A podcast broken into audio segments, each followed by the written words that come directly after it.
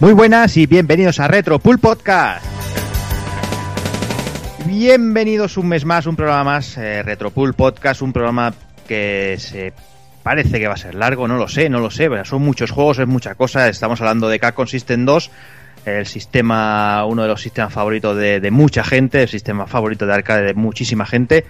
Y bueno, como todos sabéis, pues como siempre empezamos a saludando aquí al personal y empezó el señor Doki Panic. Muy buenas. ¡Ey! ¿Cómo estamos, tío? ¿Qué tal, Doki? ¿Cómo vas?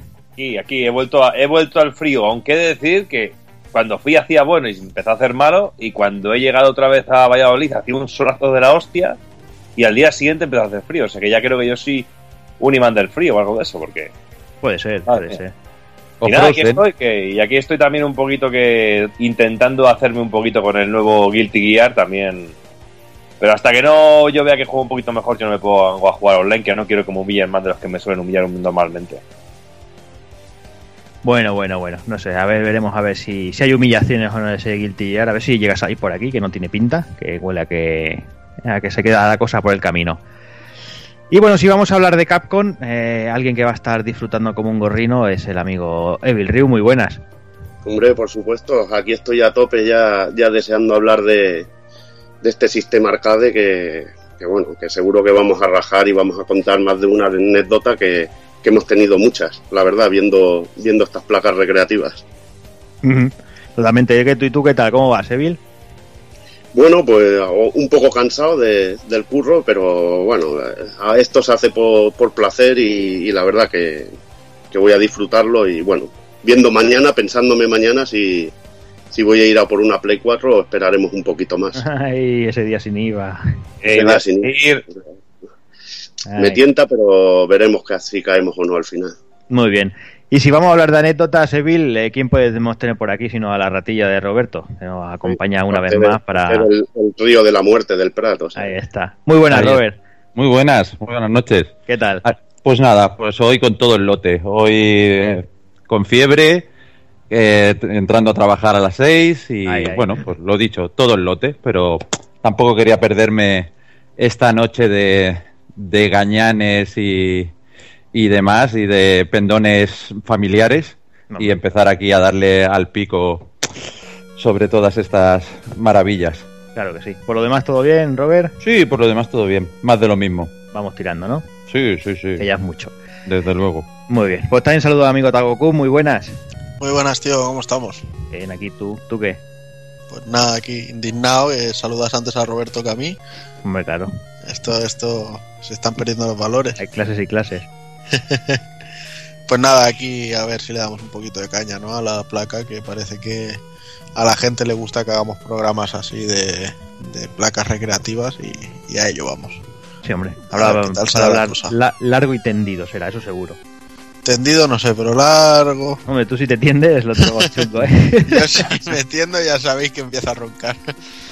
Y además estoy aquí con la mantita, o sea que. Muy bien. Pues nada, eh, nos falta Kafka, que está teniendo problemas con el ordenador, creo que le está dando cuerda a la central nuclear. Y si puede, se, se, se, añade- se unirá durante el programa, y si no, pues nada, eh, pues eso, se habrá quedado ahí a las puertas del programa. Y como invitado tenemos al amigo, amigo, si habéis oído bien, amigo Álvaro, muy buenas. Muy buenas noches, gente. Lo siento, Oye, lo siento eh, mucho Álvaro, pero tenía que hacer el chiste del amigo, tío. No, no, sí, sí, es que es lo que es lo que toca, porque estoy con los amigos muy loco, tío, muy loco, tío. Tú y, y- y medio mundo, por lo visto. Sí, sí, la verdad es que la gente está volviendo muy loca, tío. Bueno, ¿qué tal Álvaro? Cuéntanos un poquito, bueno, cuéntanos, cuéntale a los oyentes un poquito de ti si quieres y los proyectillos que tienes en mente, por eso si quieres aprovechar para hacer un poquito de spam, tú mismo. Fantástico, pues mira, eh, sobre todo, primero de todo, agradeceros mucho que me hayáis invitado esta noche para colaborar con este programa de CPS2, que la verdad es que es una oportunidad fantástica para hablar de Capcom, que me encanta. Y bueno, soy Álvaro y la verdad es que soy enamorado de esta marca, de esta compañía y sobre todo de los videojuegos de 80s y 90s. Y la verdad es que tengo con un compañero aquí de, de Cardedeu, tengo una asociación que hacemos pues así torneillos una vez al año, con lo que nos da el ayuntamiento, que nos da poco, pero bueno. Y ahora pues el 7 de marzo haremos un torneillo, ¿vale? Que pondremos Street Fighter, el último, el Ultra Street Fighter, pondremos el último Black Blue y el Smash Bros. Melee, ¿vale? Y bueno, pues habrán premios en forma de tarjetitas de MediaMark y bueno, inscripciones, lo que como se vea. Y aparte de eso, pues bueno, mmm, súper encantado de estar aquí con vosotros, tío, ya lo sabéis. Mm. Muy bien, pues nada, lo dicho. Eh, ¿Cuál has dicho? ¿El 7 de marzo? El 7 de marzo. El 7 de marzo en Cardedeu, Barcelona, el que pueda... Sí, sí, sí. El que desde pueda Barcelona... Sí, perdona, desde Barcelona se puede venir tranquilamente, hay una parada aquí, la parada de Cardedeu, y son unos 30 minutitos, o sea que tampoco es mucho desde Barcelona y, uh -huh. y os animo a que vengáis todos los oyentes que estéis por aquí. Muy bien. Pues nada, si no tiene nada más que añadir, yo creo que vamos a ir empezando, vamos a poner, como se dice aquí, hilo en la aguja, la traducción aquí a lo cutre, y vamos, vamos al lío.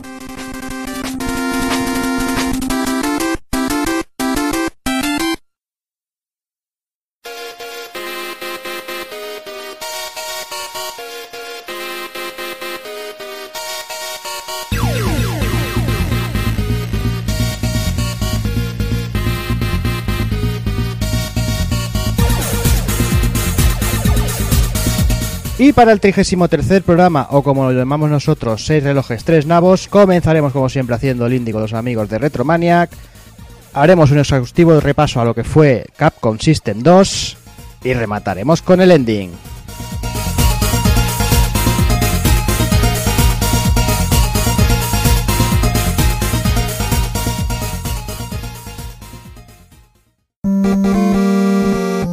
pulpofrito.com me gusta.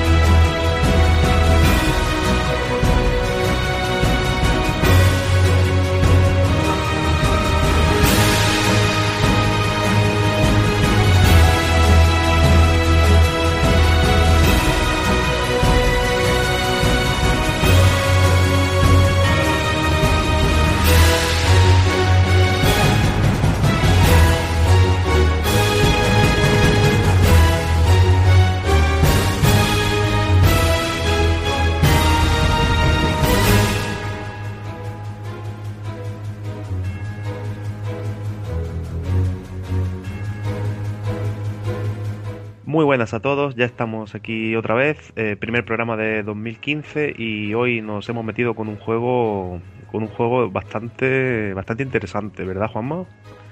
La teníamos ganas desde hace tiempo, no es ninguna novedad, pero bueno, cuando un juego bueno lo es siempre, siempre lo hemos defendido y si se puede hablar hoy en día de juegos que salieron hace 30 años, porque no vamos a hablar de uno que salió en 2008? Pues sí, y es que además creo que tenemos una cuenta pendiente con este título porque es un juego bastante apañadete que en su momento pues no... Parece que poco a poco se ha ido ganando el cariño de la gente, pero en su momento no tuvo quizá el reconocimiento que debería haber tenido. El juego en cuestión seguramente lo conoceréis, se llama Castle Crashers. Es un juego que vio la luz en 2008 para Xbox Live Arcade y además fue uno de los más populares. Era el típico que tú entrabas en el bazar y estaba siempre ahí la imagen de, la carátula, ¿no? Una época que tampoco había excesivo juego, que la plataforma todavía no había tenido de. no había ganado identidad propia y, y ahí fue donde se desarrolló. Con el paso del tiempo, pues fue, fue reconociéndose, la gente empezó a pillarlo y tal, y al final, pues dada la popularidad que alcanzó, también acabó saliendo en PSN y en Steam yo he de reconocer que, que, me pasó eso mismo, ¿no? Que lo veía, que tal, pero bueno, tampoco me decidía a, a, catarlo, ¿no? Un día le eché un ojillo a la demo así, pero visto tampoco me entraba del todo por los ojos, pero es un juego que yo escuchaba constantemente. Volví a escuchar en un foro a alguien comentar que estaba muy chulo, algún amigo me decía que lo había jugado y que estaba muy bien, y al final cuando salió en Steam fue cuando me decidí por fin a adquirirlo y a disfrutarlo como un loco porque la verdad es que se, se, disfruta. Los creadores son de Behemoth, conocidos también por ser los padres del Alien Hominid, Título que vio la luz en plataformas de 128 bits y un auténtico adelantado al movimiento neo-retro que llegaría unos años más tarde. Podría ser perfectamente una de esas plataformas de acción de desarrollo independiente que tanto proliferan hoy en día. Pues sí, es lo que hemos estado hablando antes, que realmente este juego salió un montón de años antes de que viniera todo el movimiento neo-retro.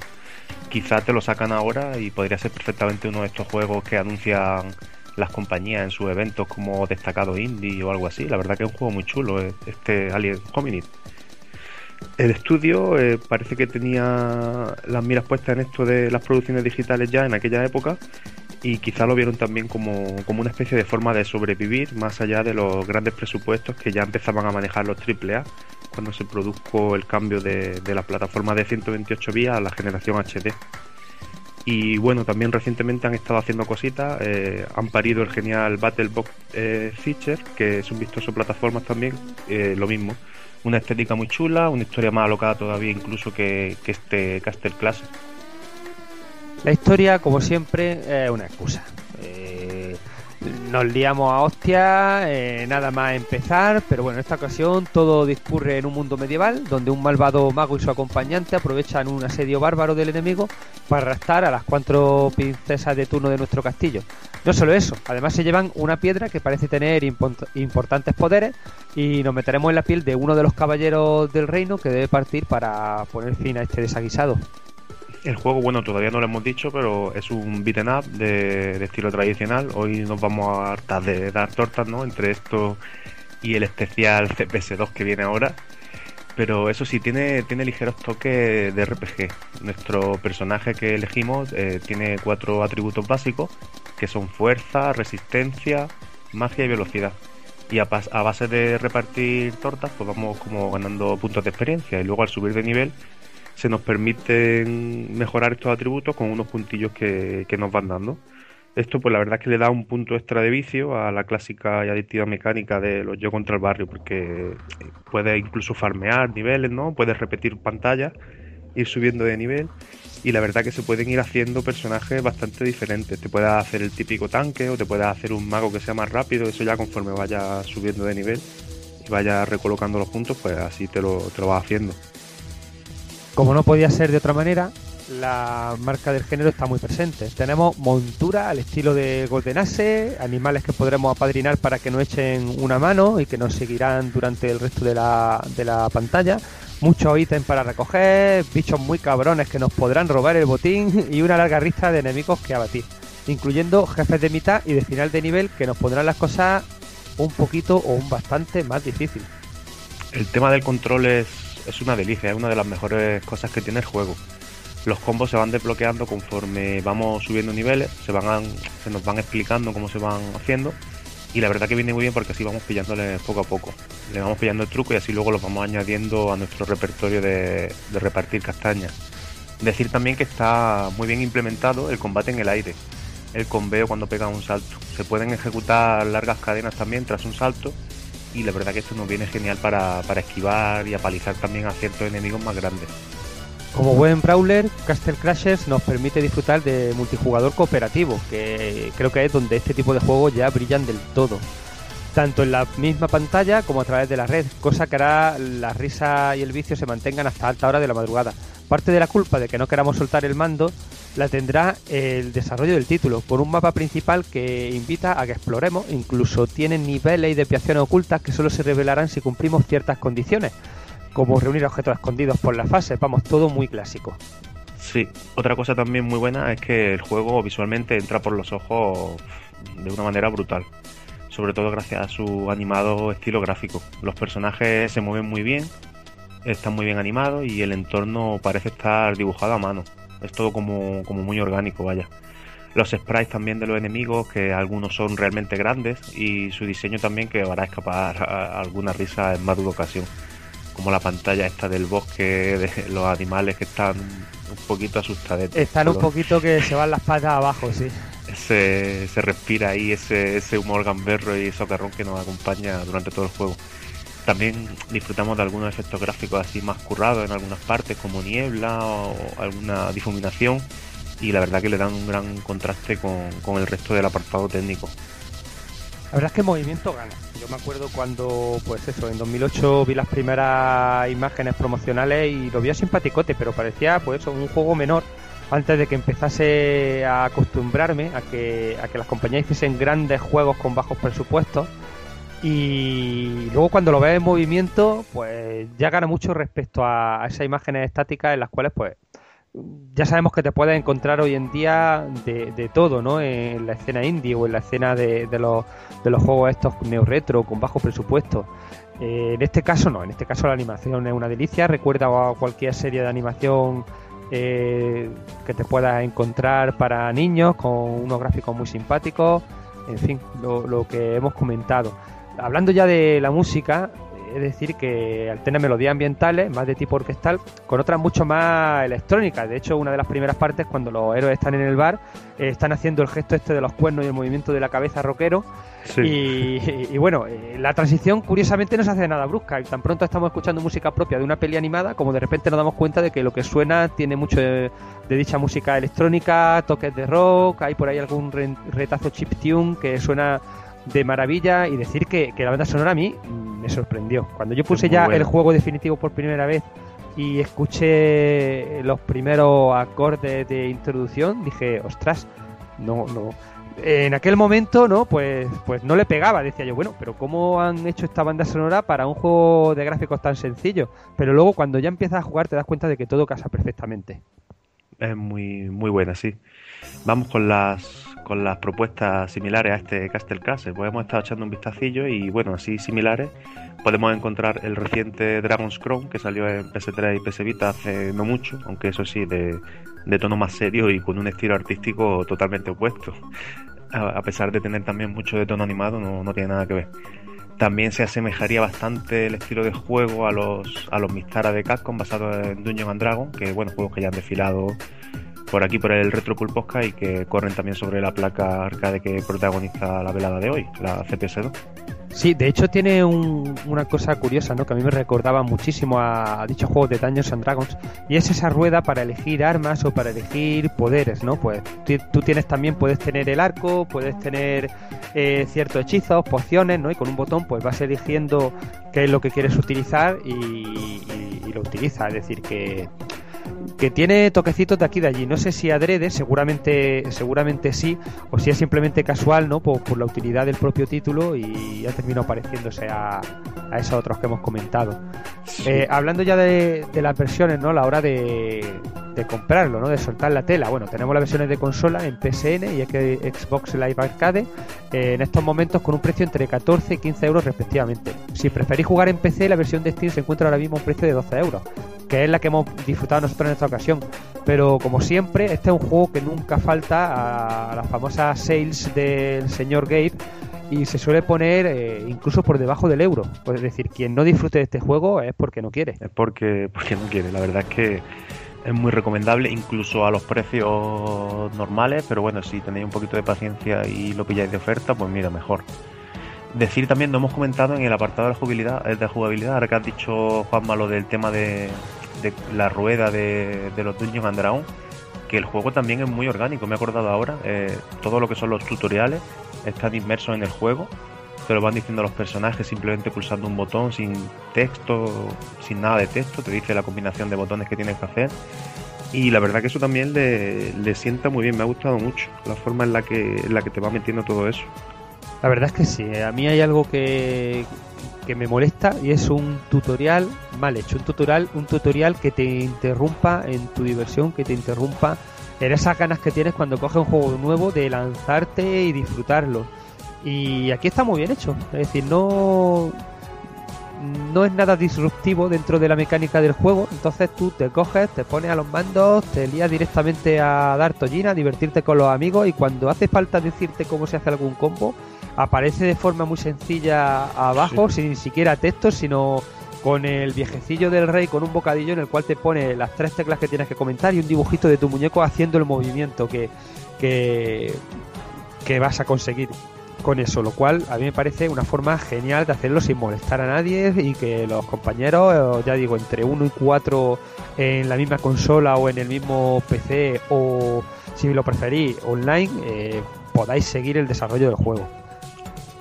Y ya para ir terminando un poquito, Juanma, ¿qué, qué valoración o opinión final que, me comentas para terminar de este Castle Crasher? Bueno, me parece un juego genial, ya digo, para eh, para ser algo que en su momento salió en 2008, que para mí, por desgracia, pasó algo desapercibido, pero bueno, nunca es tarde si la dicha es buena.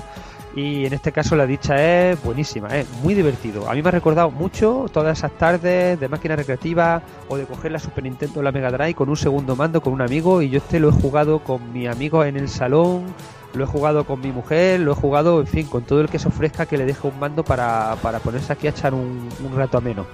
Sí, la verdad es que eso, en resumidas cuentas, es un juego que se adelantó a su tiempo, ¿no? Quizás salió antes de, que viniera todo este movimiento neo-retro, como ya hemos comentado, y yo creo que poco a poco se ha ido ganando un hueco en el corazón de todos los jugadores.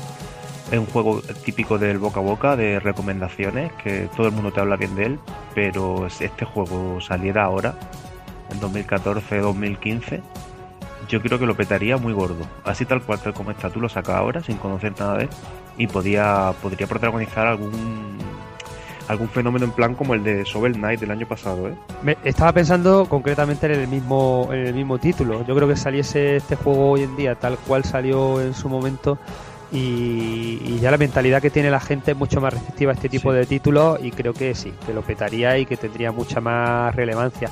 Espero que espero que bueno los desarrolladores se ofrezcan a hacer algo similar, sea una segunda parte o sea distinto pero de un corte similar y que esta vez entren ya por la puerta grande del todo si no lo han hecho ya que para mí sí. Sí, que se coronen desde el principio. Así que bueno, nosotros por lo menos por nuestra parte ya nos hemos quitado la espinita que le debíamos a esta maravilla y nada, que os lo pilléis, que lo disfrutéis, que, que es una pasada de juego.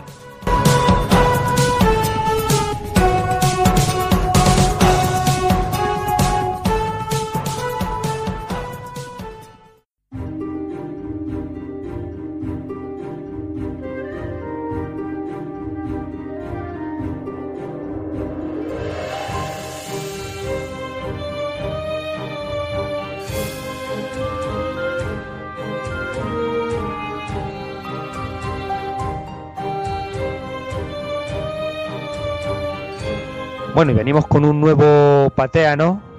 Y le comentaba yo a Pepe aquí fuera de, micro que tiene narices, que estamos aquí grabando y para controlar el tiempo sigo usando un cronómetro de reloj Casio, el F91W del de toda la vida, macho. Final la cabra tira al monte. Mira que he tenido relojes a lo largo de mi vida, ¿sabes? Pues, pues hace poco cogí, lo volví a ver y dije, hombre, me dio, se me cayó una lagrimilla y dije, me lo compro. Pero la gracia es cuando llegué a mi casa, lo vio mi padre y dijo, bueno, ¿y por qué no sigue usando el que tenía? Y abre un cajón y me coge el que tenía yo de, niño, funcionando todavía perfectamente. O sea, ahí ya me quedé a cuadro del todo. En fin. Eso sobreviviría a una guerra nuclear, ¿eh? Los, relojes como, como la Game Boy esta de, de, la guerra del Golfo, que la tiene allí en el Nintendo World de Nueva York funcionando todavía, quema y todo, en fin, increíble. Bueno, Pepe nos va a hablar del Children of Morta, ¿verdad, Pepe? Sí, llevábamos ya un tiempecito que estábamos un poco desconectados de Kickstarter, ¿no? Porque la verdad es que últimamente la sobresaturación que está sufriendo la plataforma, pues parece que hay que rebuscar bastante para, encontrar cositas interesantes de entre la ingente cantidad de proyectos clónicos que, que aparecen ahí. De vez en cuando pues aparecen trabajos como el que hoy nos ocupa y la verdad es que captó rápidamente nuestra atención. Se trata de Children of Morta, eh, un juego con un aspecto pixelado que la verdad que termina por atraparte y luego ya pues nos cuando nos hemos metido en el planteamiento y las mecánicas pues la verdad que nos ha terminado de, seducir. El juego mezcla roguelike eh, con título de acción y combate tipo Hagan Slash y lleva ya recaudado más de una tercera parte del mínimo que ha establecido y aún así tiene casi un mes todavía por delante para, terminar la campaña, así que se, le augura se le augura éxito. La historia nos sitúa en un mundo donde el caos creado por el dios del monte Morta ha convertido a todas las criaturas en monstruos furiosos. Entonces los miembros de la familia Bergson, que no tienen nada que ver con los Belmont, guardianes del monte Morta eh, parecen haberse librado de la maldición y tendrán que aprovechar esto para subir hasta la cima del hogar de la deidad, averiguar qué cojones ha pasado e intentar cambiar el destino de los habitantes de su mundo. El estilo de Children of Morta está en la línea de otros títulos indie, como por ejemplo Hyperlight Drifter, eh, que está muy conseguido, la verdad. Mezcla gráficos pixelados con algunos efectos contemporáneos. Es muy curioso, sobre todo porque tú ves ahí los píxeles, lo que son los sprites de los personajes, los ves parados, pero luego cuando los ves en movimiento, la verdad es que te sorprende bastante porque tienen una animación propia de, hoy en día son muy pixelados, pero están genialmente animados y la mezcla llama mucho la atención. Eh, según Kickstarter, en caso de alcanzar su objetivo, pues el juego se publicará en ordenadores, eh, típico Windows, Mac y Linux, eh, y también tanto en Steam como en versión sin DRM.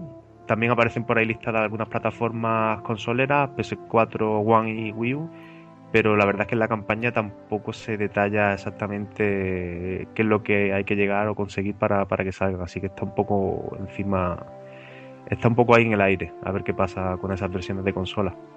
Si queréis apostar por él, pues la opción más económica son los típicos 15 dólares, que tendremos nuestra copia digital libre de DRM y en esta ocasión parece que últimamente la tendencia en Kickstarter es empezar a quitar ediciones físicas. Mal, ya sabéis que a nosotros esto nos gusta bastante sí que hay diverso material físico como libro de arte o banda sonora, pero lo que es el juego, nada. O sea que si queremos colocar la estantería nos tendremos que conformar con eso. Ya con las recompensas más altas podremos participar, pues como siempre, de manera activa en el título. En esta ocasión podemos diseñar un monstruo, podremos realizar un cameo nosotros mismos en forma de estatua. Eso sí, preparar la cartera porque las aportaciones ya se disparan y la máxima ya se coloca en 5.000 dólares, casi nada. Fecha de lanzamiento para el juego, pues en principio está fijada para, octubre de este año, así que ya veremos si cumple con lo que promete y está a la altura de, las buenas vibraciones que nos ha transmitido así de primera. La verdad es que, bueno, mm, yo me fío poco. Normalmente, a ver, no, se me entienda mal, no es que me fíe poco del juego, me fío poco de la fecha de lanzamiento. Normalmente estas cosas se, se retrasan casi siempre. No sé por qué, si es que no hacen una buena planificación, si es que tal vez deberían curarse un poquito en salud con el tema de fecha.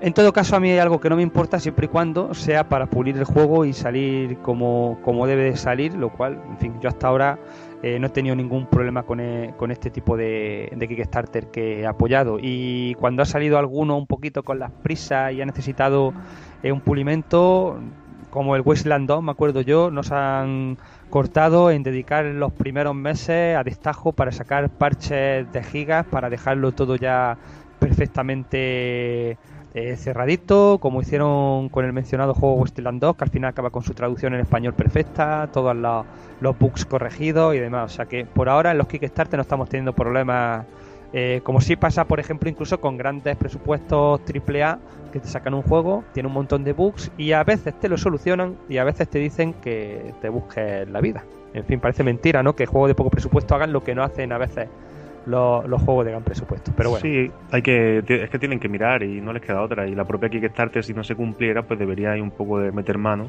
Igual que hizo Steam en su momento con el tema de Greenlight y todos los early access y todas estas cosas, pues porque al final la que se lleva la hostia es la propia plataforma, ¿no? Aunque no tenga culpa. Pues sí. Bueno, mm. y tú comentabas eso, había una, una época, un tiempecillo que, bueno, en Kickstarter hemos visto una aparición de, clones, de gente que se apuntaba a lo fácil, ¿no? Que parece que iba a pegar un bajoncete, pero no. Me parece a mí que simplemente ha sido un tiempo de, de relax, de asumir todo lo que estaba viniendo y empiezan a aparecer otra vez títulos interesantes y aquí viene uno que a mí, bueno, me va a encantar. Yo creo que ya es un pata negra. Eh, comenzamos con un Shadowrun y, y traemos otro Shadowrun. A los chicos de Hairbrain Schemes parece que les ha ido bien con, con el Returns y con el Dragonfall, el cual recomendamos encarecidísimamente desde aquí, que, que lo adquieran y que lo jueguen y que lo disfruten, sobre todo el, el Dragonfall. Y, ahora, bueno, se apuntan a Kickstarter para Shadowrun Hong Kong.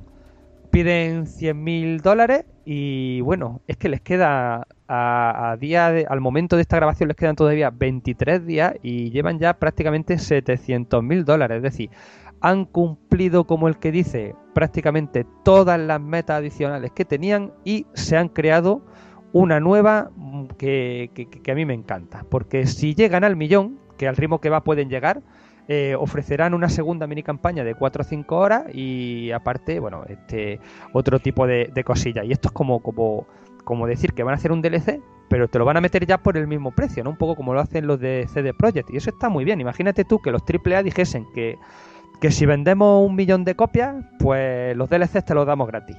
No te los cobramos aparte. Bueno, pues eso es lo que están haciendo estos chicos, ¿no? Pues si llegamos a un millón de, de recaudación, directamente sin pagar más, pagando los 15 dólares que habías pagado inicialmente, el DLC este te lo vamos a dar ya. ¿Por qué? Porque hemos conseguido dinero suficiente como para desarrollarlo. A mí lo que mejoró va es lo que hablabas tú. Que ya el tema de los juegos en disco físico se va diluyendo. Entiendo que es muy complicado para una compañía que no tiene una gran distribuidora detrás hacer discos físicos y estar distribuyendo a un sitio, a otro, a lo largo de todo el mundo. Y en este caso lo han reducido muchísimo. Yo en, en, en el Shadowrun Returns, eh, junto con dos amigos, ¿no? Pues nos pillamos la opción que tenía tres versiones del juego digital y luego todos los bienes físicos, una camiseta, una tarjetita, un pendrive, el juego, por supuesto, un libro de arte. Aquí no, aquí lo único que, que, hay en físico es una bolsa de, una especie de bolsa de cuero de Shadowrun, que la verdad es que está muy bien, pero eh, es mucha tela para, para eso, así que yo creo que esta vez me voy a conformar con apoyarlo, con el de 15 dólares que te da eh, una copia digital del juego y la banda sonora y, un fondo de pantalla, es decir, que, que, no viene mal tampoco por 15 dólares solamente el juego con su banda sonora. Además tiene opción en Steam, GOG, en Humble, en fin, DRM Free también si lo quieres, para Mac, Windows o Linux. Y estoy entre esa y la de 25, que te incluye además un mapa digital y sobre todo una, una novela sobre el mundo de Shadowrun, sobre, sobre el mundo de Shadowrun Hong Kong eh, en PDF. Como siempre, la aportación más exagerada para que les sobre el dinero y sepan que gastarlo. 10.000 dólares que con ello declaran eh, los, los, desarrolladores de Hardbrain Schemes su amor incondicional por ti y te nombrarán como productor ejecutivo en el título en los títulos de crédito y aparte pues tendrán eh, un día en el cual te dejarán ir a ti y a tu amigo a visitarles. Por supuesto el viaje lo pagas tú pero eh, bueno, eh, también tiene que ser una experiencia bonita, ¿no? Al que le sobre el dinero y no sepa en qué gastarlo, poder ir allí a un juego que le gusta, eh, al que ha aportado dinero, sentirse parte de, de, ello y encima todo conocer de primera mano a todos los desarrolladores. Bueno, yo lo que veo que eh, habrá gente que podrá pensar que los chicos de Harebrain Exchange han pecado de oportunistas, ¿no? Porque como el primer Shadowrun lo, lo petó fuertemente, pues dirán, mira, esta gente se han sacado un DLC de la manga y nos lo quieren aquí vender en plan para, en vez de hacer un juego nuevo, a, a vivir de la renta pero la verdad es que con todo lo que hay sobre la mesa, no sé, yo creo que por 15 dólares lo que aquí se nos está proponiendo es un juego un juego totalmente nuevo una ambientación que por lo que estoy viendo también en los vídeos y tal va a cambiar por completo no lo que es el, el mundo de Shadowrun se lo llevan ahora a Oriente.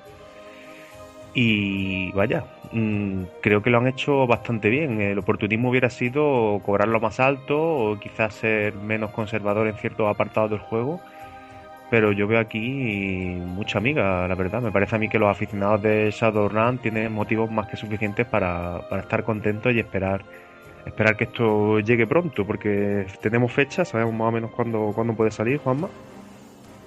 La verdad es que no. Aquí mirando un poquito, pues podríamos decir que aproximadamente para diciembre de 2015 parece que es cuando tienen pensado enviar, ¿no? Eh, eh, algunas cosillas, en agosto de 2015 otras, en fin, no queda muy claro por qué en unas pone una fecha, en otras pone, pone otra, pero bueno, ya sabemos cómo son estas cosas. Lo mejor es curarse en salud, mmm, no esperárselo demasiado pronto y dejarles que trabajen con tranquilidad. Pues sí, así que nada, esperarlo con ilusión.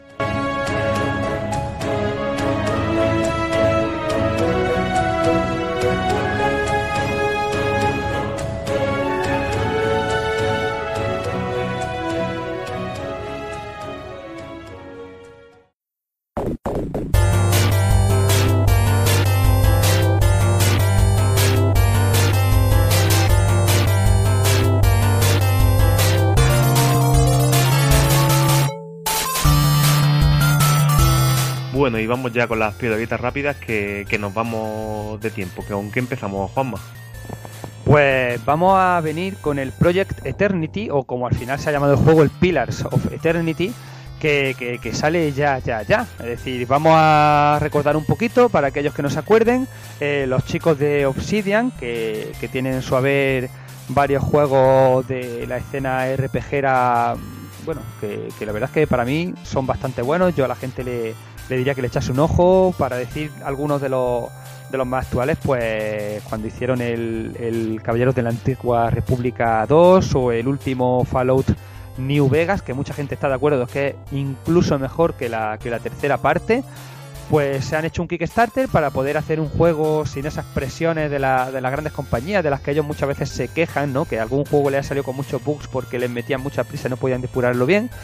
Y el juego lo petó, el juego lo petó, pedían un millón de dólares, que ya es bastante, y casi, casi, casi llegaron a 4 millones de dólares. Es decir, fundieron todas las metas que tenían, crearon algunas nuevas, bueno, una alegría. Pues el juego por fin lo tenemos aquí a la vuelta de la esquina, sale este 26 de marzo de, de 2015. Y todavía estáis a tiempo aquellos que lo queráis reservar. Eh, lo podéis hacer en la web eh, de pilarsofeternity.com y tenéis tres versiones, la Hero Edition, Champion Edition y Royal Edition. Cada una está más dotada de contenido obviamente y van desde los 45 dólares de la más básica a los 90 dólares de la que viene más completa. Son precios algo elevados, pero si le echáis un ojo al juego veréis que recuerda mucho a esos clásicos tipo Baldur's Gate, pero con una tecnología visual y, y sonora actualizada y tiene una pinta genial. Es decir, echarle un ojo que, que ya mismo pasa pasa la fecha de reservas y luego seguramente sale un, un pelín más caro. Lo tendremos, lo tendremos por aquí seguramente también, llegado, llegado el momento. Y ahora vamos con la siguiente. Resulta que tenemos a la vuelta de la esquina versiones físicas de Star Fox 2 para Super Nintendo. Ojo, En- eh. Nos hemos vuelto todos locos. Y es que Rose Colored Gaming, especialista en la creación de consolas personalizadas y el lanzamiento de títulos en formato físico, normalmente hacks o juegos no publicados originalmente, ultima los detalles de un par de proyectos interesantes para la, para la comunidad retro, entre la que nos encontramos. El primero es Star Fox 2, una edición especial del juego cancelado de Nintendo, que destaca por el logotipo iluminado insertado en el propio cartucho, la horrible versión americana, por cierto. El juego costará 250 dólares, eso sí, agárrate el riñón, ya que se, se ha invertido bastante trabajo manual en el mismo, además de tener que incorporar el chip FX en las placas para el mismo. Además vendrá acompañado de un manual eh, y probablemente algún extra más. Según la web de Rose Colored Gaming, la versión incluida es la última beta del juego traducida al inglés que funcionaba con el chip eh, FX1. O sea que ya mismo van a empezar a morir un montón de cartuchos Stun Race Sí, para están- darle vida a estos Star Fox 2, me parece a mí. Los están destripando a los pobres. El segundo lanzamiento que nos tienen preparado no es tan, tan importante como este Star Fox 2. Se espera para finales de este mes de enero, o sea, ya. Es Shadow Hawk, eh, un juego cuyo protagonista es un superhéroe y que comenzó a desarrollarse a mediados de los 90, pero que fue cancelado antes de, de ver la luz. Tras pasar por varias manos de coleccionistas amantes de prototipos, pues los cartuchos beta y demás parafernalia, los chicos de Rose Color también anunciaron el trabajo de este proyecto hace unos días y bueno, este será un poquito más barato. 150 dólares, aunque eso sí, la producción se limitará solo a 100 unidades. Una vez vendidos estos cartuchos, pues se ha confirmado también que ellos mismos se encargarán de poner a disposición las, las ROM del juego, así que ahí estaremos para, para echarle un vistacillo. Seguimos con una cosa que, que a mí también me encanta. Un desarrollador ha conseguido crear un clon de Super Nintendo gracias a la tecnología de los FPGA. Sí, porque bueno, ya lo hemos comentado varias veces, ¿no? Uno de nuestros mayores temores y pesadillas por las noches es que se nos acaben fastidiando todos los sistemas retro que tenemos y hoy en día como está el tema de la especulación y tal, con la panda de sinvergüenzas que hay por ahí, pues resultaría imposible poder acceder a todo lo que hemos ido atesorando estos años. Así que mm, estas cosas que están saliendo ahora a raíz de la tecnología FPGA, pues la verdad es que es un, una- un rayo de esperanza. No es de extrañar que se hayan iniciado varios proyectos en este sentido para crear eh, clónicos o resucitar sistemas antiguos, como fue el caso de, del ZX1, que ya lo comentamos por aquí. Gracias a la versatilidad de, de estos chips, los FPGA, un desarrollador ha conseguido crear eh, este clon que es compatible con más de una treintena de juegos que funcionan a la perfección. De momento el proyecto está muy verde, la verdad, y tiene que acabar de pulir muchos detalles, como por ejemplo la compatibilidad con todos los juegos del catálogo, o quizás nuevas mejoras a la consola, como conexiones USB. Aunque de momento el desarrollador no ha especificado qué planes tiene al respecto del invento, si lo comercializará, si lo distribuirá gratuitamente o sencillamente quedará como una simple prueba a título personal, Estamos ante un gran adelanto en los sistemas basados en FPGA. Se ha demostrado que es posible crear un clon de Super Nintendo y aún en el caso de que decidiera no seguir adelante con el proyecto, seguro que hay alguien que luego se, se anima a hacerlo. Bueno, y ya para cerrar el programa, que ya está bien por hoy, eh, vamos a pasar a felicitar a, dos amigos de, de esta sección que bueno, tenemos motivos para, para felicitarlo. Es que Grisor87, nuestro, nuestro amigo Grisor, el que nos compuso los geniales opening y ending que tenemos ahora mismo, eh, está trabajando en la banda sonora de, del esperado descargable de Crimson Crover, que es un juego de estos de Bullet Hell, de shooter japoneses, de estos de navecitas que tanto triunfan por allí y se está encargando de hacer una versión alternativa de, la banda sonora, que tiene una pinta brutal. Así que mucho ánimo para Grisor, seguro que lo va a hacer de puta madre. Y un abrazo muy grande.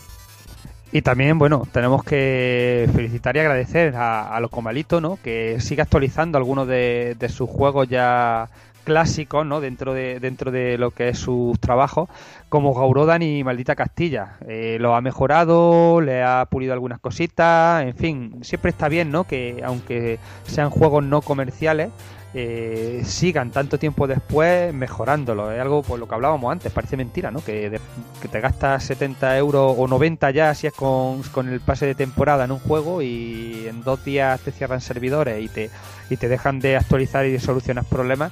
Y sin embargo, gente que lo hace de forma altruista como, como Locomalito, eh, tanto tiempo después, si ve algún fallillo, llega y lo pule y, lo soluciona.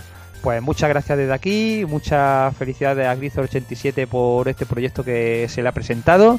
Y ya está, por mi parte nada más. Nos vemos el mes que viene con más ganas y, y a jugar y a disfrutar de ese Castle Crashers, a echarle un ojo al Pirates of Eternity, a echarle otro ojo a Shadowrun Hong Kong, en fin.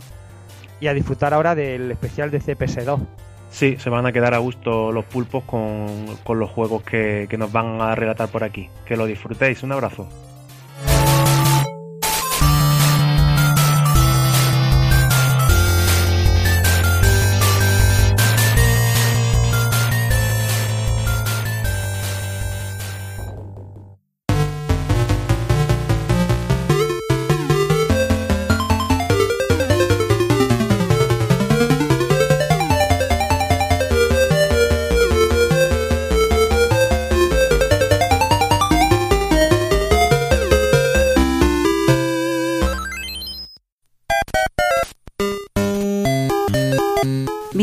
En pulpofrito.com. Te esperamos.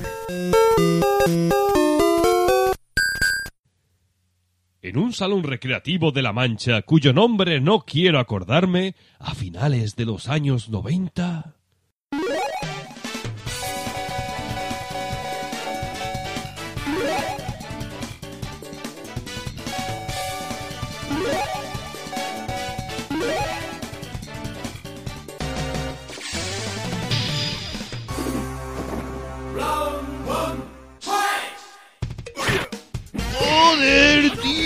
¡Qué maravilla los monstrencos del Dark Stalker!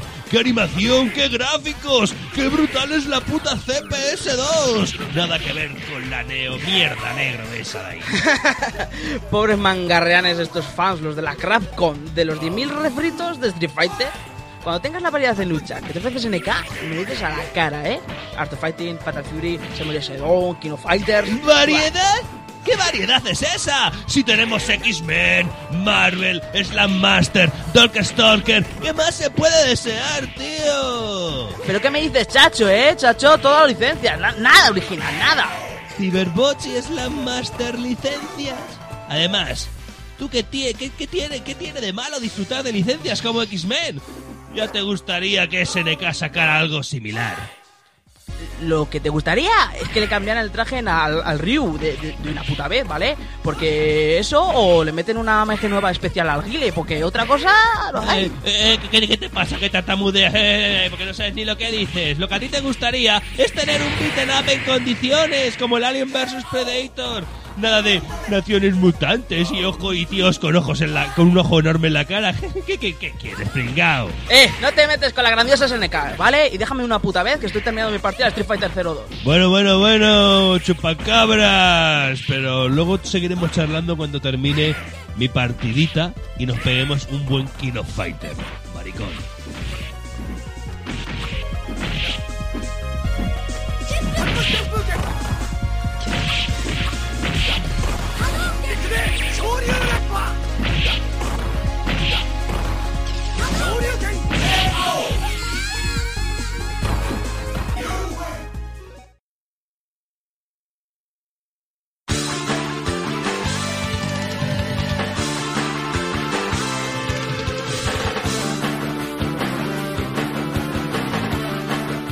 Y bueno, y sobre la línea, sobre el último segundo, aparece el amigo Kafka por aquí. Muy buenas, Kafka. Muy buenas, ¿qué pasa, nenazas? ¿Qué tal? ¿Ya se ha solucionado todo? Pues bien, aquí hemos hecho aquí un apaño tronco, esto parece la guerra de, de sesiones americanas, esa ahí con trozos, cables, cuerpos, piezas, esto es un choteo. Bueno, Pero al final ha venido mi hermano al rescate, los hermanos mayores es lo que tienen, tío, que si no, ¿qué haríamos sin ellos? Y aquí me ha hecho un apaño como hemos podido y al final puedo estar aquí con vosotros, tío. No, bien. ¿Todo bien por, por lo demás?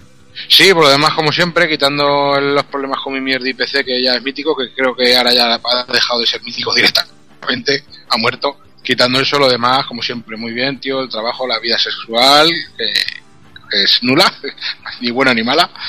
Por lo demás, muy bien, tío. Deseando aquí trolear un poquito aquí con la familia Capcom.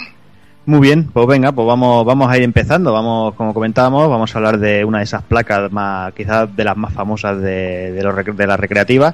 Y hablamos de año 1993 y bueno, eh, una placa que con un listado de juegos, por qué no decirlo, envidiable y bastante, bastante variado. Como todos sabréis, el tema de CPS2, eh, seguramente muchos lo sabréis, la principal característica es que las placas venían separadas en una especie de cartuchos enormes y, todos los juegos, bueno, venían en dos. Venía por una parte lo que era la placa que es la que, don- la, que se conectaba al puerto llama de la recreativa en sí, y que la que llevaba los componentes comunes de para que para todos los juegos de CPS2 o lo que se, bueno, pues eso, como la- lo que se como, lo conoce como la base de CPS2. Y por otro lado tenemos la placa B, la placa B que es la placa del juego en sí. En esta placa además es donde se encontrará la, la famosa pila suicida, que como os acordaréis ya hablamos en el CPS1 de, de esta pila, que era esa pila que estaba, estaba instalada en las placas para que cuando estuvieran mucho tiempo sin usarse eh, se perdiera se perdiera la memoria RAM esa que llevaba con para, desencriptar algunas cosas de, del juego y acababan muriendo. Y si se como lo comentamos se agota la pila y adiós placa y toma por culo. Si no se puede no se puede hacer nada por recuperar una de las principales características, seguramente algunos habréis visto las placas, son esos colores azules, verdes y todo eso. Y bueno, el tema de los colores eh, tiene, tiene, tiene su qué, ¿no? Por un lado tenemos las placas de color azul, las, con la carcasa en sí dijéramos, que estas serían los juegos para versión de, Estados Unidos, para Canadá y para Europa. La de color verde, que es exclusiva de Japón, una de color naranja, que es para América del Sur, y una de color gris, que es eh, la de Asia. Después tenemos dos especiales, que es la de color amarillo, que estas no, no, son, no necesitan región, o sea, no tienen región, y era un modelo que se sacó solo para alquiler. Y tenemos eh, las, las que son todas de color negro, que son, también son sin región, y era una, era una placa que incorporaba las dos, tanto la A como la B en una misma unidad, no, no eran intercambiables. También comentaros que, por ejemplo, las placas, las placas B, la de color gris y naranja, requieren ser conectadas a las placas de su mismo color, de la A del mismo color, si no, no funcionan. Y las placas verdes y azules se pueden intercambiar sin problemas entre ellas. Además, las placas amarillas, al ser para alquiler, pues esas sí que las hicieron compatibles con todos los modelos de base, con lo cual esas sí que se pueden usar en cualquiera. Y creo que Kevin nos va a hablar un poquito de algún personaje de Capcom. Sí, bueno, por destacar a alguien sobre todo de la época CPS2, un nombre que aparecía en multitud de juegos y que quizá luego se vería también sobre todo en la época de, de Dreamcast en las producciones de Capcom, que es no es otro que Noritaka Funamizu. nacido en 1965, entró en Capcom a trabajar en 1985, donde eh, lo podemos encontrar como acreditado como Po en muchos juegos y bueno, que entabló una gran amistad con Yoshiki Okamoto, este, este otro famosete miembrecillo de Capcom. Y bueno, eh, fue creciendo en la compañía hasta convertirse en uno de los principales productores y, incluso en el jefe del estudio 1 de Capcom. Eh, como podéis ver, en los títulos de crédito de, de juegos de CPS2, aparece como diseñador o productor. Eh, este hombre abandonó Capcom en, sobre el 2005, fundando su propia compañía junto a otro productor, eh, conocida como Craft Meister, donde hizo algún jueguecillo como el Super Dragon Ball Z y estas cosas. La verdad es que no, no se prodigó mucho por los medios, hay alguna entrevista con Noritaka Funamizu, pero desde luego si, si estuviéramos en los tiempos de ahora, sin, sin duda sería un, una auténtica cabeza visible de, de, la compañía japonesa. Muy bien, pues nada, vamos, vamos a ir empezando con el grueso en sí, vamos a por el debut de CPS2 y cómo no podía ser otra cosa que debutando con un Street Fighter. Eh, bueno, 1993, Super Street Fighter 2 de New Challengers, o llama, también conocido como Tournament Battle. Lo que decíamos, eh, una nueva revisión del clásico, con quizás más cambios que los anteriores, ¿no? los que se vieron en Champions y en Turbo. Principalmente tenemos cositas como los cambios de las voces y también Neville, que es el primer juego que usa el Q-Zone. Sí, eh, de los primeros juegos que, que usa el Q-Zone, que a mí en este caso me jodió un poco, porque a mí me gustaban más los efectos sonoros del, del Street Fighter clásico a mí me fastidió un poco, sobre todo en, el, en, la música no, porque la música sonaba mejor, evidentemente, mm. pero en los FX a mí me, me falló que, que, el Super Street Fighter para mí perdió algo de contundencia en los golpes. Una impresión que, que, tuve siempre con este juego, sí, aunque luego sí. me encante. Sí, sí. Pues nada, lo que todos conocemos, ¿no? Eh, cuatro nuevos personajes, eh, Kami, DJ, Feilong y Thunderhawk, y bueno, con sus respectivas músicas, sus, escenarios. Y como siempre, un equilibrado de personajes, nuevos movimientos para algunos personajes y nuevas animaciones. Eh, básicamente, yo creo que de Super Street Fighter 2 poco, poco, poco podemos hablar porque ya todo el mundo lo conoce y ya sería repetir cosas. En sí, cuanto yo, al... yo recuerdo de este juego cuando se empezaban a ver algunas imágenes en las revistas, las revistas del juego, que yo me acuerdo de, ver la primera imagen, la que primera que me viene a la cabeza es la de Hawk saltando así con, lo, con, los brazos abiertos y que lucía de puta madre, al igual que poder ver las ilustraciones de las caras en, al lado de la barra de, vida de cada uno de los personajes, pequeños detallitos que a mí me gustaban mucho y llamaban muchísimo la atención. Sí, sí. Y bueno, el juego fue conversionado para Super Nintendo con un cartucho de 32 megas y para Mega Drive de, con un cartucho de 40 eh, bueno, como todos sabemos, versiones menores, pero que bueno, que, que, menos daba una piedra y era una buena manera de, de, tener estos juegos en casa. Y claro, sobre todo también sin ese Q-Zone que comentábamos, la música pues, seguía siendo más, más básica, dijéramos. Y después también aparecería en recopilatorios pues, los típicos de Saturn y para PlayStation. Y no sé, poco más que añadir. No sé si alguien quiere, quiere añadir algo. Robert, no sé. Tú, Super Street Fighter 2. Bueno, Super Street Fighter 2, pues como me has presentado, me viene la palabra anécdota. Y es que no sé si os acordáis Hombre, no, la excursión que hicimos a Casteldefels para ver la máquina, que la habíamos sí. localizado. Y estuvimos a puntito, a puntito, a puntito de presenciar un, un suicidio en una vía de, de tren. Con lo cual el juego pasó a un segundo plano, pues automáticamente. Pero bueno, la impresión fue muy buena cuando lo vi la primera vez. Estoy de acuerdo con José que el sonido FX no tenía la contundencia que, que tenía anteriormente otras entregas, pero por lo demás a mí me encantó. Los cuatro personajes me gustaron mucho, continuaba estando Vega por ahí para iros calentando y, y bien. Y la, la intro, intro, sobre todo la intro, es cierto. La intro, la in con Ryu ahí está muy Con Ryu, sí, sí, sí. Hostia la intro esa es muy, muy espectacular. La verdad que aquí poco se podía mostrar de lo que era capaz la CPS2, pero bueno, eso ya más adelante sí que demostraría lo que es en verdad. Aquí no veíamos un gran salto aún. Uh -huh. Pues bueno, pues si queréis vamos a vamos a por el siguiente juego. Vamos a 1994, Takokun y ese Dungeons Dragon Tower of Doom.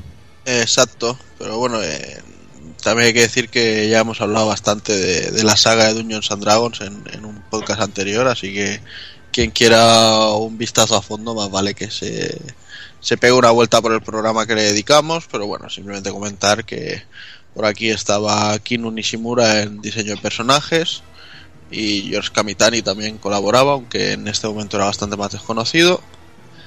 El juego bueno, se ha porteado a Saturn, a PlayStation 3 en ediciones físicas para Japón y, y de descarga para el resto del mundo. Y también eh, a 360 y Wii U, no sé si llegó a salir o no llegó a salir. Sí, en Wii U está porque lo tengo yo. Ajá. Te lo puedo También decir. está, también está en Steam. Sí, y también en Steam.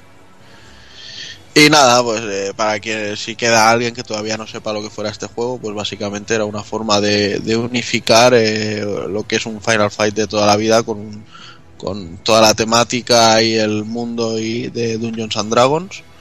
Y acabó resultando un juegarraco increíble con posibilidad de cuatro players que bueno que, que todavía nos mojamos pensando que a ver si algún día deciden hacer alguno nuevo. Bien, lo dicho, ¿no? Eh, Lo que comentaba Tago Kun, hay un programa completo dedicado a Tower of Doom y over, Mistara, eh, que bueno, que si queréis saber más de estos juegos, pues nada, no, no vamos a volver a repetirnos. Y vamos a por, a por el siguiente, de otra vez, 1994, y ese pedazo de Alien vs Predator. Eh, no sé, yo para mí es uno de, de- de los favoritos de CPS2 porque el juego me parece increíble. Y bueno, la historia nos sitúa en un pueblo llamado Sandrat, eh, que ha sido invadido por una orden alienígena. Y bueno, en, su- en ese momento el mayor holandés eh, y, y la teniente Lin Kurosawa han sido abandonados por sus superiores y han quedado ahí acorralados por cientos y miles de aliens. Y justo cuando están a punto de morir, aparecen dos depredadores en escena y, y destruyen todos los aliens. Así es como básicamente como empieza, como empieza esta, esta obra. Eh, el juego, decir que se basa sobre todo en un guion primitivo, muy primitivo, para lo que iba a ser una supuesta película que basada en, el- en la serie de cómics de Alien vs Predator. Finalmente este guion se, se rechaza para la película, aunque Capcom ya tenía el, lanzamiento ya listo, ya tenía el juego listo y bueno, decidió terminarlo y lanzarlo al mercado. Y bueno, y que sabéis que la película no se estrenó hasta el, 2000, hasta el 2004, o sea, 10 años después, pero con un guion que nada tenía que ver con, con esta con esta peli, con, bueno, con el videojuego, vamos. Ojalá, Fíjate- ojalá hubiera sido ese guion. Ojalá hubiera sido ese guion, la verdad. Fíjate qué época de crossover y de mezclar personajes también como se hizo con Robocop y Terminator en algún momento también, basado también en el cómic de Robocop vs Terminator, aunque de ahí no llegamos a ver película nunca. Mm. Sí, sí. Y, y solo vimos juegos de restos, porque estas cosas tenían que caer en, en compañías con, con cara y ojos, como Capcom, que se había aprovechado una licencia y te hacía una cosa, pero increíble. Mm. Y bueno, entrando ya en el juego en sí, eh, el juego se podía jugar hasta tres jugadores, dependiendo del mueble en el que nos lo encontráramos. Eh, en uno de los muebles que mejor se jugaba era en la, en el- la cabinet, la Big Blue de Capcom, la propia Capcom, que, que es una, una, una cabinet bastante grande y que hay modelo de dos y de tres players. Y nada, podíamos elegir, pues eso, entre los personajes, como comentamos, en la Teniente Lin Kurosawa, una cyborg de última generación, controla muchísimas armas y gracias a la programación virtual domina gran parte de las artes marciales, aunque a ella lo que más le gusta es el kendo. Eh, además, bueno, nada, que lleva una katana, que es la, su arma como defensa personal. Es un personaje muy rápido, no hace mucho daño, pero es muy rápido. La verdad es que, que cuando se le coge el truquillo, este personaje quizás es el de los mejores del juego. Después tenemos al mayor Dutch Schaefer, que es, un- también es un cyborg, el cual pierde un brazo y se sustituye por una ametralladora. Y bueno, también es un personaje muy fuerte, pero muy lento, muy típico de, de, los- de estos tipos de juegos. Tenemos por un lado el rápido y flojo, y por el otro tenemos al fuerte y lento. Y ya entramos con los con las bestias, ¿no? Entramos con esos depredadores, ¿no? Empezamos con el guerrero depredador, que es el personaje quizás más equilibrado del, del juego, pero bueno, hace muchísimo daño, aunque es a, a- rango corto de, de ataque, pero bueno, la verdad es que quizás es el mejor para, para, lo- para, para los principiantes. Y para finalizar, el depredador hunter o cazador, que bueno, esta versión es justo al contrario, de como comentábamos antes, justo al contrario que el guerrero. Este sí que tiene un rango de ataque muy largo, lo que pasa que hace menos daño. Este juego, por desgracia, no se, no se portó a ninguna, a ninguna plataforma, no lo pudimos ver fuera de los salones recreativos. Y se llegó a anunciar un port para 32X, pero finalmente este no vio la luz. Bueno, a mí, juegarlo de la hostia, como bien has dicho, es de los mejorcitos que hay en CPS2. Un beaten up increíble, con una cantidad de, de acción en pantalla bestial. Eh, La teniente Lin Kurosawa con los movimientos, el abajo arriba, que hacías un Sorryuken, con Kame que hacías otra cosa. Luego, además, la mezcla con, con armas de fuego que se controlaba de puta madre, jefes finales increíbles, luego a medida que avanzabas en el juego hay un momento en que te cambia, hay un giro de guion bestial y te cambia todo el rollo, pero de una manera increíble, que por eso me hubiera- por eso digo que me imagino una peli con este guion y hubiera sido pero increíble comparado con, lo, con la mierda de la pirámide que se sacaron de la manga. O sea que Y sobre todo, lo, lo que mola manejar un depredador, que yo creo que casi todo el mundo eso- fijaba en eso de primeras. Pues mira, no sé, a mí es que, no sé, Capcom sabe hacer personajes humanos de muerte y la Teniente Kurosawa era mi favorito aquí. No había otra, a mí me, me encantaba, pero hay que decir que los depredadores también eran unos auténticas, unas auténticas bestias. Además es un juego que, que no considero muy difícil, creo que, que con Roberto lo completamos con 20 durillos que en, en, el, en el Salón Apolo, que nos pegamos Bueno. una partida doble, echamos 20 duros los- cada uno y, y completamos el juego y por eso flipamos sobre todo con la parte final. Con 20 durillos, pero después de haber echado Sí, hombre, y después de haber- después de calentado mucho. Es verdad que ya cuando estábamos a tono sí que se podía. Aún así, recuerdo que era muy largo el juego. Era, por eso que lo recuerdo Bastante larguito. largo, sí, sí. Sí. Una una burrada. Mm. ¿Y algún- Pero- ¿Alguna vez jugado a la ROM en español? Sí, sí, sí, yo, yo lo- ¿Os acordáis la, la- la traducción que tenía Tróspida total? Sí, sí, la traducción es la bomba. Buah, tiene cada cosa que es que te queda loquísimo. Pero bueno, se agradecía ya que hubiese juegos traducidos. Lo que pasa es que nosotros en recreativa casi nunca los veíamos traducidos, aunque tuviesen la opción. Yo creo que en el Apolo estaba traducido al castellano. Es lo que tengo así de recuerdo. Yo lo recuerdo más del salón de aquí del pueblo. Ujú, ujú. Y bueno, y también me molaban mucho las fases estas que ibas encima de- del vehículo clásico de la saga de la saga Alien, que era muy muy muy cachonda ahí a tiro vivo. Y bueno, me molaba que cogía cosas de The Punisher y las llevaba de puta madre y luego el despliegue técnico te decía de lo que era capaz esta máquina, la CPS-2, lo, lo que podía meter de chicha en pantalla, llenarte la pantalla de, de aliens y, y meter una acción, pero eh, de locura total. Locura total. me pena es que jamás lo pude ver fun- funcionando en un mueble para tres jugadores. Yo siempre lo vi en, un, en un mueble genérico para dos jugadores. Y, y tampoco lo tenía en mi. O sea que yo era de los que, como me pasaba con Super Street Fighter, que en el pueblo no nos llegó jamás. Yo tenía que eh, esperar a ir mis 15 días al año a, a Benidorm para jugarlo, para jugar a este juego y tanto a este como al Super Street Fighter. Pero sí tengo el recuerdo después de haberle dado mucho y haberlo pasado ya con el emulador y con el mame, pero realmente yo tenía muy poquito acceso a este juego, pero sí he de decir que siendo muy fan de la saga Alien y, y me gustan bastante los juegos que he ido jugando de Alien, eh, me gusta tanto como el de, el de Konami, aunque son muy diferentes, pero tanto el Aliens de Konami como, como este me, me parece fantástico. Borja, No, no, yo- compañías a mí- con cara y ojos, compañías buenas. Sí, sí, sí, sí, No, yo- lo que le gustaba mucho, sobre todo, era el tema de que cómo fusionaba, eh, dijéramos, el universo de, de Alien y el universo de Predator a la vez. Era muy bestia, ¿no? Y había un momento que, además de salir la, la tan- la tanqueta esa de, de la segunda parte de Alien, salía el robot. El robot ese de carga Sí. tan guapo. sí, el de Alien 2. que hay como una, me parece que era un boss, ¿vale? Que es un tío que lleva el robot ese y te tienes que enfrentar con él. Y hostia, eso a mí me flipó, pero bastante.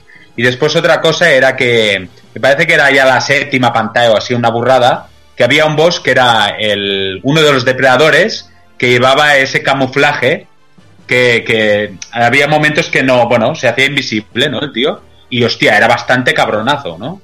Y, sobre todo como aprovecha esas dos, eh, como Capcom pudo aprovechar también esas dos franquicias, ¿no? O sea, es que es una pasada, es un juego que... Una locura, una locura. Mm. Sí, yo realmente es eso lo que comentábamos, ¿no? Para mí quizá Alien vs Predator es de lo mejorcito de, de CPS2, siendo de los primeros, la verdad es que, ya demostraba manera en la placa. Y bueno, para ir cerrando vamos a contar unas, curiosi- unas pequeñas curiosidades. Eh, para empezar, por ejemplo, tenemos que el mayor el holandés, el mayor Dutch, eh, es una clara referencia al personaje de Schwarzenegger en Depredador, que se llama, se llama Dutch también. Otra buena curiosidad también es que tenemos a la teniente Kurosawa, que esto lo, comi- lo- ya lo comentamos en el programa de Street Fighter, y es que esta protagoniza varios cameos, y tenemos por ejemplo en el famoso escenario de Ken que tanto le gusta a Evil, de Street Fighter 02, La tenemos en un escenario de Street Fighter 3, que creo que estaba en un balneario con Chulia y bañándose. Y la tenemos también en forma en, en, Namco, Cor- en Namco Cross Capcom. Y por último, una curiosidad que me, me ha encantado, bueno, esta no la sabía y la encontré buscando información en una entrevista a, Tetsuhiko Han Kikuchi, uno de los grandes diseñadores de 3 Ureville. El tío ya, bueno, ya hablamos de la compañía y el tío reconoció que Alien vs Predator fue una de las grandes fuentes de inspiración para, para Guardian Heroes. No, la verdad es que, Oh. que, que eso es Bueno. increíble, Evil. Encontrar este tipo de Ya. datos es brutal. Ya este tipo de datos molan y la verdad que si coges de inspiración eso, ya coges buena, coges buena inspiración, la verdad. Está claro. Muy bien, muy bien. Y bueno, yo creo que con esto cerramos Alien vs Predator y vamos a por Nikis, eh, Doki. me. Sí, bueno, Nicky es un juego que realmente poco tiene que ver con Alien vs Predator, pero oye, también eh, también es muy divertido y pertenece al género de, los puzzles que a mí tanto me gustan. No sé, es un género, un tipo de juego que a mí me gusta muchísimo. Incluso, aunque sea algunos momentos estresante, ahí me ayuda mucho a desconectar y me gusta muchísimo por eso, porque me desestresa mucho a la hora de la verdad. Y bueno, es un juego de 1994 desarrollado por Compile para Capcom. Y bueno, como hemos dicho, es un puzzle que combina cositas de Tetris con otras de Columns y otras del, del genial Puyo Puyo. Siendo el Nikis este, a mi gusto, uno de los puzzles más ágiles a los que he jugado, aunque de reconocer mi debilidad por Puyo Puyo. Sabes que no sé qué es. Que es algo que me vuelve loco la, toda la saga Puyo Puyo, me gusta muchísimo. Y bueno, este juego lo que tiene sobre todo que llama la atención y que es bastante vistoso porque tiene una estética así a lo eh, ángeles contra demonios. eh, y en el juego pues simplemente tendremos que unir diferentes bloques de colores de un mismo color, pero que no se destruirán eh, hasta que no se junten en un mismo bloque de colores dos, dos estrellas. Con lo cual podemos llegar a construir un, casi toda la pantalla de un bloque rojo y estallarlo al final, haciendo que al enemigo le caigan todas, to- todas las fichas, todas las fichas de golpe. Y este juego sobre todo es divertido en, en un modo coopera, en un modo versus contra un colega o contra la, o contra la máquina menos, pero jugando a dobles es, es muy divertido y, muy, y muy cabroncete. Yo creo que al nivel a que del puzzle, del fighter este tipo de juegos. Y bueno, decir también que el juego no llegó a salir jamás de Japón y que es uno de esos juegos que yo he ido conociendo poco a poco, bicheando por el room set de, del, del mame poco a, poco a poco.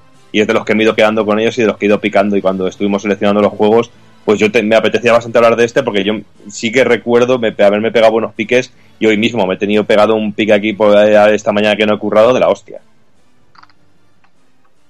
Muy bien, pues creo que nadie quiere añadir nada más de este. Vamos contigo, Doki, vamos con Power Gear o bueno, el More Warriors, vamos. Pues otro, mira, si hay un género en recreativas que a mí me encantaba, eh, era sobre todo el beaten up. Y si antes hemos hablado de un titulazo y un clasicazo y uno de los mejores, por no decir quizá el mejor juego de CPS2 como es Heraldin vs Predator, no sé, Armored Warrior me parece simplemente increíble. Es un beaten up de 1994 en el que también eh, podemos llegar a jugar hasta tres amigos al mismo tiempo con una estética basada en el mundo de los mechas y un diseño de personajes de la mano de Kino Mishimu- Mishimura. Yo realmente me vuelve a pasar lo mismo. No sé vosotros, pero yo jamás llegué a ver este juego en, en ningún salón. También es que No, yo Nosotros, nosotros sí, porque estaba este estaba en el Apolo y este es tremendo. Tremendo. Yo, Yo lo había visto, pero costaba de ver este juego, ¿eh? Sí, ya, ya sabéis, yo siempre lo comento que yo, vale, yo te- en- tuve dos salones recreativos en mi, en mi zona, pero yo era un pueblo y realmente llegaban cosas muy limitadas. A veces, llegaba, a veces llegaba una cosa rara, pero bueno, yo este juego también me pasó como el Nikis de antes, que lo fui conociendo poco a poco a partir de bichear en el room set y por recomendaciones, y bueno, me encantó y me parece un auténtico juegazo. Y bueno, eh, Kino Nishimura, pues eh, también lo tenemos como ilustrador de las criaturas y el artwork promocional de King of Dragons. Eh, también está en el Saturday Night Lames Master, en Street Fighter 2, en el Rival Schools. Pues bueno, o sea que yo creo que ya es marca de calidad más que suficiente. Y a sea esto le unimos también a la figura Sensei, pues ya yo creo que ya es un, binomio perfecto para un juego que destaca sobre todo a nivel visual. Y si ya te gusta el rollo de los mechas y de los brazos biónicos y de los parches en el ojo, pues ya aquí, aquí no puede fallar nada. Y bueno, pues de decir un poquito, contaros un poquito la historia, nos situamos en el año 2281, que a saber dónde estamos nosotros en el 2281. En un periodo de paz entre los dos territorios más poderosos del planeta, que son las Fuerzas Unidas del Mundo y el Reino de Raya.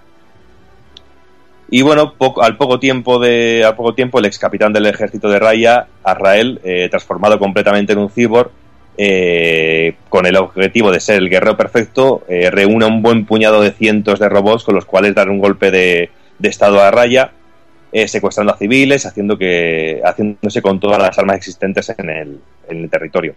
Y de esta manera, pues el gobierno de las Fuerzas Unidas pues recibe la señal de peligro y decide mandar al equipo de defensa o al equipo de asalto, el Bloody Armor, para erradicar toda esta amenaza. Un, argumento que real- realmente a la hora de la verdad tampoco nos importaba demasiado cuando íbamos directamente a meter las monedas y a enfrentarnos a un beaten up. Realmente lo que es a nivel de historia nos daba totalmente lo mismo, o por lo menos a mí me daba lo mismo. Y bueno, entre los personajes que podíamos elegir, teníamos cuatro personajes diferentes. Eh, teníamos a Rush, eh, Jeff Perkins, que pilota a Blodia. Este personaje pertenece al Escuadrón de la Tierra, siendo el personaje más equilibrado del equipo. Eh, tenemos también a Ray Turner, Justice, que pilota a Reptos, eh, que es un burócrata militar teniendo el sobrenombre de embajador de la paz eterna. Su, su repros eh, le convierte en un personaje centrado más en la velocidad y con una resistencia media alta.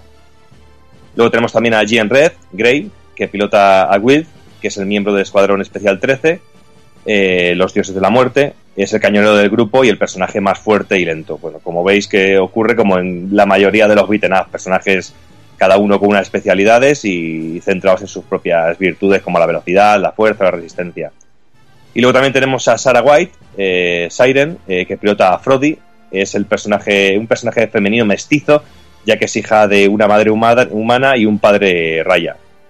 Eh, criada en los barrios bajos y lo que la dota de una picardía y energía muy especial, aunque su Siren es de muy baja defensa, pero que compensa con muchísima agilidad. No sé, un plantel de personajes muy variopinto, entre los cuales yo siempre he elegido a Justice porque me gustaba mucho el diseño, me gustaba mucho el roboto que llevaba, aunque decir que de vez en cuando picaba con Siren, que también me hacía bastante gracia, pero Justice como personaje me parece redondito y me gustaba Me mucho. gusta Justice por el pelazo. También. Este, este es de Valladolid, que es lo que dijiste, ya está. No, pero Justice me gustaba, no sé, el diseño del roboto así azul, no sé, me gustaba mucho, me parecía... No sé, quizá Rush es el me- el mejor para poder superar el juego con más facilidad porque es mucho más equilibrado, pero no sé, a mí Justice me gustaba mucho como personaje, muy, muy, muy guapo. Y bueno, durante el juego pues iremos recibiendo las instrucciones del comandante Gallagher, eh, el cual nos indica cuáles son nuestros objetivos y una niña eh, de la cual no sabemos el nombre que nos indica información sobre cada una de las etapas a las que nos vamos enfrentando. Y como he dicho antes, una de las características, características que más destaca de este juego es su carácter multijugador, siendo súper divertido eh, a, tres, a tres jugadores. Yo he podido jugarlo aquí eh, en casa, bueno, en mi casa no, en un ordenador y jugando varios, pero realmente, como, como he dicho antes, no he podido jugarlo en, en, su, en una cabina de tres players, pero tenía que ser genial, tenía que ser brutal. Yo aquí lo, lo he podido jugar a la recreativa, pero a dos players realmente. Bueno, para mí este es un juego espectacular, sobre todo a nivel técnico. Pa- Para ser un beaten up, eh, al, al ser robots y eso, se me hace un poco lioso. Porque la verdad, a veces hay tanta acción en pantalla que no saben ni, ni lo que llega a pasar. Pero técnicamente es que es, es impresionante. Y es la habilidad, y te demuestra la habilidad que tenía Capcom de, de que podía animar hasta una piedra de una manera, pero increíble. Sí, yo te entiendo lo que dices. Porque, por ejemplo, también hay momentos en los que nos enfrentamos a otros mechas, pero eh, a la vez hay humanos alrededor en un tamaño bastante más pequeño, con lo cual también teníamos que enfrentarnos a los humanos. Y hay algunos momentos en los que tenemos la pantalla completamente llena de enemigos, con un montón de ítems por el suelo, que hay muchísimos ítems, a veces hasta molestan, y luego aparte los escenarios súper detallados y llenos de cosas que están pasando cosas al fondo. y que, y que no es un beaten up al uso, que aparte de golpes y esto, tienes, eh, te basas mucho en el armamento de los mechas, que usas disparos y todo esto, y se lían auténtico, auténticos pistarros. No, yo, yo lo que, creo- me- que quería comentar un momentito lo que ha comentado Doki, que la gracia un poco era eso, ¿no? Que se veían esos pedazos de robots y la gracia es que había la comparación de los personajes humanos que iban corriendo por ahí, ¿no? Y eso daba un toquecito muy, muy mecha, muy, no sé, como de, de estas películas típicas de robots y tal. Y hostia, es que era muy guapo, ¿no? Porque veías dijéramos, objetos del día a día y esos pedazos de robots, ¿no? Y te daba esa sensación de proporción entre lo que era un pedazo de robot y los edificios y las personas, ¿no? Y hostia, eso tenía su rollito también. Sí, también lo que, por ejemplo, otros veteranos, por ejemplo, a los personajes, eh, por ejemplo, vamos en un Final Fight y nos encontramos o una tubería o un cuchillo lo podemos coger aquí. A mí lo que me molaba es que cuando matabas a un enemigo eh, se le caía a lo mejor los brazos, las piernas y tú lo podías equipar a tu propio mecha, ¿sabes? Que a mí eso me la ponía muy dura, tío. Es que a mí me gustaba muchísimo. Mira, mira, mira y cogiendo eso como, como referencia, estos cuatro, ro- estos cuatro robots, cada tipo de robot que llevaba el personaje, luego serían usados en un juego de lucha que, que me tocará comentar, llamado Cyberbots, compartiendo el, el mismo universo y, y veremos que estos robots con estas partes formarán el, el- el elenco de, de robots que tendremos disponibles en el otro juego que se sitúan más o menos en el mismo universo. Sí, sí, sí.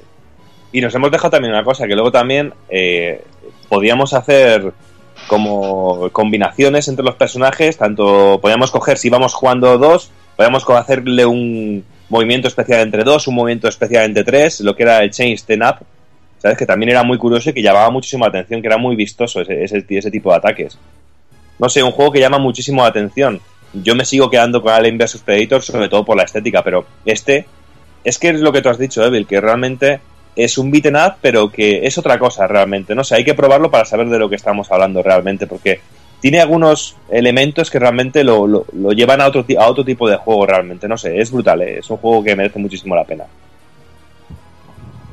Muy bien, pues vamos a por el siguiente. Eh, también 1994, Kafka, eh, Super Muscle Bomber Ring of Destruction. Pues si vamos a hablar de tíos aceitados en tanga, pues nada mejor que este juego.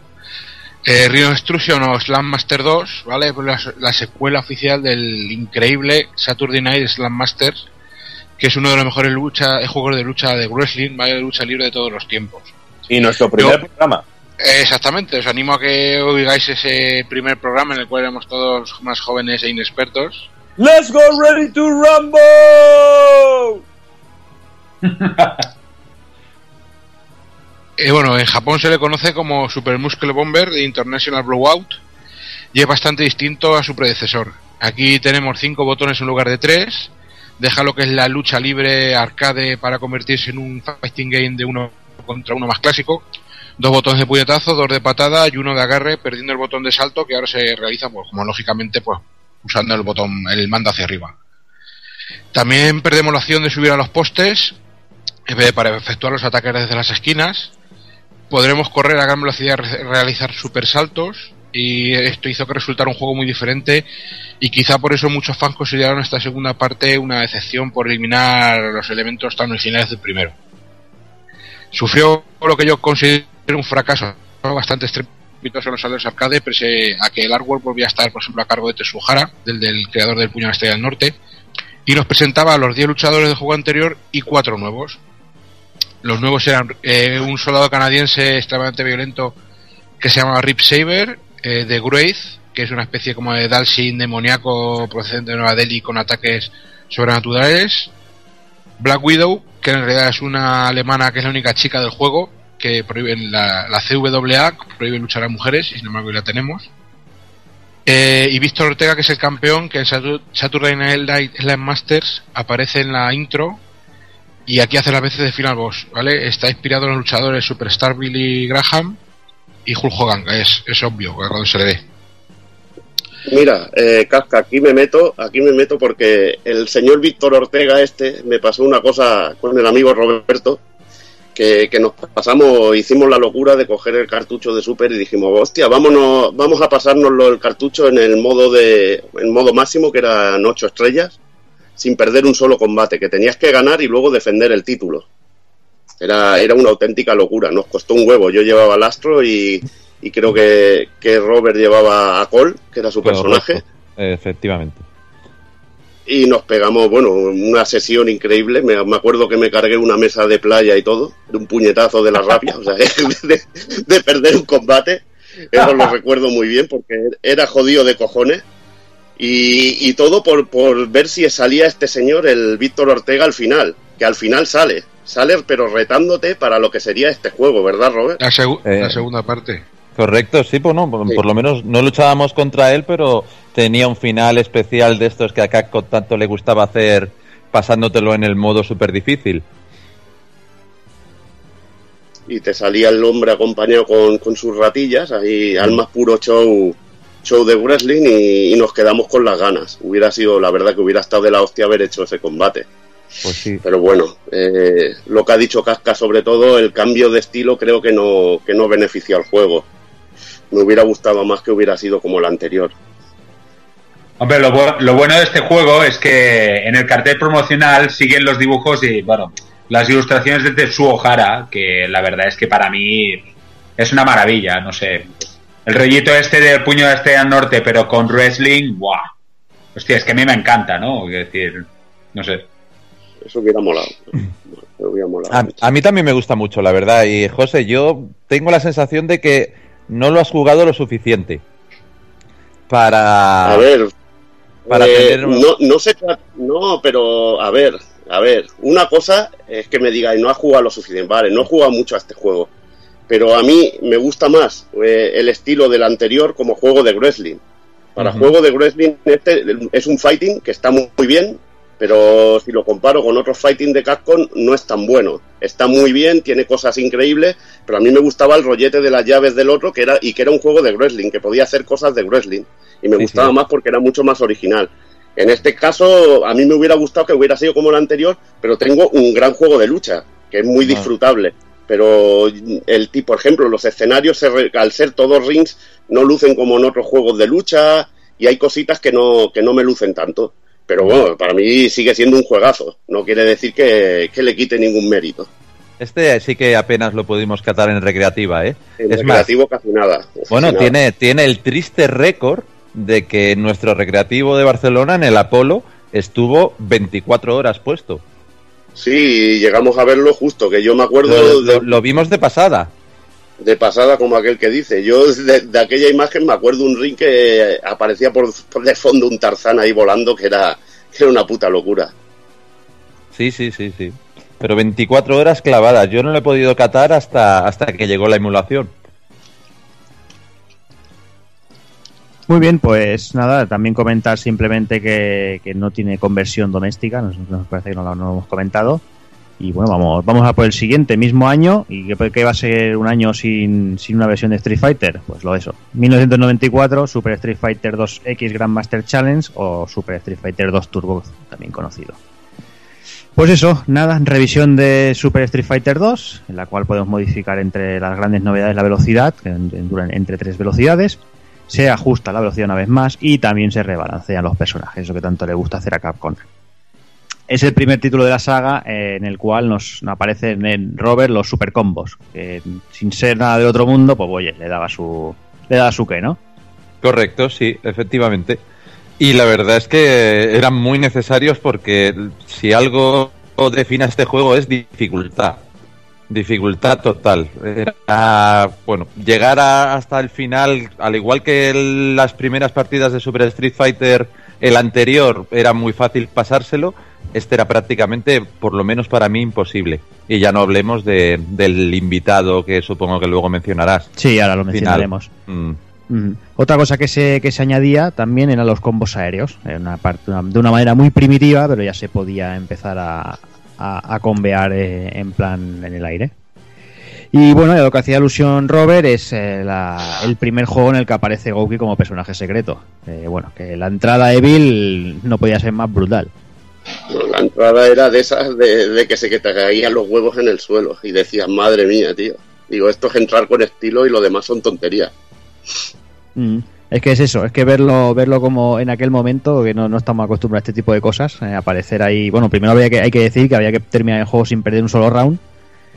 Y cuando, cuando aparecía Bison, aparecía este hombre por ahí, se escuchaba la música y hacía le pegaba un palizón y salía volando Bison y te, y te quedaba ahí para, para, bueno, para luchar contra él. O para morir, para sufrirlo. O para- más bien para sufrirlo, pero bueno. Yo también me imagino a- al primero que le salió esto, realmente, sin saberlo, que de repente te encuentres con esto. Tiene que ser un, un golpe de efecto terrible también. Mm. Sí, sí, no, es que era espectacular a, a tope. Álvaro, creo que querías comentar algo. Nada, eh, comentar, bueno, a ver, no habéis comentado lo de las versiones. eh, más que nada, decir que me acuerdo que este juego salió para 3DO. Sí. Y este juego lo tuvieron en, en los centros mail, que ahora ya son game. Lo tuvieron en los centros mail de. Lo tenían con una tele y todo en los centros mail de aquí de. De Pau Clarís, en Barcelona, ¿vale? Ujú. Y me acuerdo que en esa época yo iba a Barcelona a estudiar y estaba haciendo FP. Y cuando me podía, pues me, me hacía unas escapaditas ahí, unas campanitas. Y me iba aquí a Pau Clarís y me pegaba unas partidas ahí bien buenas. Pero claro, tenerlo para jugar gratis y esa versión era. Nosotros nos hicimos una excursión a una tienda, recuerdo, creo, ¿no, Robert? Correcto, no recuerdo qué tienda era. No, no, yo no me acuerdo, pero fuimos a ver la versión de 3DO y a mí me dejó Sí. un poco frío, porque vi A que faltaban también. muchos detalles del arcade. Bueno, pero Sí, sí, realmente, realmente fuimos a ver la, la PlayStation. Sí, fuimos a ver la Play, que íbamos a ver el día, Fosiles, ¿eh? ¿no? Es Y el- cierto, sí, y sí, tenían sí. la 3DO en una esquina de la tienda con el Es juego. cierto, es cierto. Sí, sí.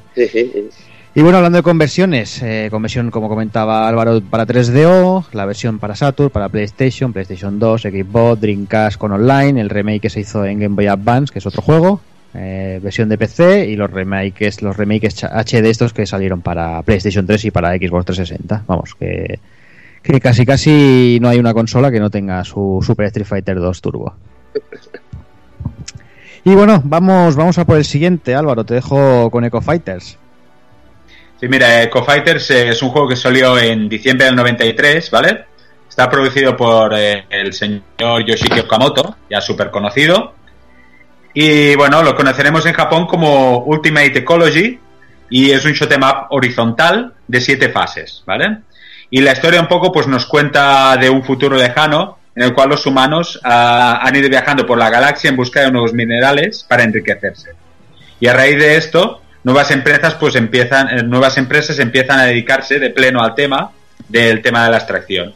Eh, la más grande de ellas, que es Go- Goyolk, ah, ya ha fijado su interés en el planeta Tierra, pero el doctor Molly, que es un acérrimo defensor de la ecología, nos cederá un par de naves para que podamos derrotar a esa pérfida empresa. ¿vale? Y la mecánica un poco del juego, pues llevaremos una nave con una extensión en forma de brazo, la cual podemos mover alrededor de dicha nave para eh, destruir a todo enemigo que se nos acerque desde cualquier flanco. Y podemos subir eh, el nivel de dicho de brazo eh, a base de power-ups en forma de gema, ¿vale? Y, y cada 20 gemas que recojamos nos subirá el nivel hasta un máximo de 4. Y bueno, es un juego que está bastante correcto dentro de lo que sería mm, Capcom y los shoot 'em ups, aunque por ejemplo me gustan juegos así más de eh, scroll de, mm, de, de vertical, que sería pues por ejemplo el Bart y tal, pero este es bastante bueno. Y bueno, pues hace muchas referencias a la ecología y todo el tema esta, pues de, de una tierra pues ya muy, muy desgastada, con mucha fábrica y tal, ¿no? Las músicas están correctas, ¿vale? Y, y bueno, todo lo que es el juego, pues está, sobre todo destacar los bosses, que tienen un rollito así muy steampunk, ¿vale? Y que sobre todo pues los tienes que matar, eh, tienen una gema gigante y tienes que dar a la gema para acabar con el, con el boss. Y algunas Sí, musiquillas que está- están bastante bien. Marca, marca el punto débil, la- las gemas estas. Está muy bien eso. Es muy, Sí. muy rollo así, muy rollo arcade, que creo que tiene que ver con la historia, eh, que la gema es un producto que se saca de... eh, que bueno, que es como una fuente de energía y es el punto débil de estas naves gigantes que la verdad que como diseño de spriteado y eso es increíble. Los sprites Es están de la... o sea, se recuerda mucho al rollito este steampunk de mecánicas así, pues muy de principios de siglo, pero rollo que ese futuro ahí está, está muy guapo. Y la verdad es que destacar que la música es de Shiun eh, Nishigaki, ¿vale? Que tiene Sí. temas tan potentes como los de Kami, Feilong y Akuma, ¿vale? Sí. Pero esta banda sonora no es tan tan potente para mi gusto, ¿eh? Hay algún que otro tema muy bueno de voz, pero correctito. Nada, también me gusta el sistema un poco de la nave, que tiene como una opción que lo puedes ir girando, puedes disparar hacia atrás. Sí, La verdad verdad. que verdad. está chulete. Y luego me recuerda un poco, lo que me gusta mucho son es el- los artistas de Capcom, que hacían unos fondos, unos escenarios de fondo increíbles. Y en este juego la verdad que lucen lucen de la hostia, los fondos con nubes, planos de scroll, dos o tres planitos, muy bien hecho. Para mí es un juego muy, muy resultón a nivel visual. Y, no lo veo nada malo para lo que es un, un matamarciano. Yo creo, me recuerda también un poquito a Buen Squadron y, eso no puede ser malo. Sí, sí, sí, tiene, tiene muchos toques, ¿eh? De UN Escuadro, la verdad, cada vez son aviones, tal, un rollo así un poco militar, y sí que es verdad, y sobre todo los, los, los, los colores, los temas, pastel, así un poco, es muy colorido y re- sí que es verdad que recuerda bastante, ¿eh? Bueno, y ahora siguiendo yo con el rollo, ya que estoy aquí, aquí liado, pues me voy con, con Vampire, The Night Warrior, que, que- conoceríamos aquí como Darkstalkers, de 1994, y este juego creo que, supone un punto y aparte en, en los fighting de Capcom, porque se cambia el estilo gráfico de, de los personajes. Eh, los sprites ahora parecen, tienen un aire anime y, y- y- para mí es el punto, un- el punto de, in- de inflexión en, en los juegos de lucha de Capcom. Mira, mira Eh, si, no te- si- perdona Sí. que te corte. Dime. Mira si les gustó el diseño de Morrigan, que, que lo usaron hasta la saciedad. el sprite. Lo usaron hasta ese sprite tiene más es el sprite más reusado seguramente de toda la Madre historia. mía, hijos de puta. Mira que mola, pero joder, que cómo cantaba. Joder, luego. mola, mola un huevo, es que en este juego es arte, tío, pero ya se pasaron un poquito. Y bueno, tenemos personajes basados en monstruos legendarios, eh, vampiros, sucubus, Frankenstein, zombies, Sasquatch, hombres lobo, etcétera, etcétera. O sea que, que muy bien, muy bien. Eh, escenarios increíbles, eh, tienen una calidad gráfica pero increíble. A mí me encanta sobre todo de este juego las perspectivas que tiene de fondo, que hace unas perspectivas así extrañas pero que quedan increíbles. Mm, Eso es lo que te iba a decir yo. El, este, este era el que tenía el, en la que luchase la pared del, del rascacielos, ¿no? No, no, no. Bueno, eso ya es la tercera parte. Ah, ese fue la Eso tercera, es que no me acuerdo, no lo recordaba bien, pero es que ese es brutal. Este ese- es el, el escenario de, de Tower of the Darkness de- del Darkstalker 3. en Vale, este vale. caso me refiero a la sensación, por ejemplo, el escenario de Galon, que Sí. tiene, por ejemplo, el cielo como cóncavo y te hace Sí, una sí, sí, sensación sí. guapísima. Te hace una sensación, a mí me, me encanta. Y bueno, luego la, la fase de Dimitri, la fase de Víctor, es que es muy, muy espectacular. Gráficamente es una, una auténtica delicia, con un uso del color, pero increíble. Luego, otro tema para echarle de comer aparte es la animación. La animación de este juego es espectacular. Ver al, al Víctor moverse da auténtico miedo, sobre todo cuando das una patada fuerte y ves cómo le aparecen las venas y cómo se van van desapareciendo con, con esa cantidad de frames de animación que tiene. Es que es mm, absolutamente pero increíble. O la, o la cara que tiene Bisamón en el centro, que es espectacular. Al andar, al andar, solo la animación de andar es increíble. Mm, que técnicamente, técnicamente yo creo que, que aquí pegaron un, un salto brutal, ¿no? Podemos vemos ahí, por ejemplo, Super Street Fighter y, y, bueno, se le notan los años, ¿no? Si lo ves a día de hoy. Pero ves este Vampire y ese es lo que tú dices, ¿no? Ese colorido, ese, ese estilo gráfico, esa, sobre todo esa animación que es increíble. Yo creo que a día de hoy, eh, vamos, podrían sacar un juego así y, y- y dar el pego totalmente. Es que hay muchos que soñarían con poder sacar un juego así. Pero bueno, aquí también hay mucho mérito de los artistas. Y los artistas en Capcom yo creo que eran los mejores junto a los de SNK. Y en este caso dieron el do de pecho. Es impresionante. Luego decir que el sistema de lucha es totalmente nuevo. Mm, Para lo que eran los Street Fighters se añade una cosa que es el Chain Combo, que puedes encadenar un combo desde golpe flojo a fuerte, de puñetazos a patadas, y que la verdad que le daba bastante vidilla al juego. Y luego este, este sistema se heredarían por otros juegos de la saga y aparte otros juegos de Capcom, eh, como el, por ejemplo el Street Fighter Alpha, que tiene el Chain Combo, o luego, por ejemplo, los, los X-Men, etcétera, etcétera. Además, también se añadieron cosas como el bloqueo aéreo, andar agachados, que ya estaba en Fatal Fury, y tenemos la barra de super, que nos permitía hacer un super ataque o movimiento X. Cuando... Lo, que, lo que era muy extraño en este juego porque es que cuando se te llenaba la barra de, de super, tenías que gastarla porque empezaba a bajar la barra y si se, y si se y empezaba a bajar automáticamente al llenarse y si se acababa de bajar pues te quedabas sin, sin hacer el super, o sea que te obligaba obligaba a hacerlo si no lo desperdiciabas, un poquillo raro. Un detallito muy curioso que a mí me molaba mucho era el, choque de ondas de energía, que el que saliera más, más tarde tenía prioridad sobre el otro y era muy, muy loco. En vez de chocar y, desaparecer, había como un choque y se ralentizaban, pero ganaba una a la otra. Era muy una auténtica locura. Eh, la banda sonora también eh, estaba de la hostia. Sobre todo destacar el, el tema de Dimitri, que sé que para Robert es muy especial. A él le, le ponía mucho, tanto la fase, el personaje, como la música sí, de sí. Dimitri. Eh, Para mí era el trío perfecto, personaje, fase y música. Y es de esas canciones que tienes en la cabeza desde la primera vez que la oyes y ya no se te olvida jamás. Es que está, además, Dimitri, personajazo. A mí lo que me gustaba mucho, sobre todo, era lo de siempre, ¿no? Como Capcom ah, podía adaptar, pues, el universo de esos monstruos, Drácula, eh, Frankenstein, el hombre lobo, y lo podía adaptar de una manera tan, tan fresca, tan, hostia, es que era, era una pasada, ¿no? Por ejemplo, coger a Bishamon, que era el típico samurái como de fantasmagórico, y ponerle esa, esa coraza con esa boca que comentabas tú, Evil, ¿no? Que me recordaba un poco a, a Ghost and Ghost, el, el Satán de Ghost and Ghost, que también tiene como una boca que tira, que tira Sí, fuego sí, sí. en el estómago, ¿no? Hostia, me recordaba un poco a eso, lo, lo encontraba muy, muy, muy, muy guapo, muy fresco, ¿no? O sea, no.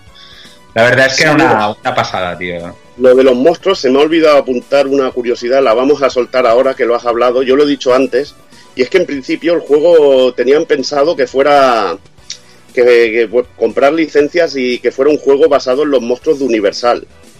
Y habían pensado en ello. Sí, sí, sí. Y, y luego, pues como no pudieron llegar al acuerdo y toda esta, esta historia, pues cogieron y hicieron un juego con sus propios diseños que según leí por ahí, el tal Alex Jiménez, que era uno de, los de los artistas, pues tardó un día o dos en, a- en hacer los diseños de, de personajes. Diseños que, que en, que en un principio son muy locos. Los se pueden encontrar en el libro que ha salido hace poco, de Darkstalkers Tribute, y, pero estaban estaban en, en el libro del Vampire Hunter Deluxe, de un libro que salió antiguo, que eran una- unas Perfect Guides, y la del Vampire Hunter tenía estos diseños y la verdad que, era una auténtica, una auténtica locura. Siguiendo con la banda sonora, que lo he dejado un poco aquí, hemos cortado un poco, nos hemos ido un poco de off topic, eh, destaco también que hay temas como el de Bisamón, que es muy chulo, y uno que es muy increíble, que es el de Lord Raptor, que es un, que es que cuando lo escuchas dices, esto es CPS2, porque es un, lo que es la guitarra eléctrica tenía un sonido muy especial en, en la CPS2. Y el tema de los Raptor es, es cojonudo para, para poder notarlo.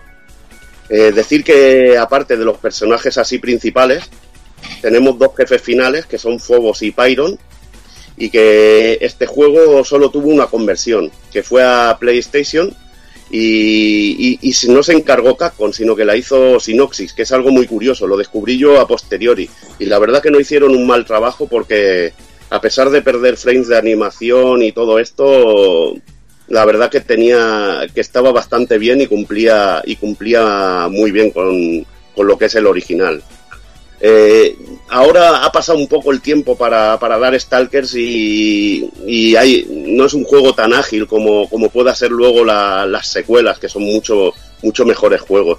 Pero desde luego es todo un clásico y un punto de inflexión en, en la historia de Capcom. También lo podemos luego encontrar en recopilatorios y en el recopilatorio de Play 2 que, que tiene todos los títulos de la saga. Y bueno, vamos un poco con las curiosidades, que además del cambio de nombre del juego entre la versión occidental y japonesa, muchos personajes también sufrieron el, cambio de nombre. Y por ejemplo, Aulbat, eh, que se llamaba en Japón, pasó a ser Riku en Occidente, John Talbain eh, en Occidente y Galon en Japón, o Huizil en Occidente, que es el, el jefe, el, el anterior al jefe Apairon, que se llamaba Phobos en Japón. O sea que estos cambios que, que hacía Capcom. Luego decir que en, la, que en la intro de, eso no lo he comentado, en la versión de PlayStation teníamos una, una intro cantada que se llamaba Trubelman, que era muy curiosa, además muy cachondo la intro de vídeo. Y luego esta intro se usó para, este tema se usó para, la- para el anime y la serie de, de animación yankee. También, como al- igual que en el caso que, que había comentado Cero del, del Alien vs Predator, Capcom barajó la posibilidad de conversionar este juego en 32X. Y bueno, mm, la verdad que hubiera sido, la verdad que, que podría haber molado, me hubiera gustado ver cómo, cómo podría haber quedado un que- 32X. es que leyendo estas cosas eh, te, pues te paras a pensar y dices que la, que la, la seta hubiera sido otra cosa, ¿eh? Con- estas conversiones. Sí, estas, con estas conversiones pues podría haber molado mucho porque además eh, tenía potencial. Que veías el Afterburner que lo habían hecho prácticamente como el arcade Mm, y sí, decías, sí, por "Hostia, eso, por en, eso. 2D, en 2D podría chutar esto y la verdad que se quedó por la falta de títulos se quedó en un invento y en uno de, de esos fallos de, en la historia de las consolas de, de aquellos importantes, de aquellas cagadas buenas. Y bueno, ya estoy ya en mi materia. Estoy en materia y, y sigo yo con el X-Men. Sigue, sigue a por ese, a por ese pedazo de X-Men. Sigo sobre ese pedazo de X-Men que, bueno, esto ya son palabras mayores para mí. Porque si hay un juego que me impactó, y bien lo sabe el amigo Robert, Hmm, fue este X-Men Children of the Atom. hmm, cierto. hay una anécdota muy buena. ¿Dónde nos encontramos este juego, Robert? ¿Dónde Este nos lo juego, este juego nos lo encontramos en el Apolo. Un buen día camino de- del salón del cómic. O sea que contar toda la historia. eh, era, bueno, pues era un mes de mayo. Bueno, la historia, la historia básicamente es que nosotros bajábamos en Plaza España y hacíamos nuestro caminito hasta Estación de Francia, que era donde se celebraba por aquel entonces el salón. Y la parada obligada para repos- repostar un poquito era el Apolo, como siempre. Y ese día entramos de buena mañana porque además madrugábamos para ir al salón. Y eh, bueno, pues a nuestra izquierda habían puesto el X-Men y a nuestra derecha habían puesto el Fatal Fury 3. Ya Entonces, pues fue, fue un poco epiléptico casi lo que, lo que nos ocurrió allí. Yo por un lado no sabía dónde mirar, José estaba abrazado a la máquina del X-Men, eh, el encargado del Apolo nos miraba con, con una cara extraña.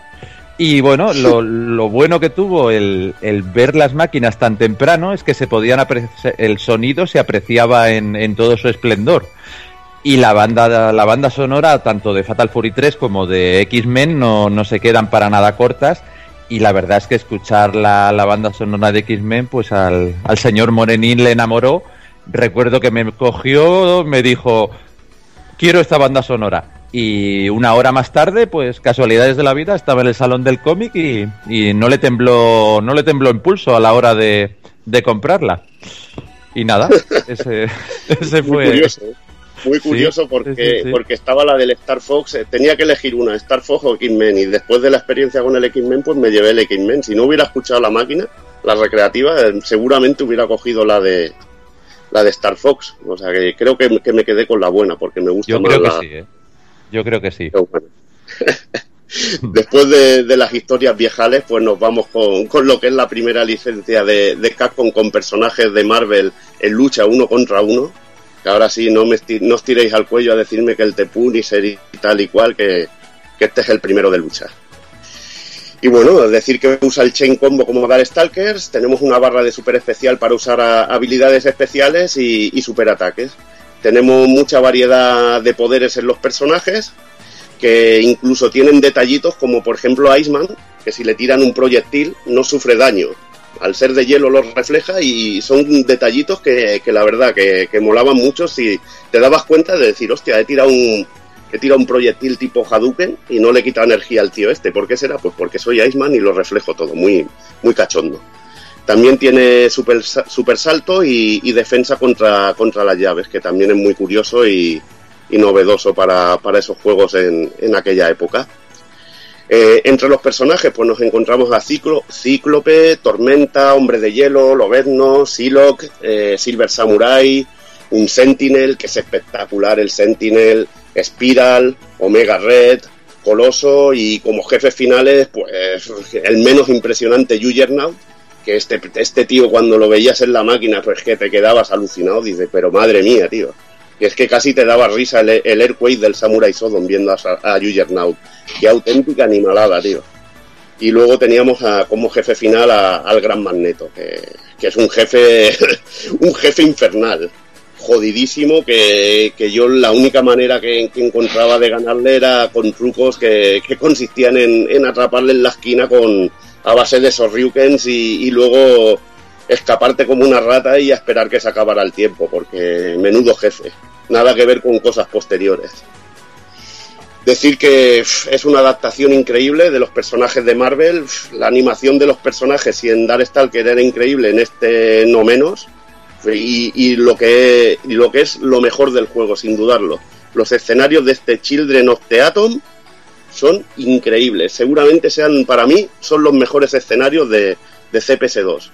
El escenario de, de Coloso, que empiezas en una especie de. como un aparcamiento. Se destruye el suelo, caes a un, a un río, encima de una barca. Y estás luchando en la barca que va hacia adelante y ves que detrás sale un sentinel y hay un robo y, y toda la hostia. Dices, hostia, esto es alucinante. Luego ves el, el escenario de Spiral, que se van rompiendo suelos y hay cuatro o cinco pisos. Eh, el escenario también, el de, el de Wolverine, que va como, vas pasando como una época así de prehistórica, el escenario de Iceman, que empiezas en la playa y van pasando mil historias, el escenario de Danger Room de Cyclops, que es increíble. Es, es alucinante. Este juego es alucinante a nivel de escenarios. A Y a nivel también lo que me llama muchísimo la atención lo bien adaptado que están los ataques y todos los golpes a nivel de juego de lucha para unos personajes de, de un cómic, ¿sabes? Que están a Cíclope le quedan de puta madre ese tipo de ataques, a lo vez no te cuarto de lo mismo. Y fíjate en el tiempo lo que está dilatado ese tipo de ataques, porque a lo vez no le vemos casi con los mismos ataques también en el Marvel vs. Capcom 3, por ejemplo. ¿Sabes? Que No, los- es que supieron capturar lo que es la esencia del cómic, pero de puta madre. Y es que tú lo pones a día de hoy, porque a lo mejor hay otros juegos que a lo mejor en su día llaman mucho la atención y por el recuerdo y todo lo que quieras, pero este juego, yo he estado jugando estos días en la, recreativa y luce de puta madre a día de hoy.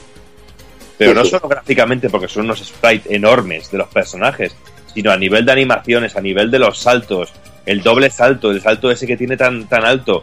El juego se mueve desde la hostia. Lo que tú comentas de los escenarios es, es, es increíble. Los escenarios, el de Silos, por ejemplo, que empiezas en un ascensor y llegas a, a la planta alta con la luna detrás, que es espectacular. Es que a ese nivel creo que es imbatible este juego.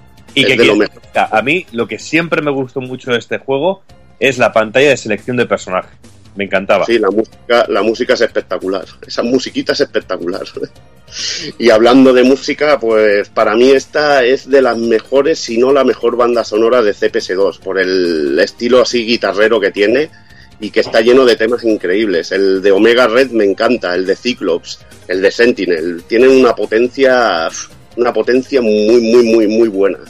Me parece una banda sonora, ya digo, espectacular muy muy buena y si lo puedes disfrutar en la recreativa como lo pudimos disfrutar en aquel momento pues te marcaba muchísimo a eso y, mezclado con los escenarios y, y lo bien que lucía el juego pues que poco más se puede decir Yo, Eh, sobre, sobre todo, perdón sí No, solo comentar que yo me acuerdo sobre todo de verla en recreativa esta máquina, ¿vale? Y esta placa. Y la verdad es que flipar sobre todo con los rapes, con los aerials, ¿no? El hecho de que por primera vez veías que, hostia, empezabas un combo y, hostia, empezaban a subir y a hacer como un pedazo de combazo, tío, que, que alucinabas, ¿no? Y, y la verdad, lo de siempre, ¿no? Como Capcom cogía una franquicia americana y hacía magia. Hacía una, una- una reinterpretación de lo que sería una película, de lo que sería un cómic, lo que sea, y hacía magia a la japonesa. Y era, bueno. Perdona, dime, di, di. Sí, es que creo, creo que incluso incluso cogieron las voces de los personajes de, de la serie de X-Men de la época. Ahora eso no lo sé, no, no lo tengo contrastado, pero creo que incluso lo cogieron eso. Que, que supieron de dónde, de dónde beber, porque aquella serie de animación estaba muy bien, la de X-Men. Sí. Y bueno, eh, vamos a las conversiones que estuvieron para Saturn, que corrió a cargo de Rutubo. Tuvo mu- al no llevar cartucho de memoria, que aún no, no se usaba en Saturn, tuvo recortes sobre todo en la animación, porque escenarios y esto estaba prácticamente todo completo. No recuerdo que falte nada en, en el tema escenario, pero se notaban los cortes en, en animación, aunque jugablemente funcionaba de coña. Luego estaba la versión de Play y PC, que hizo Proof, que, que esta tenía unos recortes mucho más tochos y para mí no, no le llega a la suela a la de, a la de Saturn, pero bueno, es lo que, es lo que había. La, la Play sobre todo era bastante inferior en, en 2D y se tenía que recortar mucho. Y si encima la compañía no era la original, pues podían pasar esas cosas. Como curiosidades, eh, decir que hay un truco para llevar a Gouki, que bueno, aquí podemos ver un primer paso para, para lo que pasaría después, que serían los crossovers de, de Street Fighter con X-Men.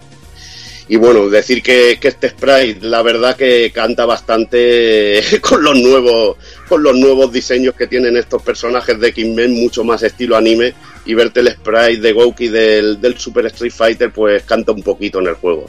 Pero bueno, y sobre todo también con los poderes que no están adaptados a lo, a lo que tienen los otros personajes. Luego también decir que en la versión de Saturn hay un truco para, para ver un anuncio de Marvel Super Heroes y se puede llevar a Juggernaut, incluso en modo dobles. En Play eh, lo bueno que tenía es que incluso podíamos llevar también a Magneto. Y bueno, tras el pedazo de X-Men, eh, volvíamos al año siguiente, 1995, con Marvel Super Heroes, que nos comenta un poquito Kafka. Pues bueno, Capcom volvió a hacerlo, ¿vale? Y nos dio más de lo que queríamos, que eran hostias y superhéroes, como tiene que ser.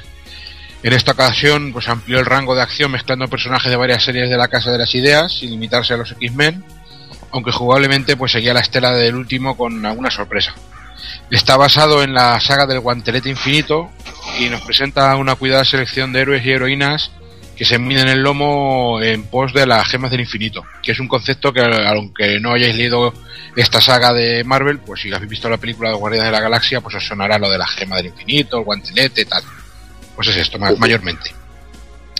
Eh, las gemas, de estas gemas de las que hablamos, pues inciden en el carácter y habilidades del luchador, pudiendo ser activadas en medio del combate siempre y cuando tengamos, las tengamos en nuestro poder. El método de obtenerlas, pues es sencillo, a hostia limpia y cumplir unos requisitos de ataque o de defensa. Las gemas podían ser de seis tipos: Power, Time, Space, Reality, Mind y Soul. Como personajes, eh, en el bando de los héroes contábamos con el Capitán América, Iron Man, Wolverine, Hulk, Spider-Man y Mariposa Mental o Psylocke. Mientras que en el de los villanos podíamos encontrar a Suma Goraz, Magneto, Black Hawk, que no tiene nada que ver con el de la peli de Ghost Rider, que es un Galler total, y el grandísimo, y el grandísimo gañán de Juggernaut. Ahí es nada, vaya plantel guapo que tenemos. También aparece el Doctor Muerte o Doctor Doom, como lo preferáis, ¿vale? Que es el rival a batir antes del plato fuerte, que es Thanos. Eh, Thanos, que es el mismo que, que comento del, de los Guardianes de la Galaxia, para los que hayan visto la escena pocos créditos, pues ya sabrán quién es. Eh, contábamos con un personaje secreto en la versión japonesa, que es Anita, que es la hija de Donovan, que del, del, juego de Stalker o Vampire Savior, que ya hemos dicho. Eh, pese a todo parece que es un personaje sin terminar, aunque incluye ataques y homenajes a otros personajes de una manera más discreta que en, que Poké Fighter, ¿vale? No es tan cantoso. Versiones, pues tenemos en PlayStation y Sega Saturn, ¿vale? Y están eh, incluidos en el Marvel vs. Capcom Origins de PlayStation Network y Xbox Live, junto al Clash of Super Heroes en, el año 2012. Mira, decir, decirte que bueno, la versión de Sega Saturn podían meterle un mega de RAM para mejorar la, las animaciones, pero no fueron, no fueron grandes conversiones las del Marvel Super Heroes, porque tenía algunos escenarios en que se, que se ralentizaba, era muy curioso, había dos o tres escenarios que, que no estaba muy pulida la, la conversión. Pero bueno, eh, sobre el juego en arcade, que es una auténtica delicia, decir que eh, si el X-Men tenía escenarios increíbles, este tampoco le iba a la zaga y tenía algunas cafradas como el escenario del Doctor Muerte, que tenía un scroll, un efecto raster como el del suelo de, del Street Fighter 2, pero que era un submarino entero y se movía el techo y el suelo a la vez y era espectacular. Era un efecto que lo veías en su momento y increíble. Y aparte veías el ataque también del Iron Man, el del el Photon Cannon, el tío. El cañonaco. El cañonaco, eso, eso y las partía, animaciones, las anim aparte como digo, el, el, el, el, staff que eligieron de personajes tan extraño por un lado y tan especial por otro. Las animaciones de Suma Gorazo, de Black Hawk, tío, es que son, son amor, son, son, son, amor puro, tío. Y Thanos, tío, que es un, es un hijo de puta. A ver, no como el personaje, no la dificultad, porque como decías antes, no es un personaje muy, muy difícil, pero sí eh, la recreación de sus golpes. Yo no tenía a Thanos como un luchador, ¿sabes? Así tan sin, sin aparatos, sin robots, sin tal, y verlo aquí repartiendo hostias a mano vuelta, que no sé Joder, macho, si es, es el titán loco. Sí, sí, pero que, que no, me- no lo imaginaba en un juego de peleas, me refiero. ¿Sabes? Y, y la primera vez que me encuentro a Thanos en un juego de peleas ahí, no sé, el- el- yo lo que, el- de este juego lo que me quedo es con el stat de personajes que, que hay. Yo decir, bueno, decir otra cosa sobre el sistema de lucha, aquí se mejoró mucho el, combo aéreo, se perfeccionó muchísimo y se podían hacer combacos aéreos super animales. Me acuerdo que una vez, una anécdota muy, muy cachonda, que quedamos con el doc de Superjuegos para, para echar unas partidas al, al Marvel vs. Street Fighter, pero nos hizo una demostración del, del combo de Spider-Man, que había un combo de 90, 100 hits así con combo aéreo, así rollo casi infinito, y la verdad que, que muy espectacular. El tío sabía hacer eso, pero luego no sabía tampoco luchar muy bien a dobles, pero, pero hacer el combito sí que le salía bien al jodido. Eh, la lástima de este juego también es que es extremadamente fácil. Te lo Sí. puedes pasar con la uña con quien quieras. Pasas de la dificultad infernal de Magneto a- a- al placer de, bueno, a, a la broma que es la dificultad del Marvel. Que la verdad que a mí me dejó mucho que, que desear en este aspecto. Una cosa que tiene increíble el juego, pues que tiene una de las mejores canciones que, que pueda encontrar una CPS2, que es la del el tema del Capitán América, es para mear y no echar gota. Es realmente increíble. Yo sé que al Roberto la- también le encanta, bueno, es su personaje favorito seguramente de Marvel. El Capitán América no se merecía menos, eso está claro. Que la Yo mejor lo único, canción que ha lo único compuesto. que le hubiera hecho al, al Capitán América, Robert, es que cuando... Es que esto no queda realista, tío. Que se ponga de espaldas y te pase una banda de paloma y no te cague ninguna, tío, pues no... Eso no lo Y veo le- yo. Y le falta algo de paquete también, ¿eh? Sí, seguramente. Yo no sé tantas cosas sobre el Capitán América como tú y, y- y veo y prefiero no saberlas. Porque tú no quieres, José, porque tú no quieres. Pero el paquete le sobra, el paquete que le falta a uno le sobra a Hulk, que Hulk sí tiene paquete. Menudo- Menudo- menudos pantaloncitos apretados lleva el cabrón de Hulk, hijo puta. Muy bien, pues vamos, vamos a por el siguiente. Vamos a por Rockman de Power Battle o Mega Man de Power Battle, Doki. Pues sí, aquí tenemos, tenemos ahora también un juego de Rockman para, para recreativa, pero todo lo contrario a lo que podíamos eh, pensar de que iba a ser un juego de Rockman que es un plataformas. Pues aquí tenemos un juego de lucha que parte de la estética clásica de, de Rockman, nada de Mega Man X ni Rockman X. Aquí únicamente se basa todo en el personaje clásico de la, de la, de la saga principal de Rockman y situándose cronológicamente inmediatamente después de lo visto en Rockman 7 eh, y luego también este juego contó con una secuela de Power Battle 2 que del que charlaremos dentro de un ratito y una adaptación que mezclaba cosas de los dos juegos para Neo Geo, Pocket, Pocket llamado Rockman eh, Battle of Fighters que yo no conozco este juego sí que no he llegado a, jugarlo ni, ni probarlo porque realmente nunca he tenido una Neo Geo Pocket en mis manos y bueno, de la misma manera, este primer Power Battle eh, lo podemos encontrar también en el Rockman Anniversary Collection de PlayStation 2 y de, y de GameCube como un desbloqueable. Y mira, bueno, pues la, la historia es muy, muy sencilla. Eh, es un juego de lucha en el cual el doctor eh, Willy ha, re- rescatado partes de los robots de los Robot Masters de otras épocas y los ha reunido para dominar el mundo. Y nada más meter nuestra monedica en la recreativa, pues el juego nos permite seleccionar entre tres personajes pudiendo jugar solos o con un amigo en, cooperativo contra el, contra el enemigo, no, no entre nosotros. Y de esta manera podemos seleccionar a Rockman, eh, a Protoman o a Forte. Es decir, que yo me gusta jugar con Forte en este caso. Y el juego, aunque sea un juego de lucha, pues es un juego de lucha atípico porque tiene una mecánica que recuerda muchísimo al juego original, en el cual tenemos unos controles muy básicos a primera vista, que es un botón de salto, otro botón de ataque. Eh, el botón de ataque si le dejamos apretado hacemos un disparo que tendremos mucho más fuerte. Y tendremos un tercer botón por el cual el personaje adopta cada uno de los poderes que les quitamos a los enemigos cuando los hayamos de- derrotado. Otro clásico de la saga, Rockman. Pero tiene, tiene lo que tiene que tener Rockman, que es una de las mejores partes de, de la saga, que son los enfrentamientos con los jefes finales, que es lo que estás definiendo. Que, que Capcom cogió lo que es esa parte del juego, esa parte de, de los Mega Man y la, y la hizo videojuego así de, de arcade. Y la verdad que yo creo que funciona muy bien. Claro, porque date cuenta que yo siempre que he jugado a un Rockman, siempre he tenido la sensación de, de toda la parte de plataformas, plataformas a veces eh, que son un auténtico demonio, bla, bla, bla, bla, bla, bla, bla, bla, bla. Pero luego, los combates son un juego aparte completamente diferente, porque es un juego de estrategia realmente, es un combate de estrategia y que está perfectamente llevado, llevado aquí. También hay que decir que siempre me ha parecido más, más complejo los combates en el juego principal que en el propio juego, que siempre me ha parecido muy sencillo. O por lo menos yo nunca he tenido problemas para, para ir avanzando sin ningún tipo de problema. No me, no me ha costado. Aunque me parece mucho más sencillo la, la- continuación. O por lo menos es la sensación que siempre he tenido con este, con este juego.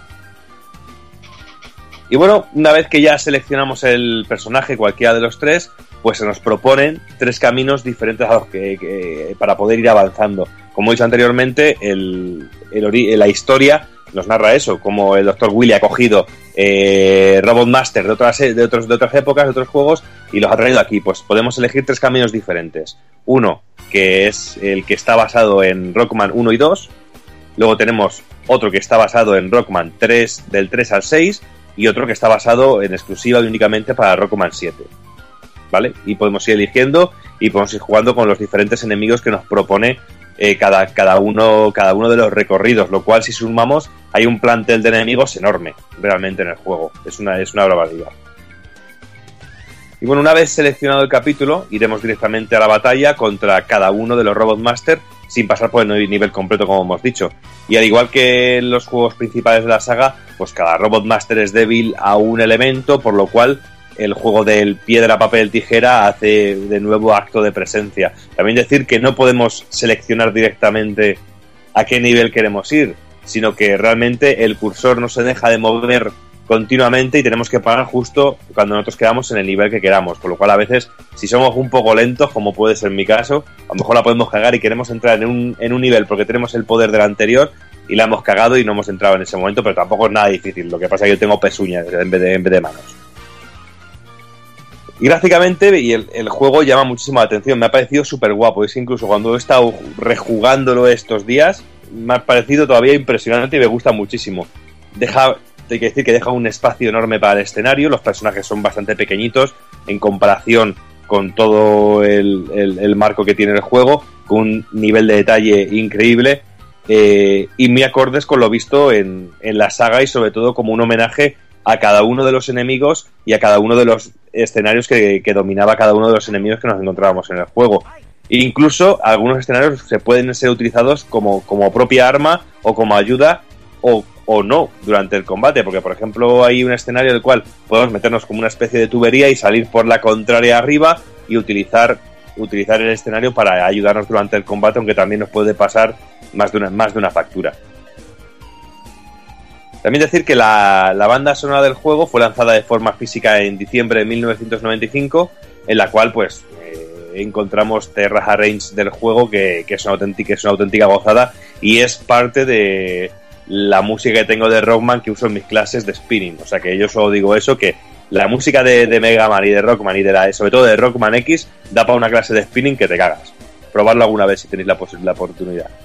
Y bueno, como curiosidad, eh, decir que existen algunos sprites ocultos eh, y que no se usan en el juego, como son animaciones de los personajes trepando escaleras. Eh, también tenemos algunas animaciones de todos los Robot Master recuperándose, que algunos durante el juego lo hacen, pero con muchísimos menos cuadros de animación.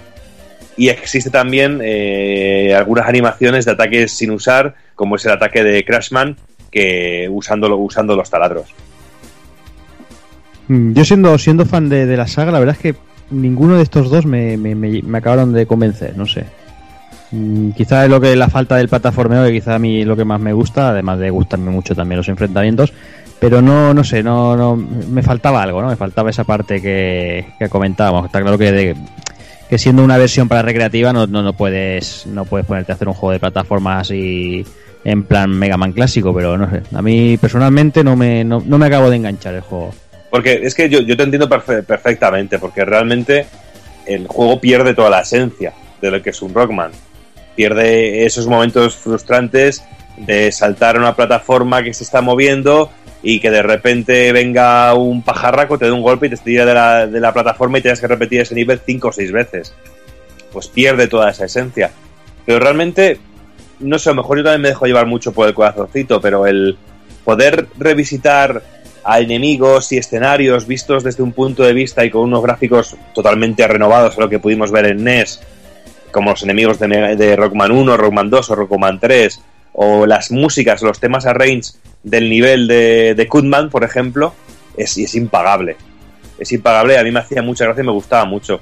Decir que realmente a lo mejor luego como juego de, juego de lucha no es un juego de lucha al caso y se queda quizá un poco corto. Como juego de plataforma no tiene nada porque no es un plataforma, con lo cual yo te puedo entender perfectamente, pero yo creo que es un gran homenaje a la saga, ¿eh? y yo lo disfruto muchísimo. Y bueno, vamos, vamos a por el siguiente, Bill. Vamos a por, a por la revisión de Vampire Hunter, Darkstalker Revenge o Night Warrior, Darkstalker Revenge. Bueno, la, la secuela de, de Darkstalkers, Vampire, que es la que se nos presentan dos nuevos personajes, eh, Donovan y Leilei, los cazadores de monstruos. Eh, Donovan va acompañado de Anita y es capaz de invocar eh, poderosos espíritus. Un personaje que a mí me pareció espectacular, un añadido pero, pero increíble, de esos, de esos personajes que entran en un juego pisando fuerte, como, como bien hace su super especial, que es un pisotón de esto, un pisotón pero, pero bruti- brutísimo. Lo de los Sí, yo- espíritus también. Yo he- sí, este, este juego, pues yo, yo recuerdo que se que coincidió justo que, que llegó a mi salón recreativo, eh, lo jugué y llegué a casa, puse la televisión y justo estaban echando la serie en Canal Plus. Pero justo coincidió en ese mismo momento, ese mismo día. La serie que tenía a Donovan como protagonista, que le vi con el... Yo no sabía ni qué era la serie, porque incluso recuerdo que el título del juego en pantalla era de una manera y luego la serie se llamaba de otra. Pero yo en cuanto vi el, el personaje con el espadón, con la botella y con la niña al lado, pues justo coincidió y yo me, yo me quedé flipando. Luego, la pena que solo echaron tres o cuatro capítulos, solo pillé tres o cuatro capítulos y me quedé un poquito con la cosa. Pero este es de esos juegos que yo aquí en Medina del Salón Recreativo, que encima estaba montado en un mueble que había genérico, pero era un mueble con asiento y pantalla enorme. ¿Sabes? Que era un auténtico espectáculo verlo ahí en todo el centro del Salón Recreativo en mi pueblo. Y lo dicho, el, el tío del pisotón que aparte tenía espíritus de fuego con una espada, tenía también uno de hielo que tiraba como, bueno, tiraba un, ataque de hielo, tenía otro de, trueno, luego te podías montar incluso en la espada haciendo rollo surf, era una pasada, una pasada de personaje. Igual que que, que es un fantasma chino y, y esconde un montón de trucos bajo la manga. Te podía sacar armas, bombas, pesas, te podía tirar de todo. También me hacía mucha gracia que era capaz de caminar en el aire, que era muy... El Ghost Wall creo que se llamaba, que era muy cachondo. Era muy cachondo, personajazos los dos. Y bueno, además de Donovan y, y Leilei, también podíamos jugar con Phobos y Pyron, los jefes de- del anterior juego, un clásico de, la- de las revisiones de Capcom, el que, el que pudiéramos jugar en el siguiente con los jefes, con los jefes del anterior.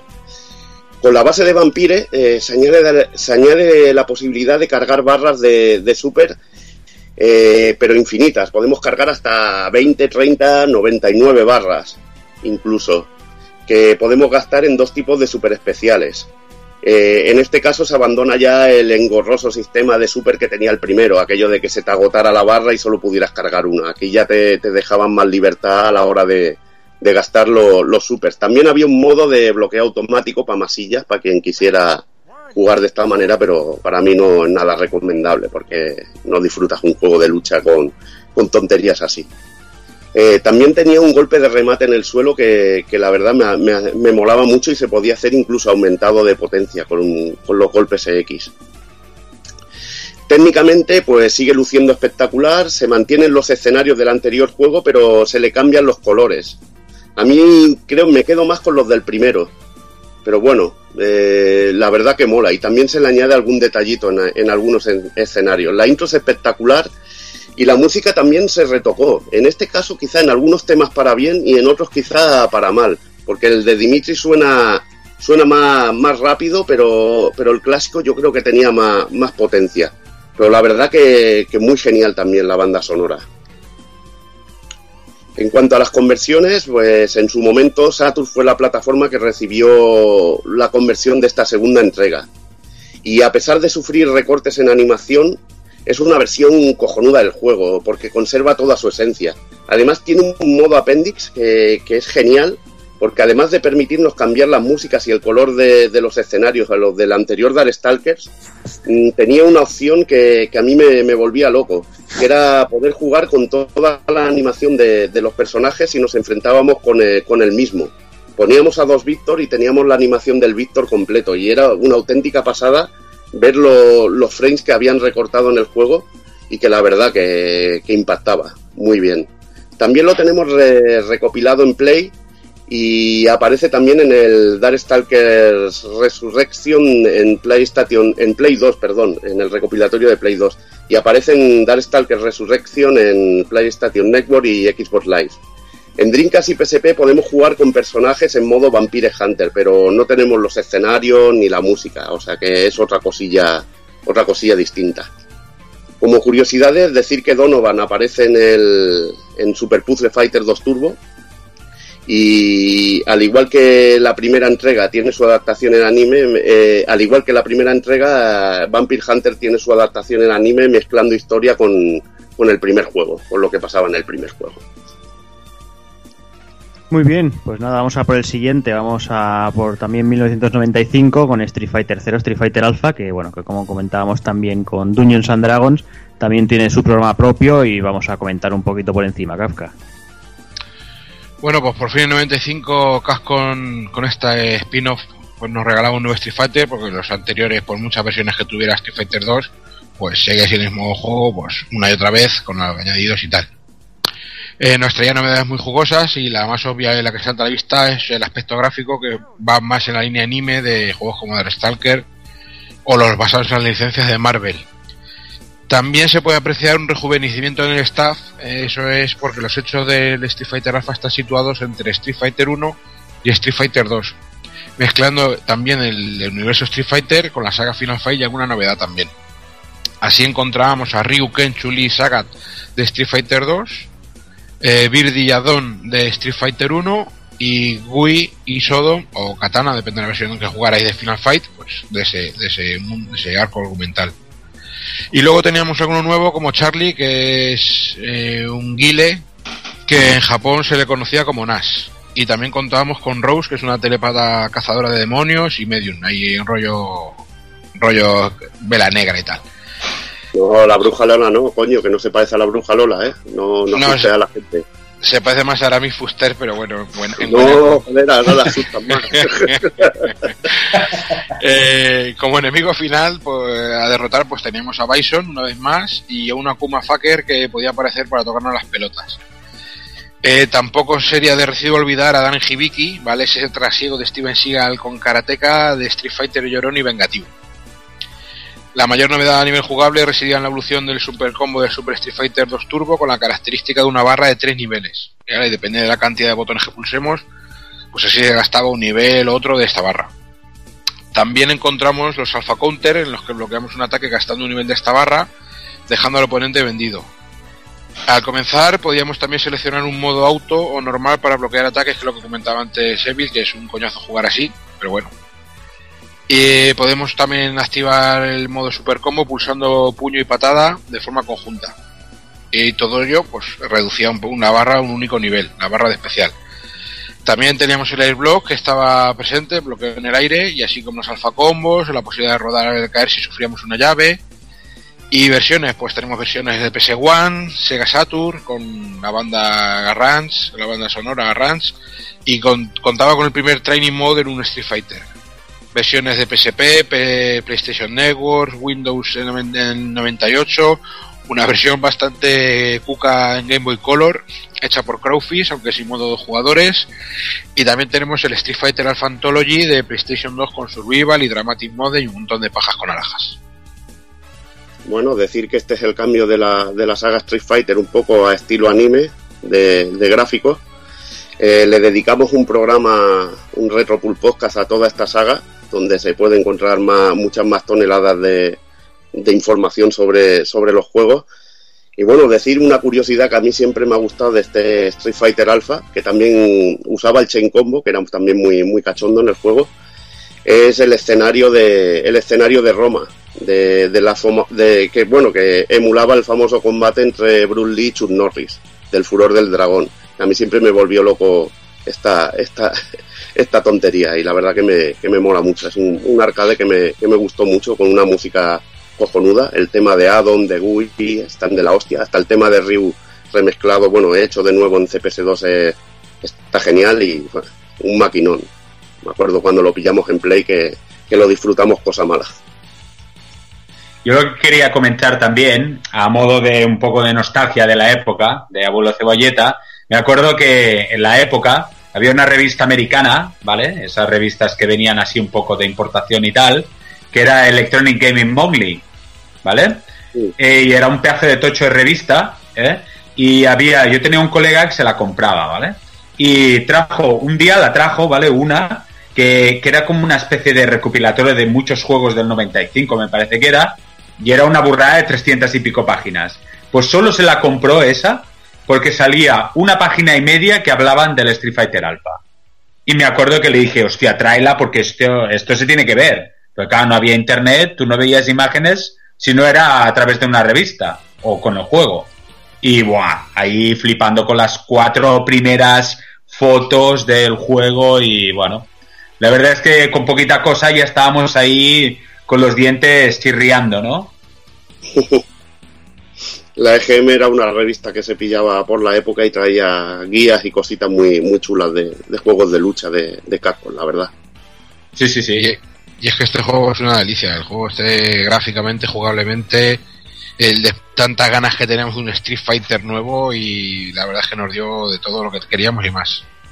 Claro, el tema es ese, ¿no? Siempre se, se- se- hemos criticado a Capcom, ¿no? Por, por, por, bueno, por, por aprovechar cosas y no acabar de, de hacer un salto de verdad, ¿no? Y yo creo que aquí fue uno de esos saltos, ¿no? Como tú comentabas, Kafka, eh, todo, todo rediseñado, todo nuevo y una y un plantel bastante bastante mejor, o sea, bastante nuevo, casi casi al completo, como hay que decir, y, mezclar esos universos de Final Fight y todo eso, yo creo que, que fue, fue fue un total acierto y quizás es uno de los mejores Street Fighters. Incluso los viejos recuperados, rediseñados, eh, Sí, sí. rejuvenecidos, con algunos cambios en los golpes más, y los personajes más diferenciados. Eh, a, Bison le metieron una inyección de hormonas. Hostia, sí. ¿Cómo perdió el Street Fighter? Hostia, Saga, Saga, si tú lo ves en el Street Fighter 2, ahí parece un. A todos los Aunque es- hormonaron, tío. Aunque es un gigante, pero es, es medio tísico, parece un pirata tísico. Tirillas, tío. Es la, con- la- con la gonorrea. edad. Es la edad, Sí, con, con gonorrea, tío. Y aquí es un jamelgo cabrón, bastardo, que parece que se ha comido dos jamones el cabrón. Te ha hecho un toro. Lo que pasa, los años no pasan vale, tío. Y bueno, vamos vamos a otra vez, otro, con noven- otro de 1995, eh, Evil, Cyberbots, de Full Metal Madness. Uh, otro jueguecito de estos especiales para mí.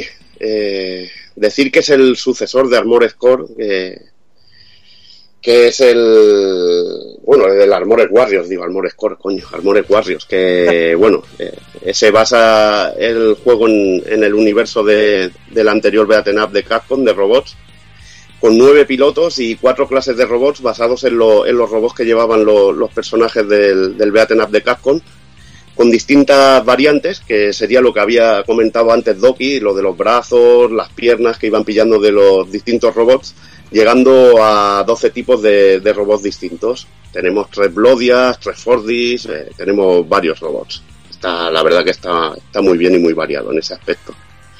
A pesar de, de su sencillez, en la que el control se limita principalmente a cuatro botones, que son dos de ataque uno y uno de especial y otro para los propulsores, es un juego que tiene dentro lo que cabe su profundidad, con sus combillos, sus especiales, y también tiene sus superataques que vienen en forma de super combo o el Giga Crash, que es una explosión que, pilla todo lo que pilla de cerca, lo, lo revienta y también tiene su cariz defensivo y, su estrategia de usar un superataque o el otro.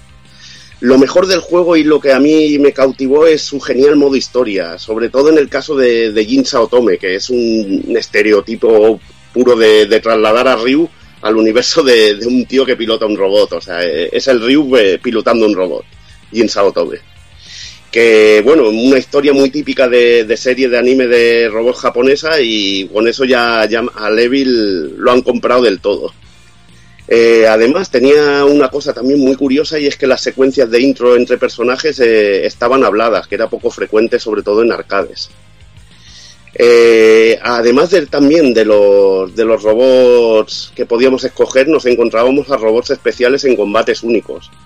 Cuatro que en este caso son Super 8 de Devilot, eh, de Sade o, o Warlock de- del enemigo final, que luego eh, son seleccionables vía truco. El juego técnicamente es una delicia, con, con unos robots gigantes, perfectamente animados, fondos Made in Capcom, con ese uso del color tan bueno que hacían, que era increíble, que lucían espectaculares. Por ejemplo, el escenario del aeropuerto, que empiezas eh, el combate, se cae un ala del avión cuando, cuando la rompes haciendo un golpe sobre ella, y luego en el siguiente round aparece todo con un efecto de humo brutal. La base de lanzamiento, que sale una nave nodriza ahí a lo bestia, la arena de los robots con las pantallas, la colonia espacial, eh, una auténtica locura. La ciudad, la, la megalópolis que es increíble y bueno, está alucinante a nivel, a nivel gráfico. Luego decir que también el diseño de los personajes corre a cargo de, de Kino Nishimura. Y en este caso de este juego podemos encontrar una colección de Kino Nishimura de, figuras donde podemos pillarnos un Jin Saotome y una Prince- Princess de Vilot que están dentro de la colección que, están la mar de bien. Sobre todo el, el Jin Saotome que no hay muchas figuras de este personaje y está muy bien. La música es cañerísima, con el típico guitarreo de CPS2 y temazos como el de Megalopolis, el de la ciudad, el de Helion de cuando peleas contra Sade, o el de Super 8 que tiene ese tonillo típico de, música de, de mecha, de, de anime de mecha japonés.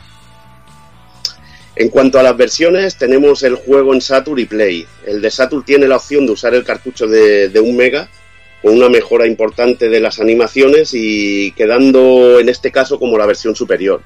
Este juego, como es normal, no salió fuera de, Japón. En las versiones caseras, eh, otra, una cosa increíble es que podíamos desbloquear los robots especiales y se añadió, y se añadió a Zero Gouki, un mecha con los poderes especiales del, del demoníaco luchador de Street Fighter. Y cosa curiosa que he visto por ahí es que el propietario de dicho robot es Deat Satan, el padre de Devilot. Una curiosidad de estas que, que a mí me hacen gracia. Me da paranoia ya, macho. Sí, sí, una paranoia de estas de estas raras, raras. Saturn tuvo una edición limitada con un librito con, con esquemas de, del, del Zero Gouki y tenía un fabuloso diorama central, que abrías, la, abrías el libro por la mitad y te salía una escena ahí del, del robot del Gouki como en el mar y, y era muy, muy espectacular. Me volvía loco de este pack que, que en los laterales te salían Zangief y no sé a santo de qué. Me hacía muchas gracias que salían Zangief Sí, en salía. deformes. Salía Ibuki también, salía el Sagat también, pero en plan deformed, ¿eh? Muy Sí, pequeñito. pero, me, pero me hacía gracia porque no digo, hostia, no tiene nada que ver con el juego, salvo lo que es el Gouki, el Gouki Robot, y me hacía mucha gracia. Además, es un par limitado que es bastante común y no, no creo que sea increíblemente caro. No, no es caro, ya te lo digo yo porque lo tengo, lo compré y no, no es caro, ¿eh? Nada Sí, caro yo- para la época, ¿eh? Yo lo compré hace como unos tres años o cuatro y no salió muy caro, la verdad. Yo me lo compré en el 2000 cuando hice el viaje a Japón y es una de las cositas que me traje y tenía muchas ganas de tener y es que eh, Cyberbomb me encanta. Como curiosidades, es decir que Princess de Vilot aparece como personaje secreto en Super Puzzle Fighter y también en Project Cross Zone y nos puede echar una ayuda, una mano con, como ayudante en Marvel vs. Capcom. En Project Cross Zone, Devilot puede invocar al robot Blodia de Jin y además de las naves Alpha y Beta de, de Arms. También Jin Saotome interviene como personaje jugable en Marvel vs. Capcom y Marvel vs. Capcom 2, eh, pilotando también el. y también aparece pilotando el Blodia en Tex Romancer. Y luego también decir que Jin aparece en el fondo de, de un escenario de Ultimate Marvel vs. Capcom 3. Otra cosa curiosa que a mí me moló mucho es que el diseño del personaje de Santana está basado en cierto personaje de, de Bizarre, uno de los dioses de, de la segunda parte de la, de la segunda saga de, de Jojo, concretamente. Y nos vamos hasta el 96, eh, vamos con 1900XX de War Against Destiny, Álvaro. Pues nada, eh, estamos hablando de un shot más vertical y la historia realmente pues no hay mucha. Estamos hablando de un juego que pasa, como bien dice, en la época de 1944 o así más o menos, ¿vale? y vamos a pilotar un avión para acabar con una organización armada para evitar una nueva guerra mundial, ¿vale? Y el juego en sí, pues es el cuarto en la saga de 1900, que empezó con el 42, seguido del 43 y ah, pasamos al 41, ¿vale? Para acabar con el 44 del que hablaremos después. Y entonces, pues bueno, la mecánica, dijéramos, tenemos disparo, ataque cargado y bomba, ¿vale? Y podremos elegir entre tres aviones diferentes que son el Lightning, ¿vale? Que es el más balanceado en cuanto a poder de disparo, velocidad y ataque cargado poderoso, ¿vale? Tenemos el Mosquito, eh, poder de disparo fuerte, lento en velocidad y ataque cargado flojillo. Y el Cinder, eh, que tiene un poder de disparo flojo, rápido en velocidad y ataque cargado pues medio. Eh, también comentar que hay tres tipos de disparo, que sería el normal o Vulcan, que es el disparo normal recto, misiles, que es disparo a tres vías, potente a corto alcance, y tenemos el disparo láser que traspasa estructuras destructibles, como por ejemplo, pues lo típico de edificios, ¿no? Que te quedas, pues vas volando con el avión y hay un momento que el edificio tienes que disparar muy rápido para petarlo, pues de esta manera no hay problema. Y bueno, es un shot em up bastante sólido. La curva de dificultad es asequible, dijéramos. Y la banda sonora, pues correcta, ¿vale? Ya hay algunos temas que están correctos. Y los bosses, la verdad es que están muy, muy cuidados, ¿vale? Y entonces, pues, tienen unas, unas transformaciones muy bestias. Y destacable un boss que se llama Sancho Pedro, que es un tanque gigantesco que no parece tener fin, pues es una burrada, ¿no? Y mm, el compositor, mm, dijéramos que vuelve el señor Shun eh, Nishigaki otra vez, ¿vale? Que es el que comentábamos antes, con el, tema del Eco Fighters. Y las conversiones, pues tuvo conversiones que fue la GameTap, ¿vale? Que era una plataforma de distribución digital de la época. Y comentar sobre todo, que no lo he comentado antes, que el juego Eco Fighters tuvo eh, conversiones de Capcom Classics Collection, volumen 2, para la PS2, y después para la PSP el Reloaded. Muy bien, pues vamos, vamos, avanzamos un poquito más. El siguiente tocaría es Dungeons and Dragons Shadow over Mistara, pero bueno, el mismo caso del Tower of Doom. Lo vamos a dejar, lo vamos a dejar ahí sin, sin comentar, eh, porque bueno, ya tiene su, su propio programa. Y bueno, vamos al siguiente, vamos con Quiz Nanairo Dreams, Nijiroku no Kiseki, también del 96. Que bueno, este vamos a comentarlo muy por encima porque bueno, es un, un juego de, de quiz, eh, llamado en la traducción sería Seven Color Dreams. Y bueno, esto es un juego de preguntas y respuestas. Y bueno, la versión arcade, está patrocinada por, por unas compañías de dulces. Y le pusieron esos siete nombres a las, a las siete protagonistas. eh, que luego para, para las versiones de, de consola se cambiaron los nombres por otros diferentes. Como curiosidades, básicamente tenemos que Saki Omokane, la, la- la protagonista, sería el más el personaje más conocido de ellas. Eh, bueno, eh, pues aparece como, como ayudante en, en el Marvel vs. Capcom 3, que luego ya en el Ultimate no aparecería. También ella misma aparece como personaje jugable en el Tatsunoko vs. Capcom y también como carta, la carta número C119 del SNK vs. Capcom Card Fighters Clash de Neo Pocket Color. Ya veis que no, no se prodigo mucho el juego, pero bueno, el, personaje principal sí que sí que cala un poquito entre, entre el público japonés sobre todo. Que cosa no muy difícil tampoco. Y bueno, vamos, vamos con el siguiente, Doki, vamos con Rockman 2 de Power Fighters o Mega Man 2 de Power Fighters. Pues sí, eh, ya antes lo habíamos apuntado que también hablaríamos un poquito de su continua- continuación. Porque al igual que el primer Power Battles, eh, este Rockman 2 de Power Fighter se sitúa justo después eh, de Rockman 7. Eh, su secuela cronológica está tras los acontecimientos vividos en Rockman 8. ¿Vale? Y aunque se puede especular, y se especula muchísimo con la idea de que el juego es una secuela directa del primer Power Fighters, pero la aparición de un personaje como lo es Duo creo que aclara toda la duda. Y bueno, también es curioso ver como que el juego eh, es una siendo una continuación directa de Rockman 8, este salió mucho antes que el propio juego. Pero bueno, la historia, pues volvemos a lo de siempre. Una historia muy sencillita en la cual el Dr. Willy ha atacado el laboratorio del Dr. Light y ha robado sus planos y partes especiales de sus creaciones para su propio Robot Master y como remate ha secuestrado a la, a la pobrecita de rol. Y en esta ocasión, pues nuestro querido Blue Bomber, eh, nuestro querido llamado Rockman, eh, estará acompañado, acompañado de nuevo por Protoman. Eh, salen en busca del rol y se topan con Dúo, un roboto alien. Y como no podía ser de otra manera, el amigo Forte se une a la fiesta. Hay que decir también que el juego contó con su propia versión para PlayStation 2 llamada Rockman Power eh, Battle Fighters y también lo podemos encontrar en el recopilatorio el Rockman Anniversary Collection. Y el juego, pues, bueno, la hora de la verdad, si nos ponemos a comparar, tiene una mecánica muy, muy, muy parecida a su predecesor, aunque en esta ocasión se unen al plantel de personajes controlables dúo y cada uno de ellos tiene una historia final, eh, alguna de las cuales muy, muy interesante y ya lo comentamos en algún otro programa porque lanza luz sobre ciertos acontecimientos de, de la saga X de, de, Rock, de Rockman. Y es que cuando vemos el ending de Forte, esto ya lo comentamos en el programa de Rockman X, se nos desvela que el doctor eh, Willy es el creador, el creador de Cero.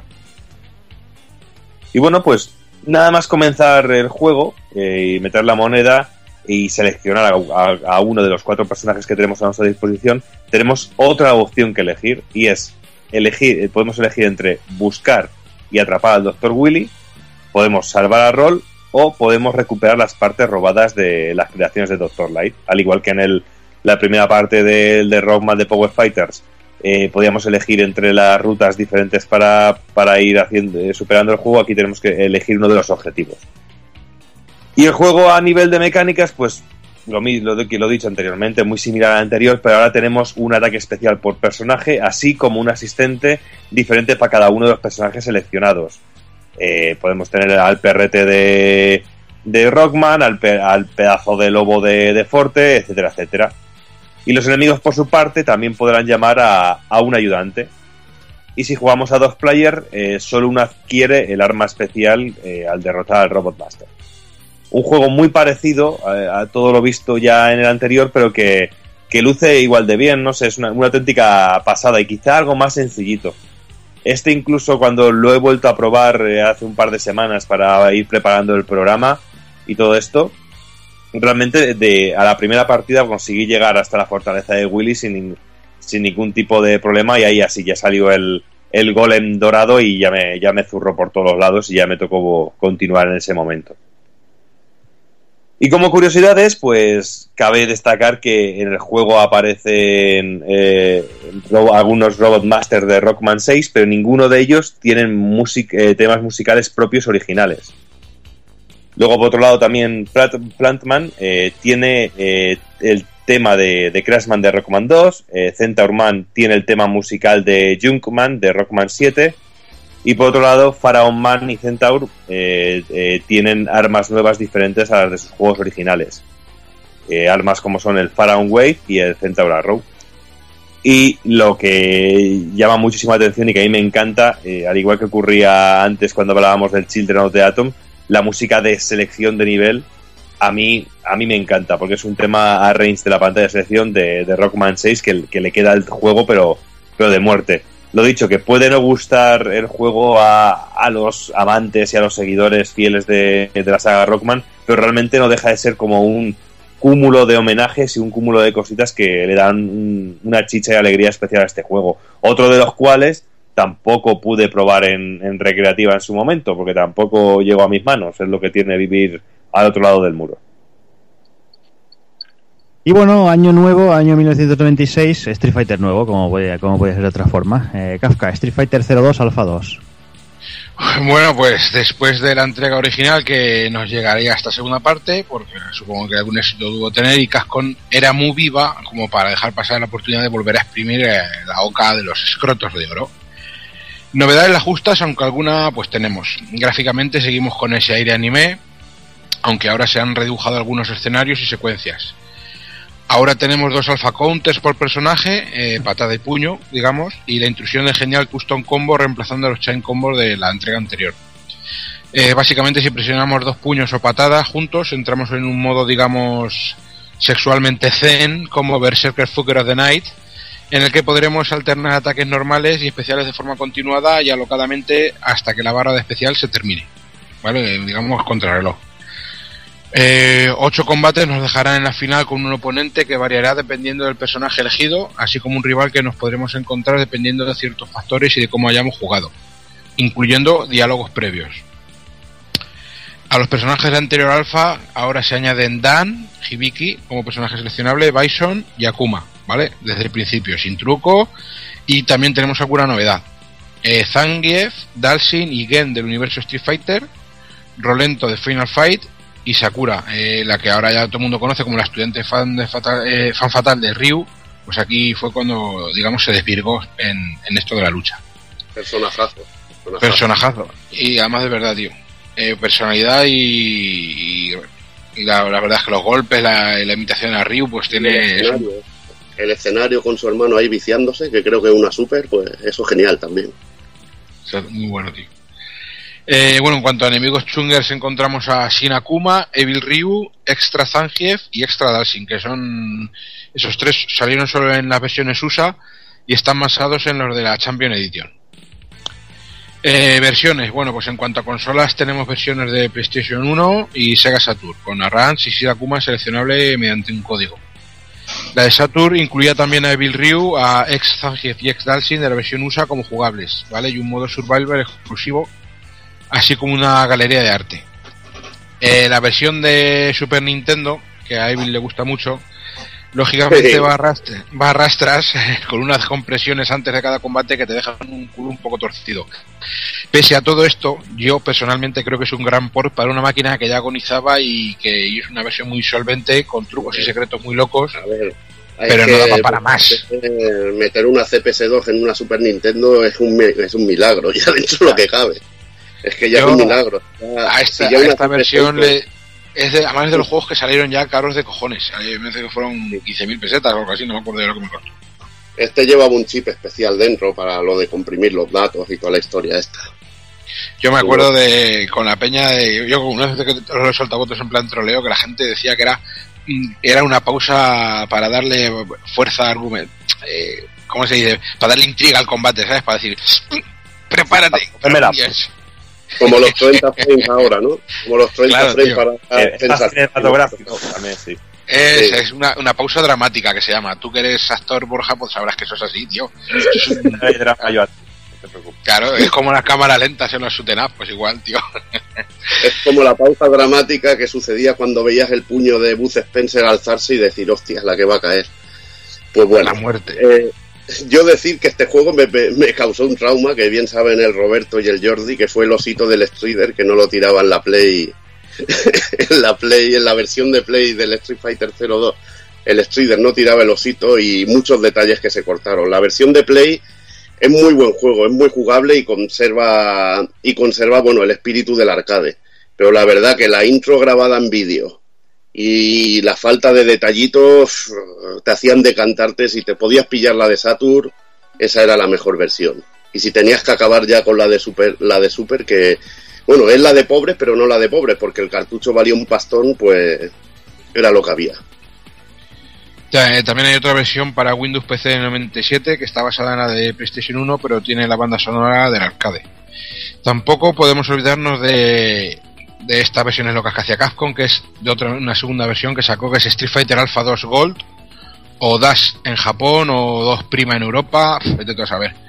Eh, este, este lo tenemos en el Street Fighter Collection para PlayStation 1 junto a Super Street Fighter 2 y Super Street Fighter 2 Turbo. Y el de Saturn también, ¿eh? el Y el de Saturn Saturn, que salió pal y todo. Eh, este tiene Sakami como personaje seleccionable en el modo versus y el modo trainer. En el Street Fighter Alpha Anthology de PlayStation 2 podíamos elegir a la, a, a la se- secreta gente británica a la que Van Damme enseñó Tailandia. En el modo historia también. Yo personalmente tengo que decir que para mí Street Fighter 02 eh, posiblemente para mí, eh, personalmente creo que es el mejor Street Fighter. Podría ser. Para Yo, de- yo seguramente es de los que más he jugado. Yo, yo, te, yo te contesto en un rato.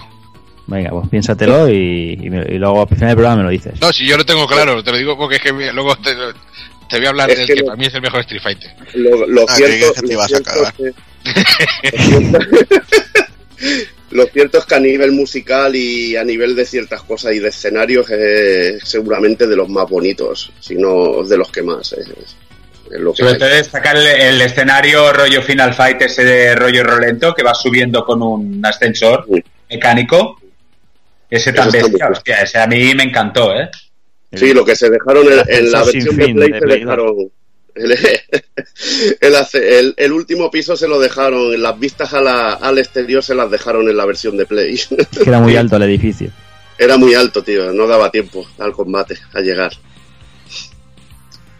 En fin, pues vamos por el siguiente. Vamos, el mismo año eh, Capcom se sacaba de la manga Street Fighter 02 Alpha, que básicamente era una, una versión arcade para Japón. Ya sabemos que en Japón eso de las competiciones en arcade se llevaba mucho.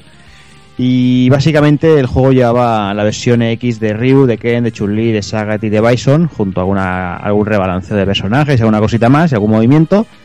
Como por ejemplo puede ser el Ryu Sakunetsu Hadouken y el y Dalshim hacía el Yoga Tempest. Y bueno, este juego tuvo conversiones para Saturn, para PlayStation, para PlayStation y para, para PlayStation y para PlayStation 2 que venían en el, en el famoso recopilatorio. Y bueno, vamos ahora a hablar de cosas serias, vamos a hablar de juegos de verdad, Taco Kun, porque la verdad es que lo que lo que viene ahora es, es vicio en estado puro. Podemos hablar de Super Puzzle Fighter 2X o Super Puzzle Fighter 2 Turbo. Esto fue droga, droga pero de, de la mala, ¿eh? O sea, de la que todavía no estoy desenganchado y, me, me encanta echar unos vicios de vez en cuando. Y bueno, la cosa está en que, si no me equivoco, fue la primera vez que Capcom unió los, los universos de Street Fighter y Darkstalkers. Y haciéndolo, pues nos traían eh, una propuesta muy divertida con la que aportaban su granito de arena una vez más al, al mundillo este de los juegos de puzzles. Que bueno, ya Doki ya nos contó hace un ratito otro, otro raru- raruno que había en el, en el mundillo.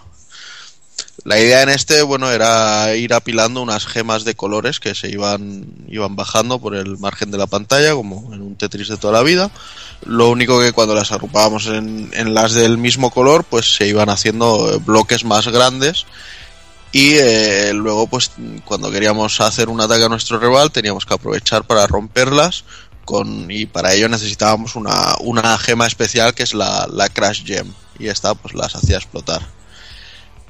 Eh, entonces, bueno, según la magnitud del ataque que hacíamos, pues le, enviábamos una serie de, fichas a, nuestro enemigo, que eran las, las counter, porque además tenían eh, un, contador, eh, me parece que siempre estaba en 5, eh, predefinido, y bueno, hasta que no llegaba a cero, pues no se podían deshacer de, de esas fichas.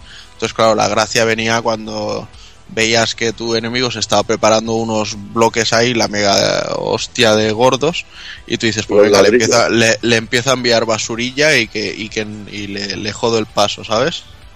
Entonces eh, se hacían unas partidas con, con unos vicios muy, muy cabrones y muy, y muy buenos.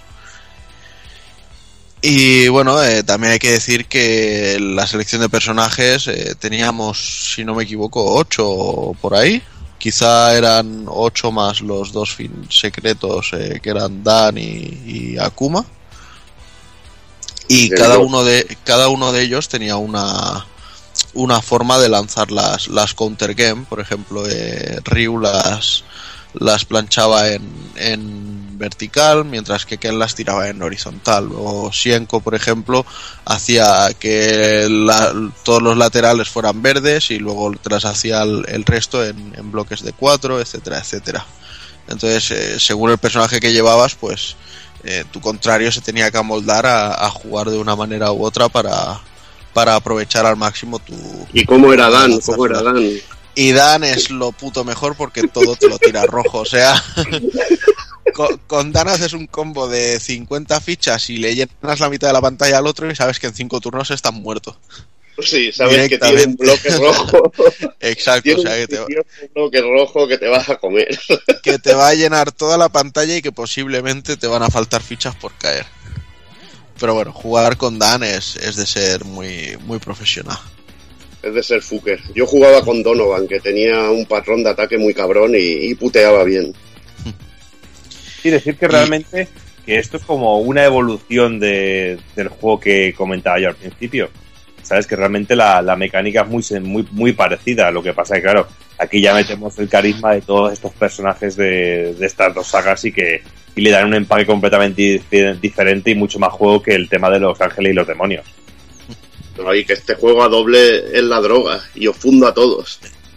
Sí, además demostrado porque la No, última pero no viciada podíamos, llevar, no podíamos llevar personajes. Y estaba de- el Jordi estaba desentrenado porque sé que con él me he pegado combates legendarios. Mm. Pero bueno, lo, lo de los pedruscos a doble es un vicio que no es normal, tío. Los pedruscos a doble no es normal, tío. No es normal. Y nada, hay que decir también que la banda sonora era increíblemente buena y hay que hacer sobre todo mención al tema de Sakura, que creo que todos nos alegrábamos cuando el segundo player se cogía a Sakura, porque sonaba su tema, que es el, eh, el I Want You to Know, que está compuesto por Tatsuro Suzuki. Y luego, bueno, pues decir que el juego salió para PlayStation, para Sega Saturn, para PSP y bueno, luego ha salido también en, PlayStation Network y Xbox Live en unas versiones HD que llegaron pues, casi al principio de la vida de PlayStation, que fue cuando lo pillé yo. Y comentar que en la, en la versión HD tenemos un, un escenario nuevo que está ambientado en la playa, donde salen varios personajes de, Street Fighter por ahí. Uh, decirte como curiosidad que, que con el mismo engine de este juego salió en Japón en, para PSP, si no recuerdo mal, un juego de Monster, Hun- eh, Monster Hunter de los Sí. felinos con, Mm. el, con el rollete este de, de Puzzle Fighter. Este juego me molaría engancharlo porque es que este juego es droga pura. Yo no sé cómo no han hecho una segunda parte con más personajes y, y liándola y un buen online porque es que estas cosas triunfan. Pues porque es Capcom. Sí. Ahí tiene la respuesta. y bueno, volviendo también un poquito a la versión HD, hay que comentar que tenía algunos modos de juego adicionales. Podíamos elegir eh, estilo X, estilo, Y o estilo Z. Y bueno, el Z, por ejemplo, era bastante curioso porque en vez de ir cayendo las fichas, lo que pasaba es que el suelo iba subiendo de abajo hacia arriba y, nos, hacía cambiar casi por completo el estilo de juego.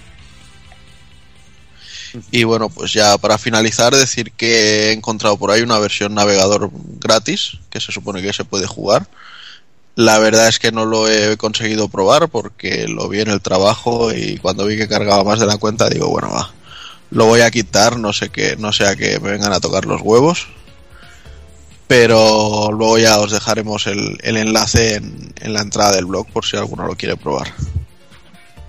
Sí, yo decir también, yo añadir, ¿no? Yo lo que comentaba, Evel, yo este juego, bueno, lo habéis comentado todos, ¿no? El juego es que es, eh, es vicio puro, en, es vicio en estado puro. Yo de juego de puzzles, para mí este y Puyo Puyo son los dos tops, para mí personalmente. Y, y comento lo que comentabas, Juanan, del, del tema de, de Sakura, que luego ya cuando lo desbloqueabas al final del juego salía la versión cantada, ya era orgásmico total, o sea, era, era increíble, o sea, era una puta maravilla de versión. Y bueno, vamos, vamos por otro, vamos Evil, vamos con, con el crossover, vamos con X-Men vs Street Fighter. El juego que me hizo leyenda, ya lo sabes tú bien. Ahí está. La- una, Era el Marvel vs. seguramente- Capcom, ¿no? El que te hizo leyenda. Sí, bueno, eh, eh, más- jugaba quizá mejor al Marvel vs. Street Fighter. Pero bueno, que esta saga para mí es mi favorita y es a la que seguramente más horas dediqué. Bueno, mi favorita está Marvel vs. Capcom 2. Ya al 3 no le he podido pegar pegar lo suficiente. Y, con, y bueno, jugando a este juego he conocido gran parte de, de mis amigos, de mis mejores amigos. Aparte de estas ratas miserables que, que están compartiendo ahora estas horas conmigo de sueño. Estas horas que tendríamos que estar dormidos y estamos liándola aquí. Bueno, yo creo que hay uno que ya está durmiendo. No, no, Sí, yo, hay yo uno- sigo aquí, ¿eh? Ah, vale. ¿Dónde nos fuimos? Mira, Robert, tú que estás aquí de cerebro adicional, ¿dónde nos fuimos a buscar este X-Men vs Street Fighter? Robert. A buscarlo, poderlo. Robert, Sí, yo, sí. Yo, yo me quejaría porque parece su becaria, ¿eh? No, no sé si te has dado cuenta. Él se crece con esas cosas y, oye, Le vamos a dejar la ilusión que el chaval ya mismo, ya mismo cumple 40 y tampoco es plan ahí de Exactamente. al abuelo decirle nada. Exactamente. Bueno, pues este, si, si mal no recuerdo, fue una mañana de domingo que estábamos en el mercado de San Antonio y nos dieron el chivatazo de que en un salón cercano andaba por ahí esta máquina. Y bueno, no, por desgracia no era en el Apolo. La presentación era bastante más cutre en cuanto a en cuanto a máquina. No daba el impacto que, que realmente nos hubiese dado viéndola en el Apolo, pero bueno, la máquina ya de por sí, en circunstancias tan tristes como la vimos, ya de por sí no, nos dejó fascinados. O sea que no sé qué hubiese sido verla en el Apolo eh, como, como tenía que haber sido vista por primera vez, pero bueno. Fue un vicio. sacar un pepino como el de Cíclope, pues flipaba. Sí, y, sí, sí, veías que un Hadouken normal era como un super especial del Street Fighter 0, o sea que era una, una puta locura. Bueno, vamos a hablar sobre el juego, que, que, bueno, es algo que, que se podía intuir con la presencia de Gouki en X-Men de que a alguien se le ocurriera la idea de, cruzar el, de cruzar ambos juegos. Y bueno, el juego nos propone combates de dos contra dos en el que podemos cambiar de personaje en cualquier momento y se acaba al eliminar los dos rivales. No sigue, no sigue el típico sistema de rounds, sino que tenemos que liquidar a, a los dos enemigos y entonces ganamos el combate. El luchador que está fuera de pantalla tiene, puede recuperar algo de vida, que ya veremos que al ir pegando se nos va quitando la barra amarilla, pero nos queda una barra roja que es eh, la cantidad de vida que podemos recuperar si pasamos al, al personaje a la zona de descanso. Esto es un elemento muy, muy estratégico que, que- que funciona mucho para el juego, ya que, ya que bueno, tenemos, hay maneras de ratear y esperar a, y ver que si un personaje va, si, si bueno, si el rival vemos que va a cambiar de personaje, esperarle para colarle un super es algo básico, básico en este juego y lo dicho, que crea un, un modo, una manera muy estratégica de jugar. El sistema de lucha está basado en el anterior Marvel Super Heroes y coge cosas como los combos aéreos y, y, lo- y los mejora de una manera brutal. Son mucho más sencillos de hacer, lo pueden hacer todos los personajes y encima podemos meter superataques en ellos. Es auténticamente brutal. La versatilidad del, sistema de lucha de este juego y la cantidad de posibilidades es increíble.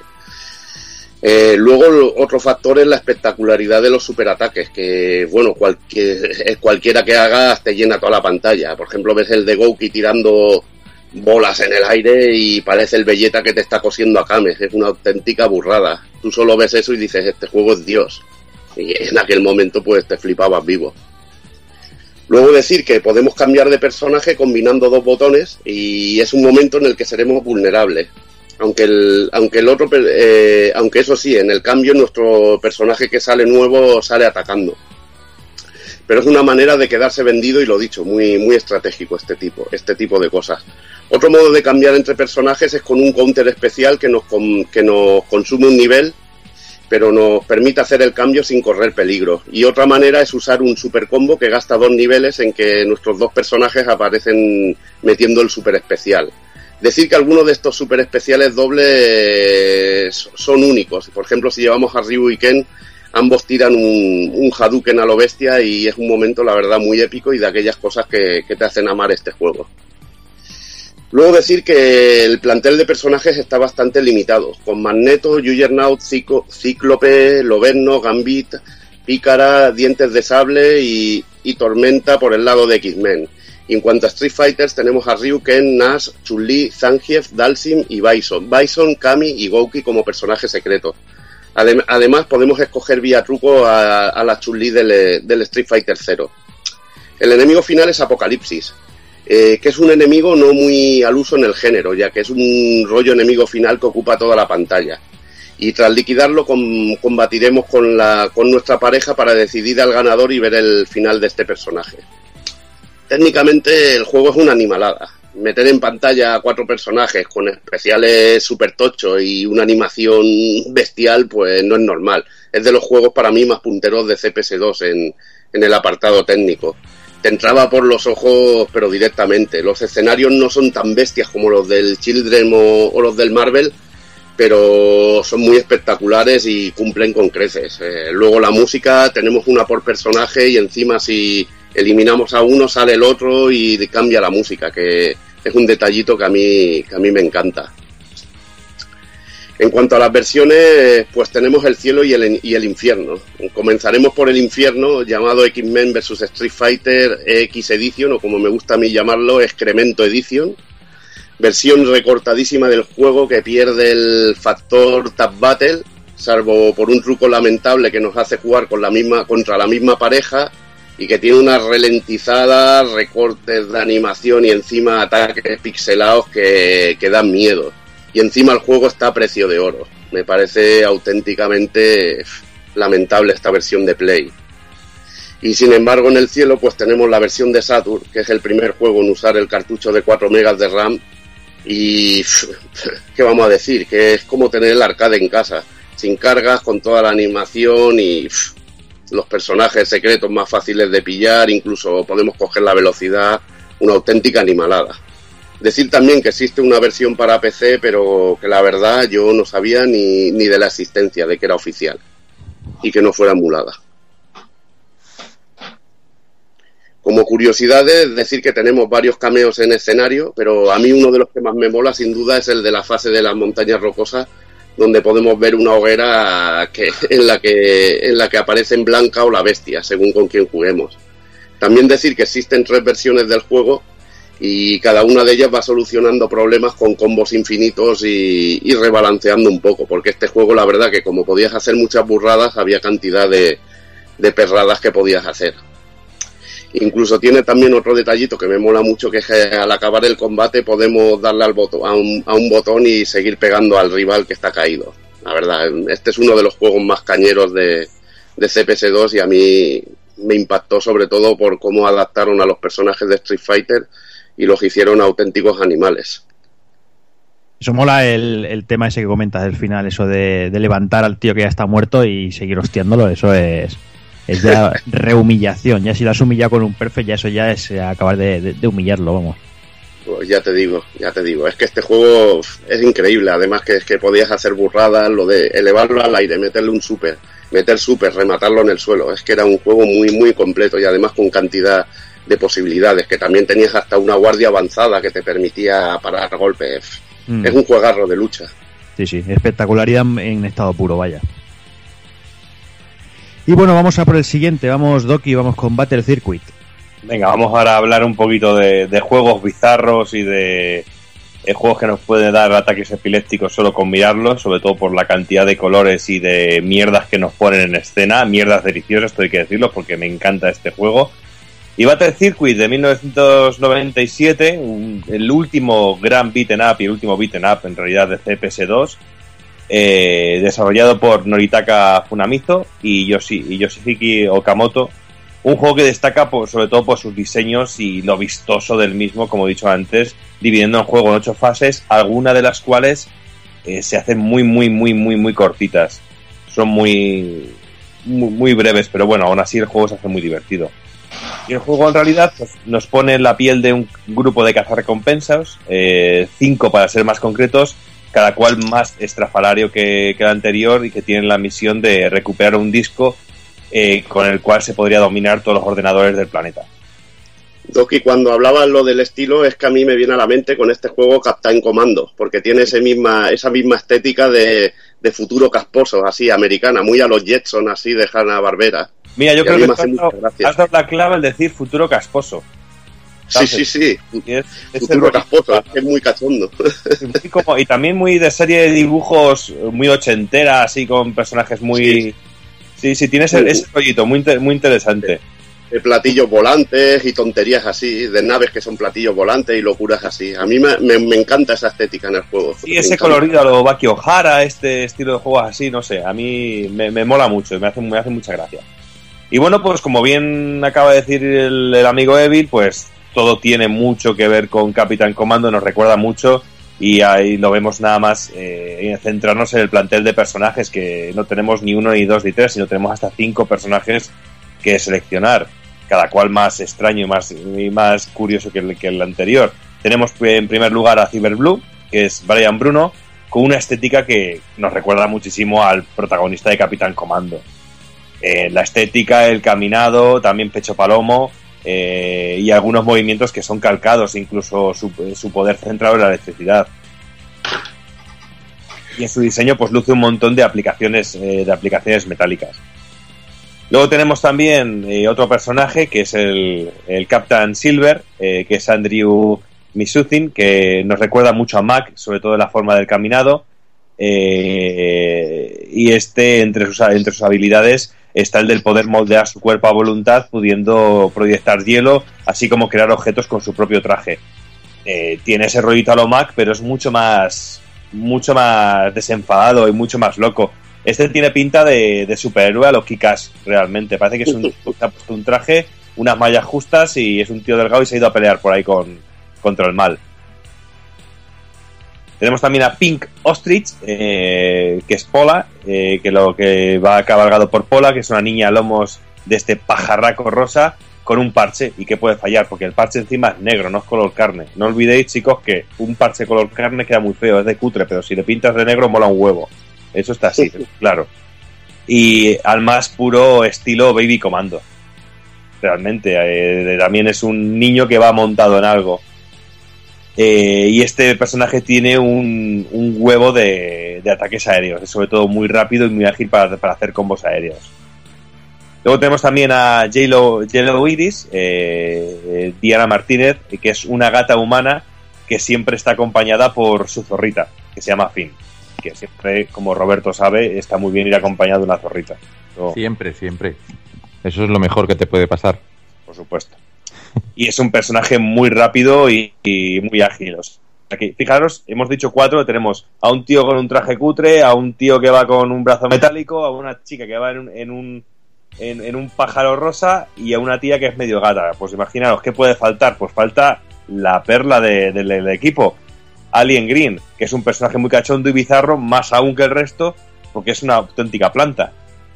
Es una planta y que realmente a mí me cuesta un huevo me cuesta un huevo controlarlo. Me cuesta un huevo porque realmente no le veo mucho la, jugabilidad, pero bueno, imaginaos este plantel de personajes en, una, en un beaten up de lo más loco, que tenemos unos sprites algo más pequeñitos de lo que estamos acostumbrados, pero es que realmente todo lo que contaba el escenario era como ver realmente lo que ha dicho antes Evil, una serie de dibujos animados en un futuro casposo, realmente.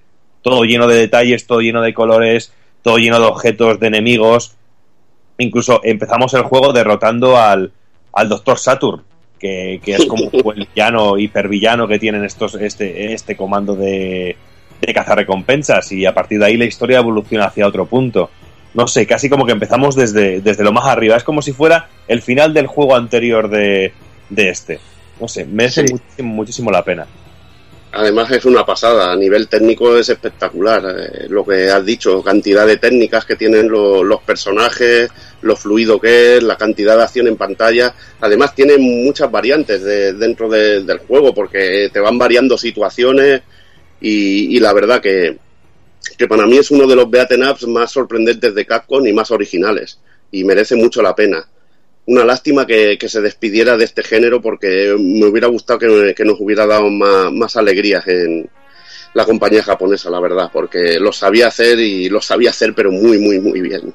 Es que aparte con lo que tú dices de la variedad de golpes, es que incluso teníamos algunas combinaciones que eran idénticas a la de Street Fighter 2, por ejemplo. Sí. Uh -huh. Y eso hacía mucha gracia encontrarse ese tipo de cosas en, en un beaten up. Y luego aparte tenemos el componente de que podemos ir acumulando dinero y con el dinero que acumulemos ir comprando mejoras, ataques nuevos y sin tener que meter dinero adicional como podría ocurrir en Double Dragon 3, por ejemplo, por decir un caso así que se me ocurre. Aquí usábamos únicamente eh, dinero del juego para comprar todas estas, todas estas mejoras. Y como curiosidades, pues decir que, por ejemplo, en el Marvel vs. Capcom 3, Felicia tiene un skin como DLC que incluye los colores y apariencia de, Yellow Iris. Y luego también decir que Yellow Iris aparece en el ending de Felicia en el, en el Capcom eh, Fighting Evolution.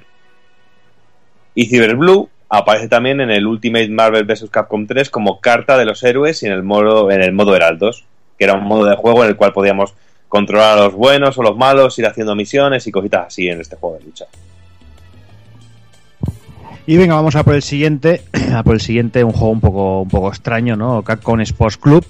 Eh, yo la verdad es que el juego lo, conocí hace relativamente poco, ahora 3-4 años. Y no deja de estar curioso, es, un juego deportivo, 3 en 1, que tenemos tres juegos, ¿no? Tenemos el Smash Stars, que es el juego de tenis, el Dunk Stars de baloncesto y el Kick Stars de fútbol. El juego son, son juegos muy arcades. Eh, Kick Stars recuerda mucho a lo que puede ser Side Kicks, el tipo de juego. Y bueno, son, son muy parecidos a los juegos de, SNK, ¿no? El Doom Stars también parece, también se parece al, juego de SNK y la verdad es que son, son muy divertidos. Y, y lo que tiene de curioso es que tú puedes empezar jugando uno y cuando lo terminas sigues con el siguiente, no pasaba como por ejemplo con Three Wonders, que elegías un juego, echas la moneda, terminabas y fuera, no, aquí terminas uno y puedes seguir con el siguiente, la verdad es que es muy curioso, es todo muy muy arcade y es, es bastante, es bastante divertido. Yo si tenéis un, un momentito, echadle un vistacillo porque son juegos muy, muy cachondos. Sí, y lo que tú dices, eh, una de las claves de este juego es ese, es el componente arcade que tiene. Porque a mí, por ejemplo, no me interesan ni me han gustado nunca los juegos deportivos, y menos si son simuladores. Pero es que este sí que me resulta divertido. Es también de los que, eh, bicheando por la, el room set, aparece por ahí, te pones a jugarlo, y es muy divertido. Muy, es divertido hasta, el, hasta la parte del juego de fútbol, que realmente no soporto ningún juego de fútbol. Mm, y es sí. realmente divertido, muy, muy, muy, muy, muy arcade, muy, muy dinámico. Mm.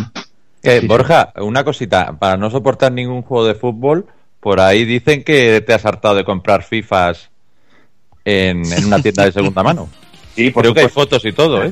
Ya, ya. Es que estoy dejando de lado todo el mundo este de los RPG y estas mierdas que es solo gafapasteo y me voy a dedicar únicamente a jugar a Call of Duty, al World at War, que, que me lo recomendó Jordi por ahí el otro día, y a los FIFAs y a los Pro, pero Vale, antiguos, eh, para los antiguos, que no, ¿para qué voy a jugar a los nuevos? No merece la pena. Y venga, después de, de esa confesión del amigo Borja, vamos, vamos a por el siguiente, vamos Taco Kun con Pocket Fighters. Qué rico. Pues sí, me vuelvo a mover otra vez con el, con el género chibi para Capcom. ¿Vale? Esta vez eh, querían seguir aprovechando este aspecto y lo único que está... eh, se centraron más en, en Street Fighter, eh, presentándonos una plantilla que incluía a Ryu, Ken, Sakura, Zangief, eh, Chun-Li, Buki, Dan y Gouki. Y a esto se le sumaban Felicia Morrigan y Xienko de, de Darkstalkers y la bruja Tabasa de, de Warzard Red Earth, que yo en aquel entonces no sabía ni quién cojones era. Eh, eso sí, esta vez eh, hicieron un juego de lucha, pero que tenía un sistema muy, muy sencillo, e intuitivo, que era con tres botones con los que ya pues podíamos hacer presas o sencillos combos que estaban muy basados en el sistema de chain, pero pero rollo pulsar, pulsar, pulsar y, con direcciones y entonces a cada movimiento pues eh, los personajes eh, se disfrazaban o transformaban o sacaban algún gadget interesante. Eh, cada golpe era prácticamente una, una, una risotada de ver. Y la verdad es que era muy, muy agradable a la vista todo esto. Entonces, bueno, al ir zurrando a nuestro enemigo, pues íbamos consiguiendo que suelten gemas y tenemos en, en la parte de abajo de la pantalla tenemos unos medidores de barras que se van rellenando. Y entonces al, al tenerlas a tope pues podríamos hacer los, los ataques especiales que estaban eh, digamos enlazados a ese a ese color de, de gema. El juego, eh, una vez que pasó por arcades, eh, pegó un paseíto por PlayStation, también por Sega Saturn y Wonder Swan, y por algún que otro recopilatorio de Street Fighter. Yo no ahondaré más que eso, no, no hablaré de Pixel Perfects y de infiernos de conversiones. Además, creo que este se trató bastante bien. Sí, sí, ese está bien en la todas. Y bueno, pues eh, como es también un poquito marca de la casa, eh, decir que en los escenarios, pues además de encontrarnos muchísimos personajes de Street Fighter, pues también podíamos ver de otras sagas como Darkstalkers, como Red Earth, Final Fight, de Mega Man o, o incluso de Breath of Fire. El juego podríamos decir que es un homenaje continuo a, a- a Capcom, vamos, porque es, que es, es una tras otra, los escenarios, los golpes, todo, todo son todo homenajes y sobre todo con mucho humor, mucha clave de humor y está ahí. La verdad es que es muy divertido, es muy, escenario es y es muy te- vistoso, porque los escenarios es eso, cada de millones de detalles.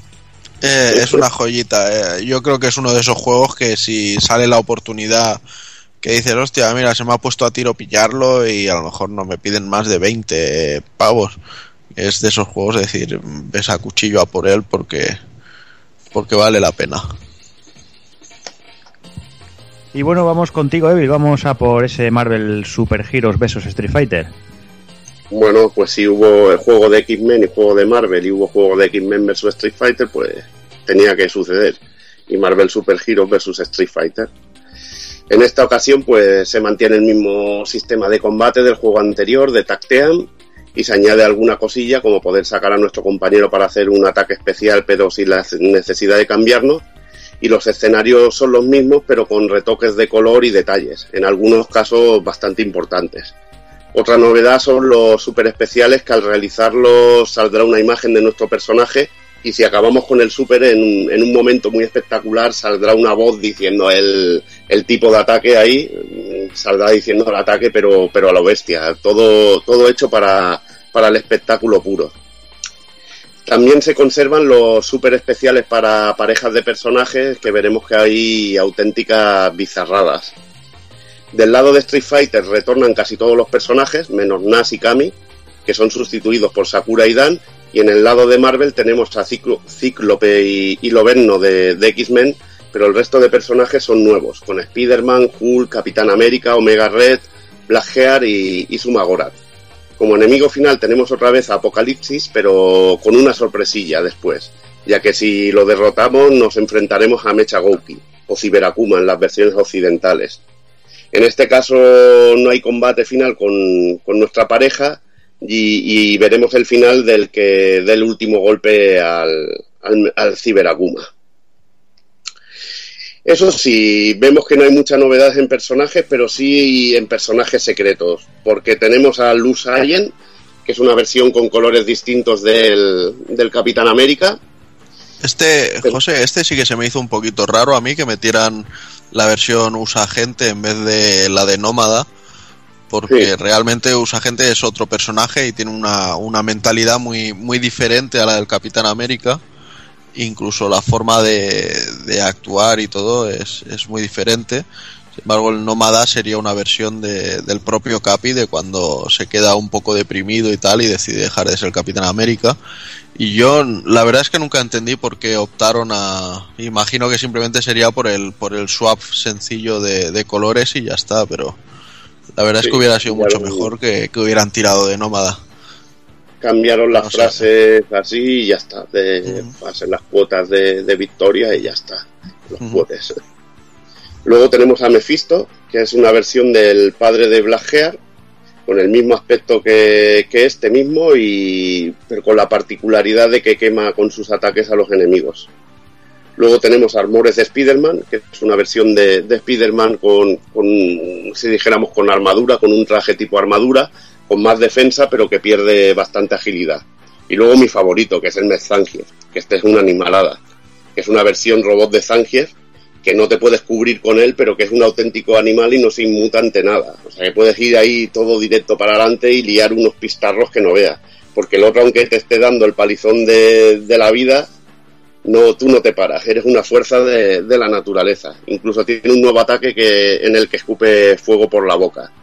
Una de las mejores cosas es hacer un el especial doble con Mech Zangief y Zangief, que hacen un doble, un doble Lariat que es una auténtica burrada una magia de esas dobles, pero, pero flipante, flipante.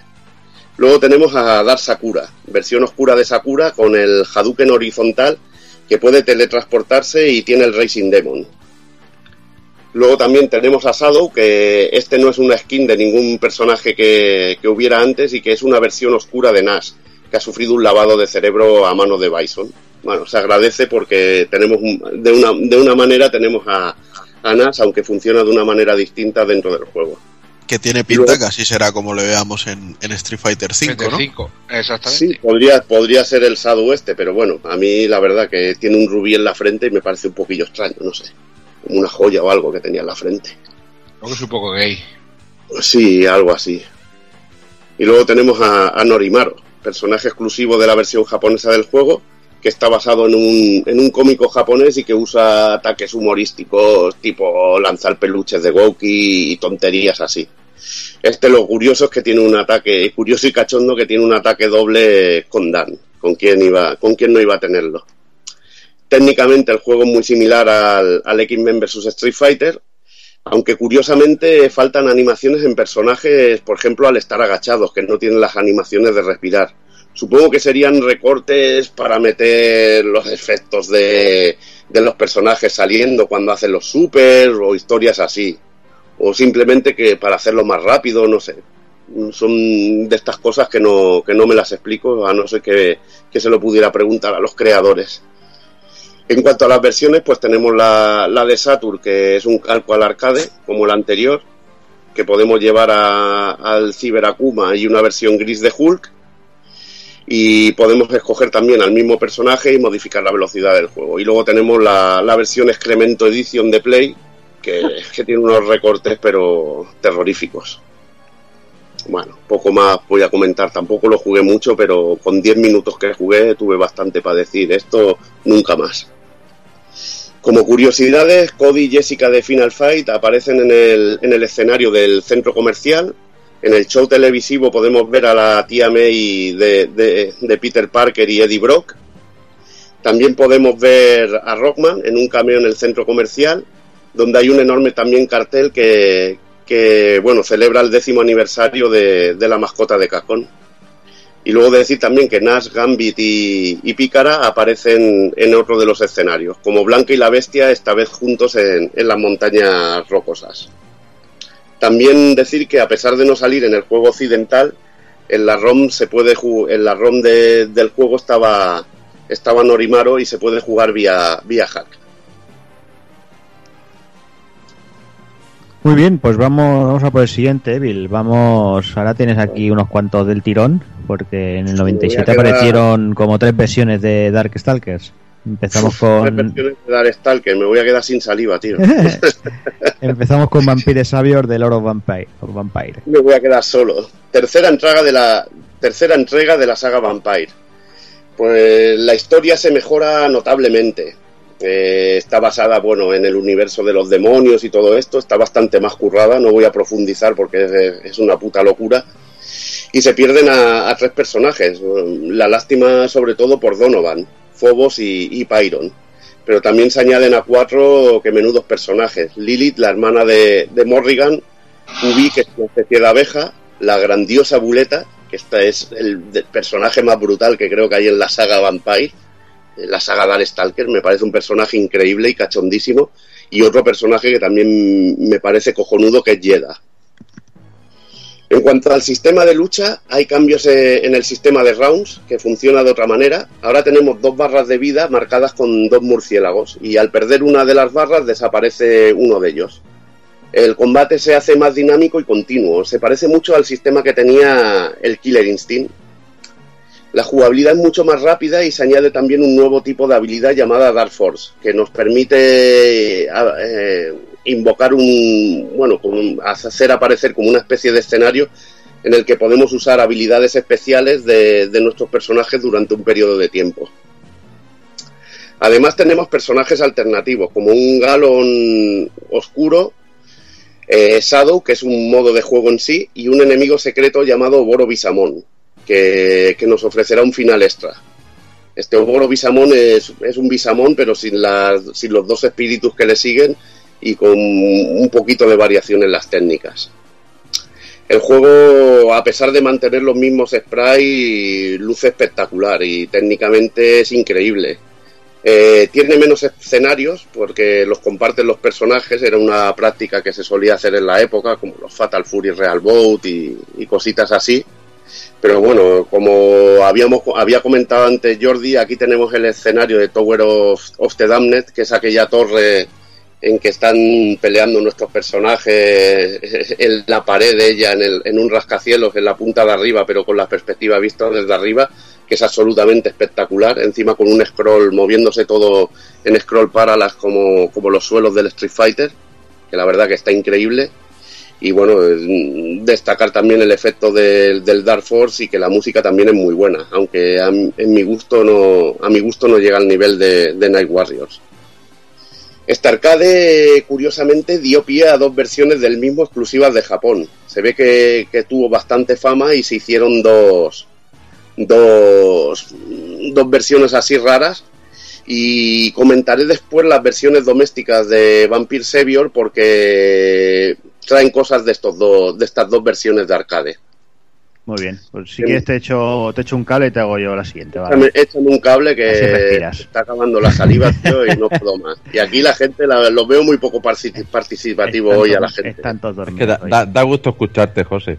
Hombre, saga- a mí la saga de Darkstalkers nunca me ha llamado la atención. Nunca te ha llamado. Bueno.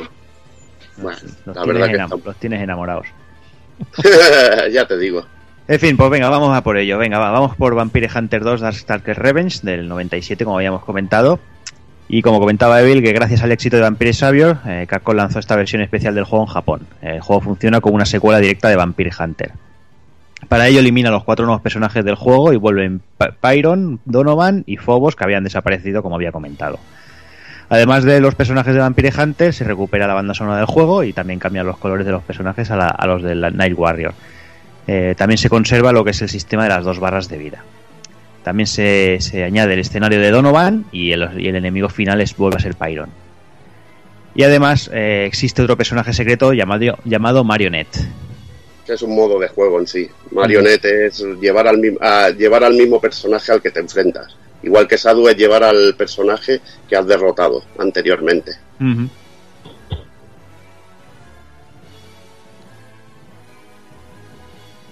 Y venga, te doy paso a ti el siguiente, eh, Vampire Savior 2 de Lord of Vampire. Pues venga, seguimos, seguimos con el, con el tema. En Vampire Savior 2, pues se añaden a Donovan, Phobos y Pyron. Y se elimina a Galon, Aulbat y Sasquatch. Incluso en la intro. O sea, es bastante loco esto. Se cambian los colores de los personajes a, a otro patrón y también a las pantallas, añadiéndose también el escenario de Donovan. El jefe final es único y pasa a ser Yeda, que es el único con final especial. Pyron ejerce de, de Mid-Boss. También Marionette aparece como personaje secreto y Oboro Bisamon es jugable vía truco. Y de aquí pues ya pasamos a las versiones de Vampire Savior, que bueno, eh, tiene dos conversiones en su época, para Sega Saturn y Play. La de Saturn usa el cartucho de 4 megas. Eh, está sin cargas y es una auténtica delicia, una conversión de aquellas pixel perfect. Encima es cojonudo porque te incluye a los personajes que, que se van quitando en una versión y en otra. Y tienes todo el conjunto. Es una, una gozada. Incluso puedes ponerlo en inglés desbloqueando las opciones X. Mm, altamente recomendable. Si quieres disfrutar este juego en casa, con una consola, la versión de Saturn es cojonuda. En este caso, la versión de Play, también con el sobrenombre X, eh, no está tan mal. A pesar de perder muchas animaciones y cosas, es bastante digna. Y bueno, tiene un montón de secretos en personajes y versiones de los mismos. Y esta incluye una galería de arte, pero bueno, la pega es que está tremendamente recortada. Para PSP y Dreamcast tenemos el juego en toda su gloria, pero denominado con otro nombre. Y también podíamos coger variaciones y habían trucos un poquillo extraños para coger personajes de otras versiones de, de Darkstalkers. En Play 2 eh, tenemos un recopilatorio del arcade con todas sus versiones y variantes. E incluso tiene un personaje nuevo exclusivo que se llama Dee, que es un Donovan eh, más mayor y que está como fusionado con Dimitri. Es una auténtica locura y, la verdad que muy, muy, muy curioso esto. En 360 y Play 3 tenemos también el Darkstalker Resurrection, que contiene un port de Darkstalker 3 que por desgracia no cuenta con los personajes extra de, otras versiones. Está pelo y, la verdad que merece mucho más la pena jugarte una versión de Saturn antes que las que salieron en este remake. La verdad que aquí un- una patada en los cojones de Capcom porque quería sacar un Darkstalker nuevo y nos trae como remaster unas versiones así recortadas en vez de ponernos toda la saga, pero bueno. Como curiosidades, eh, la CPS2 de Vampire Hunter 2 eh, tenía prevista su salida fuera de Japón, recibiendo el nombre de Night Warriors 2. Lilith estaba pensada para salir en Vampire Hunter 2, pero no apareció al final. Curiosamente, jugable vía hack. En la versión de PSP de Darkstalkers Chronicles The Chaos Tower de PSP, las versiones especiales de Vampire Savior aparecen como Darkstalkers 3 SP y Night Warriors SP. Pues venga, pues vamos, saltamos un añito, vamos hasta el 98 eh, y vamos con Marvel vs. Capcom Clash of Super Heroes, Takokun. Bueno, pues parece que ya a Capcom se le quedaba un poquito pequeño el, el plantel de Street Fighter para enfrentarlo con, con la gente de Marvel y decidieron ampliar un poco su, horizonte de miras, ¿no? Y, y aprovechar y mezclar a, a todos los personajes de franquicias que, que tanto adorábamos desde hacía muchos años. Y bueno, si bien ya habíamos explorado a nivel argumental eh, los caminos más duros de- del mundo de los X-Men con, con los enfrentamientos contra Apocalipsis, esta vez nos tocaría pues hacerle frente a, a Onslaught, que es eh, vendría a ser la, la conciencia de Charles Xavier, vendría a ser la, la versión mala de, de Charles Xavier, eh, su mala leche, por, así decirlo.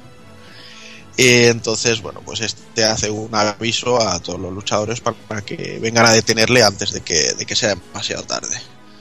El plantel de los personajes eh, incluye algunas versiones alter, como, como hemos visto antes con, con los otros títulos. En este caso nos encontrábamos por ahí a, Shadow Lady, que vendría a ser una Chun-Li robótica. Tenemos a Hyper Venom, a Orange Hulk, que es una versión de, un universo alternativo de, Marvel, en el que es un Hulk malo. Y luego tenemos a, la versión dorada de, War Machine.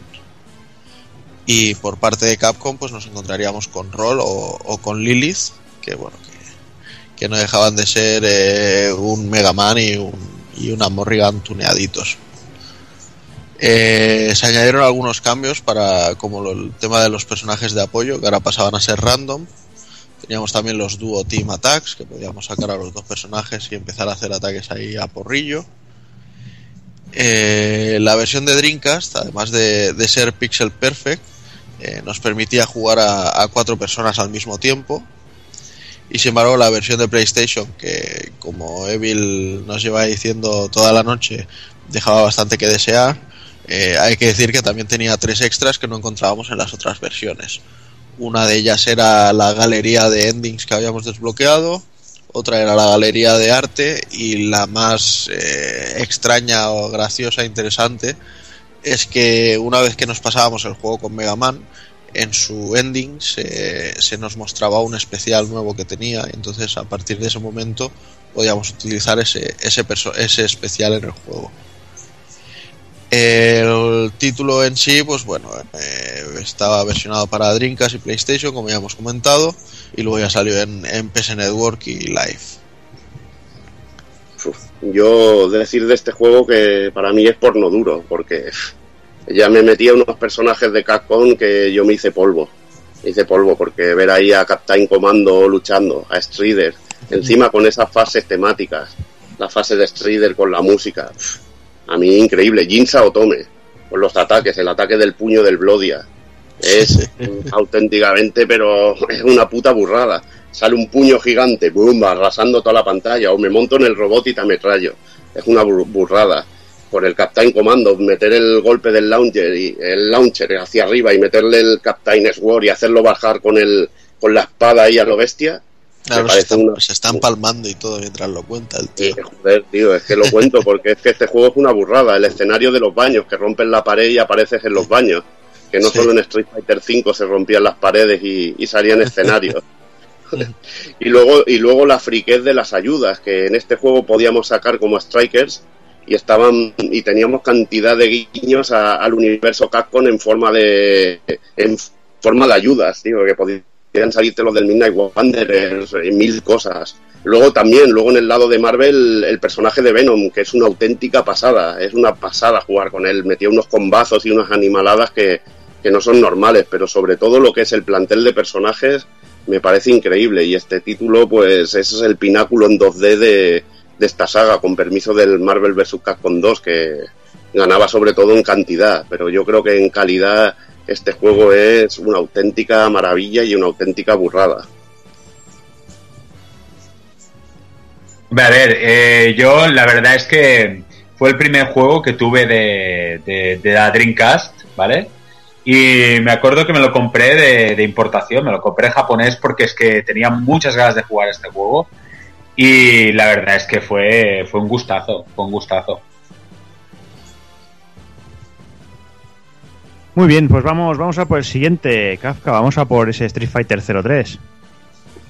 que esto ya son palabras mayores. Esto es lo que te comentaba antes de que para mí yo creo que es el mejor Street Fighter que se ha hecho. Eh, también puede ser porque tener en cuenta que a mí Street Fighter 3 me pilló muy alejado de los años recreativos y no tuve Dreamcast hasta hace poco y no tengo ninguna edición de, de Street Fighter 3, entonces no puedo opinar mucho, pero de los que he jugado para mí el mejor es Street Fighter Alpha 3. Eh, sobre todo por un por la culpa yo creo que de un elenco de personajes la mar de apañado, ¿vale? Y encontrando viejos conocidos junto a nuevas incorporaciones. Sin, sin contar a Kami que se estrena como luchador oficial, acordados que ya salía el rollo que se contaba antes sobre Street Fighter Alpha 2 Gold, ¿vale? Pues aparte de ella, como digo, se, se rescatan a, a mi primo, al hermano Honda, a Blanca y a Vega. Eh, además de añadir algunos personajes nuevos como son Cody de la saga Final Fight, Karin, que es eh, una chica rica, rival de Sakura que apareció en el manga de eh, Sakura Gambaru de Masaiko Nakahira. Eh, también aparece personajazo y además que ha dado para mucho dojins y hentai menuda bicharraca. y hablando de bicharraca, hentai a tope, mi querida sexy Rainbow Mika, que es, es una luchadora enorme en todos los sentidos, que es Con una... Dos poderosas razones. Dos poderosas razones. sí. Sí, sí, un, además un, un traje que cuánto, cuántos quisieran poder ponérselo, tío. A Borja le queda de puta madre. A mí me queda. Hombre, yo tengo menos tetas, ¿eh? o por lo menos menos no tan no tan blandas como ella. No, pero tú así- tienes mucho pecho también, ¿eh? Tú Que- tienes mucho pecho. Así equilibramos, porque yo, yo tengo más tetas que ella, pero bueno. A mí el tanguita por el culo también. Bueno, pues Rainbow Mika, aquí tonterías aparte, pues es una luchadora de lucha libre, una wrestler, que, que se quiere cazar a Zangief, que es una admiradora suya. Y además, pues se puede acceder a Balrog y a las guardaespaldas de Bison, Jun y Yuli, ¿vale? De forma secreta. Estas dos son muy parecidas a Kami, ya que forman parte de su mismo equipo de operaciones especiales, ¿vale? Que varían un- eh, gráficamente el pelo, el color del traje, una corbata y poco más. En cuanto a lo jugable, eh, pues tenemos como novedad la posibilidad de elegir entre tres modos de juego. AXM, X, perdón, AISM, XISM y VISM. Frente a los dos del anterior título, que eran manual y auto.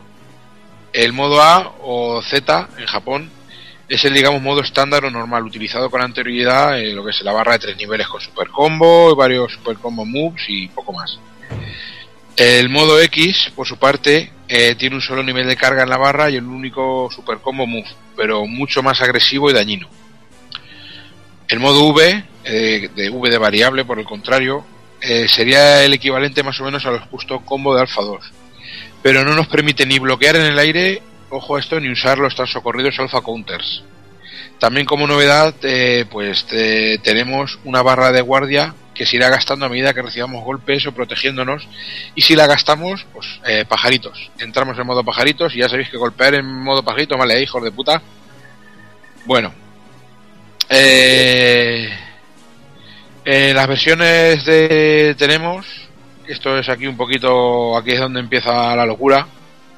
Sí, hay mucha mandanga. Porque hay mucha bandanga y además eh, ya lo veremos que cada una de su padre y de su madre. En PS1 en el 98 pues añadían al rooster a T-Hawk, al Indiaco enorme, a Feilón y DJ de Super Street Fighter 2. Así ya tenemos ya todo el plantel completo. A Balrog y las guardaespaldas Johnny Yuli también eh, de comienzo y todos con su Las propia línea guardaespaldas. Las guardaespaldas. las guardaespaldas las guardaespaldas de Bison eh, todos con su propia línea argumental e ilustraciones propias si cumplíamos ciertos requisitos en el World Tool Mode que es un otro añadido de esta versión eh, que son similares digamos a un modo historia con misiones y tal podíamos desbloquear a Evil Ryu Sin Akuma y Gail y en la versión Japa pues eh, tirábamos de Pocket Station usándola para minijuegos chorras para jugar en el metro o mientras íbamos a cagar cosa muy socorrida Sí, sí, sí. en Dreamcast, en el 99, pues mantenía lo mismo de PS1 y añadía el combate online y un modo que se llamaba algo así como Saikyo Dojo, que era uno contra dos. Ryu Dojo, sí. sí, sí. Qué bien lo dices, me ponéis cachondo cuando habláis en japonés, macho. Yo es que hablo japonés de la, hablo japonés de la mancha y esto es lo que tiene. Japonés de Albacete, lo que viene siendo japonés de Albacete.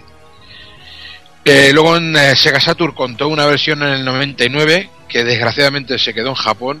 Eh, tiraba de cartucho de RAM lógicamente de 4 megas como un señor. Mostraba más frames y reduciendo los tiempos de carga. Eh, podías elegir a Bill Ryu y Gail de salida, desbloqueando versiones X de Balrog y Bison, así como a Shin Akuma. Teníamos el modo Reverse Dramatic Battle, que creo que era algo así como 3 contra 3. No, no, eran dos contra ti.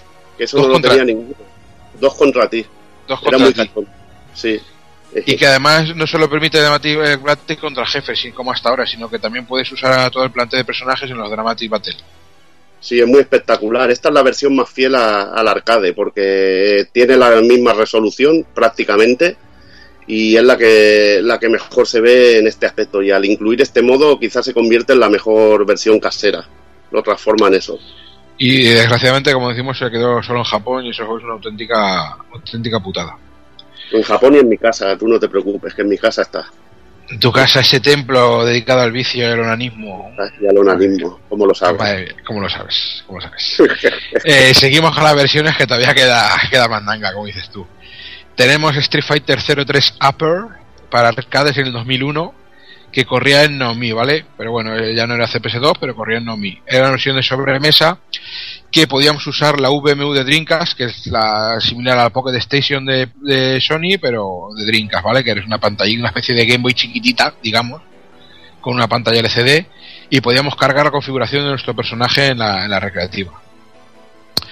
Tenemos también Street Fighter Alpha 3 Upper eh, para Game Boy Advance de Crowfish en el 2002, que yo creo que es una versión más que digna y fetén con todo el plantel de luchadores de las últimas versiones más poderosas. Y encima, con dos cojones ahí, añadía a Eagle de Street Fighter 1, Maki de Final Fight, de Final Fight 2, perdón, y a uno de los gemelos Jun y Jan de Street Fighter 3, importado del Genial Cascon versus SNK 2, con dos cojones. ¿Al cuál de los dos? Pues no me acuerdo ahora mismo, ¿cuál de los El de dos? la Evil? gorra. El de la de la gorra. A un, gemelo de estos. gorra. no, uno. El de blanco que creo que es el Jun. Si no me Pues equivoco. era Jun, era Jun, ¿eh? Jun. Sí. Pues Jun para todos. De blanco. Jun, ¿alguien da más? Jun, pues Jun para todos, muy rico. Yo el Jun me gusta sobre todo con patatas. Eh, para PSP contamos también otra versión muy guapa, que Street Fighter Alpha 3 Max o Double Upper en Japón, en el 2006. Eh, veía el órgano de personaje de la versión de Game Boy Advance y encima añadía con otras dos pelotas más a Ingrid, que venía del título Casco Fighting Evolution, eh, con finales e ilustraciones para todos. Ay, si Esta te parecía poco, buena. es buenísimo, macho. Además que la PSP es un juego ideal para, para partiditas rápidas, para llevarlo a todos lados. Es una joyita, macho. Y yo creo que es la más económica de encontrar ahora mismo, porque le puedes encontrar en cualquier cajón por dos perras, realmente, este juego. Pues es una pena encontrar en un cajón a este juego, así te lo digo. Qué lástima. Mal repartido está el mundo. Cuánto hijo puta y qué pocas balas. Y para terminar con versiones que tengamos así controladas, pues tenemos Street Fighter Alpha Anthology, del que ya os hemos hablado antes, del 2006, que contenía la versión de recreativas, pero sin el modo World Tour, así como la versión Alpha 3 Upper como juego secreto. Es una Así- lástima porque el modo World Tour es la vida en este juego. el modo World Tour y desbloquear a Gail y luego el subir niveles, eh, la historia, está es, es lo mejor del juego, tío. Eso Pero es lo que vamos, lo yo, hace grande. yo ya os es he dicho que para, para mí el mejor Street Fighter que hay, que al que más horas he echado y el que más completo lo veo, el que más pajar de sangre me ha hecho sacarme es este, es este. La, el- la única pega para mí es la música, que la música es bastante floja, tío. A mí mi- la música del 02 me ponía topalote y esta musiquita no, no me gustó nada, el experimento. O sea, lo que pasa que como uno es un negado para el baile, para la música también, entonces a mí la música... Hombre, yo- pero para deleite no- de toda la. Yo- pero es eh, juegazo. pero porque tú juegas de oído, tío, yo es que juego con el corazón. sí, con el corazón. A ti sí que te voy a reventar. El corazón. te voy a arrancar el corazón como el cano. En este modo, en este modo World Tour era en el que te ibas encontrando diferentes retos, ¿no? Sí. Sí, era historia con misiones, ese decía... Había como digo, es- que te podías enfrentar a dos enemigos al mismo tiempo y esas cosas, ¿no? Sí, te decía robarle la cartera a Bison, misiones así, cosas de esas. El bocadillo, porque estaba gordo como un perro. Miren, quitarle el bocadillo a Sakura y tonterías así. Busca el spray de Morrigan en el escenario y cosas de esas. En fin, pues venga, vamos, vamos ya por el siguiente. Vamos, Álvaro, con ese Gigawing. Pues sí, mira, Gigawing, eh, un juego que salió en, en febrero del 99 y está desarrollado por Takumi Corporation. ¿Vale? Es un shot más vertical de seis fases. Y en la historia llevaremos un piloto de cuatro a elegir, que son Shinosuke, Ruby, Isha o Stuk, ah, para destruir a los bosses del juego que llevan una especie de poderosos medallones responsables de las peores guerras. Y Destacable que si jugamos... Si controlas a Shin-Chan, ¿qué puede faltar? Has dicho que controlas a Shinosuke, ¿no? Pues sí, sí, sí. Sí, para- sí, ya Shinosuke más o menos. Eh, destacable que si jugamos a dobles, eh, depende del personaje que elijamos, cambiará la historia y su final. Eh, tendremos que atravesar seis pantallas eh, con una séptima desbloqueable si no se usan continúes. Y después la mecánica un poco sería que cada avión tiene tres ataques, un disparo normal, un ataque de rebote, que mantenemos el botón pulsado y cuando nos llegan las balas enemigas lo soltamos para repelerlas y enviarlas contra nuestros enemigos. Muy interesante. Y después el tema pues típico de la bomba.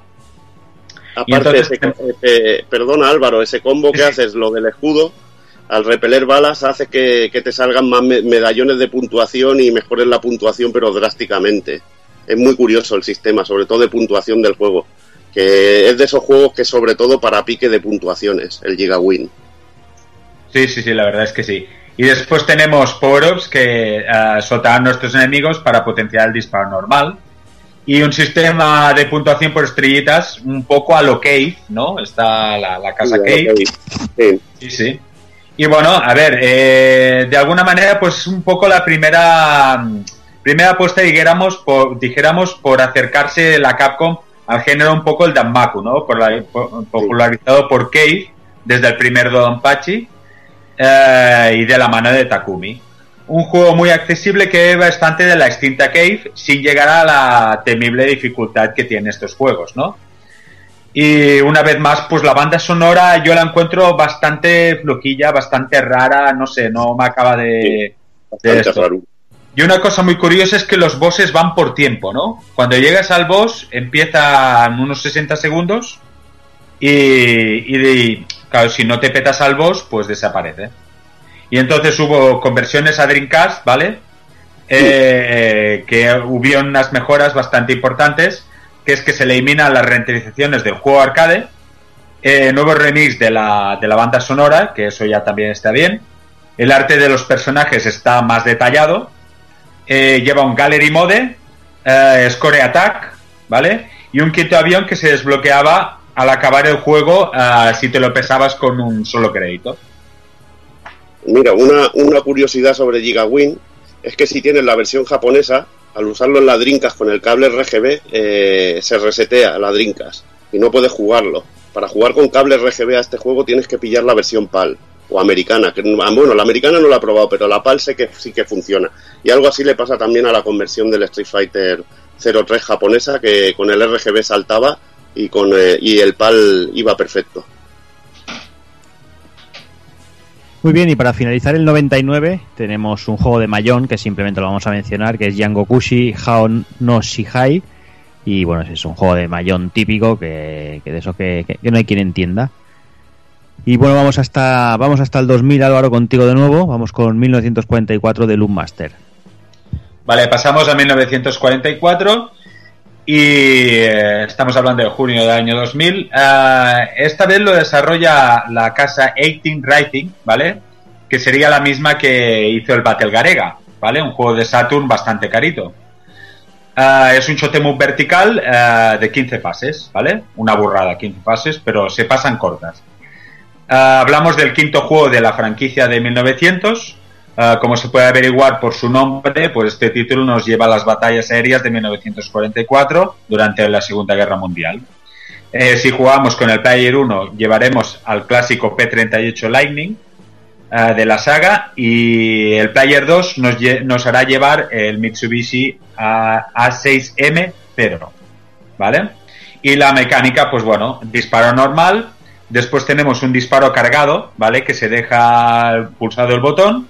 Y cuando la barra de charge está llena, dejamos ah, el, botón.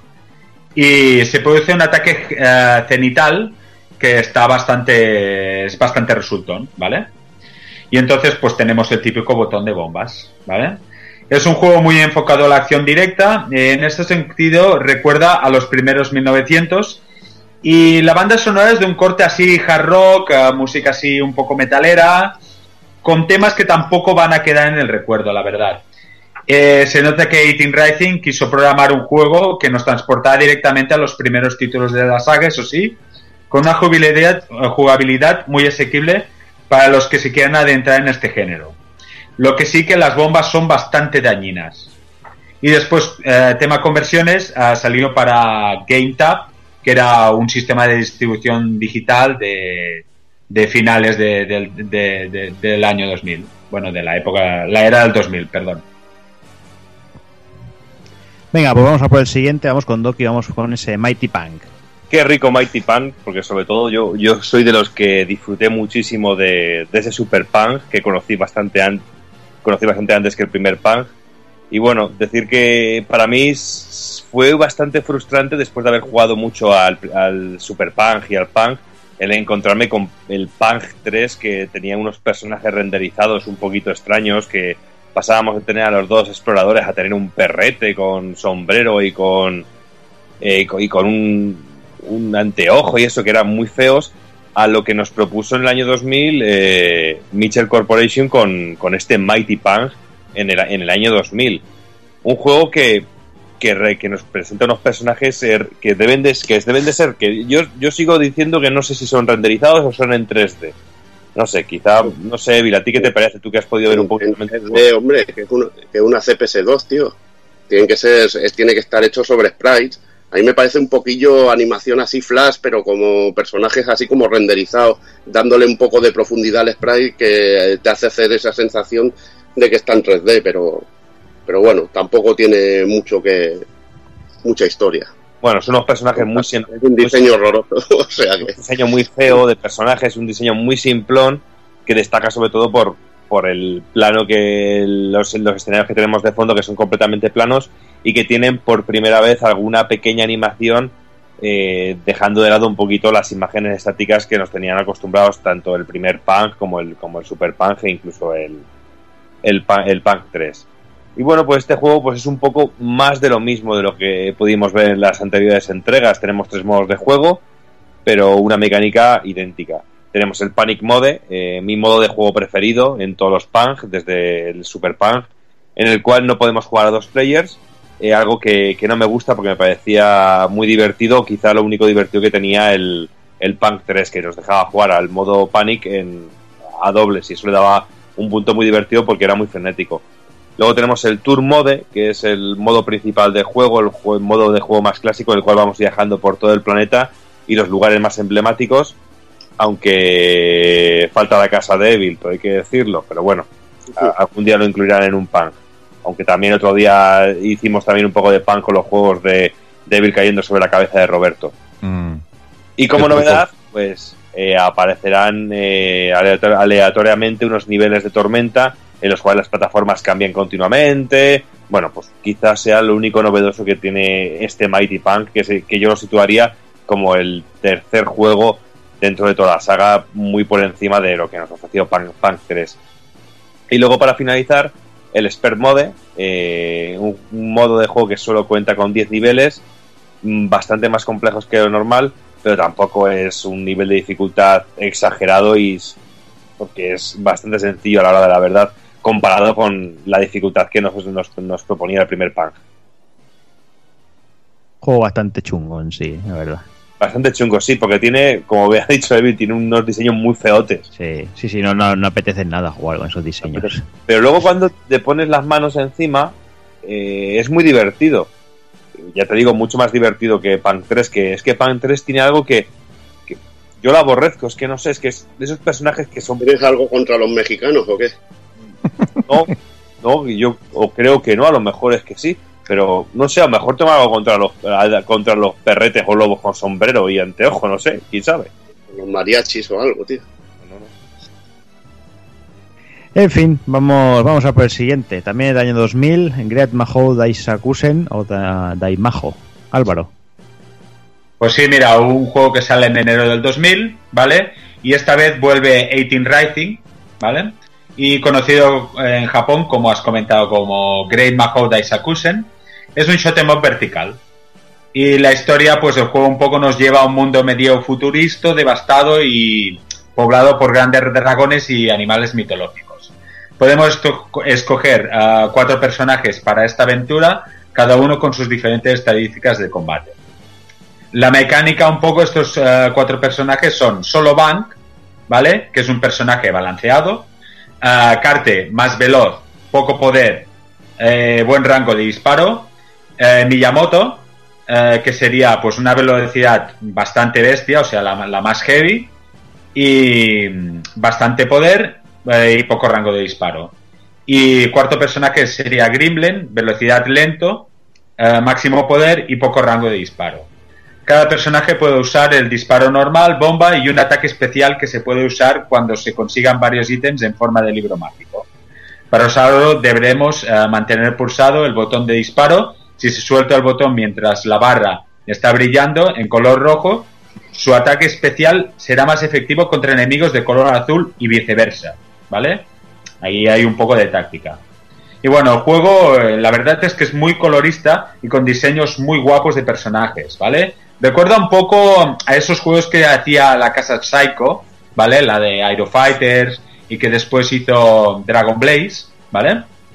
Y bueno, la gracia un poco es que los bosses eh, son, dijéramos, dragones y tortugas, bichos muy chungos, ¿vale? Que van enfundados en sus trajes de batalla, emulando naves o tanques, ¿no? Es una cosa, bueno, no sé, mucha imaginación por ahí. Y por lo pronto, pues bueno, es un juego que la jugabilidad es bastante buena y las músicas pues son correctas, ¿vale? Mm, Si queréis añadir alguna cosita, Evil, No, no hay mucho que decir. La verdad que, que es un juego muy que se ve muy majote, así a simple vista, pero bueno, yo tampoco le he pegado le he pegado mucha caña. Mm, Como no tiene conversiones así caseras y esto, pues es un juego de estos que me ha pasado bastante desapercibido. No, no, no tiene conversiones y la verdad es que en las últimas pantallas ya se hace un poco tedioso, ¿eh? Porque hay un poco de repetición de, de repetición de personajes, mm, de enemigos, tal. mm. Está guapo, tiene diseños guapos, pero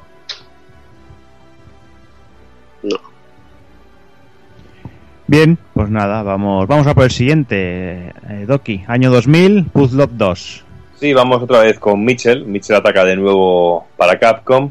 Y en uno de esos juegos que yo creo que está tan plagiado como lo puede estar Puzzle Bobble para los teléfonos móviles. Sí, sí.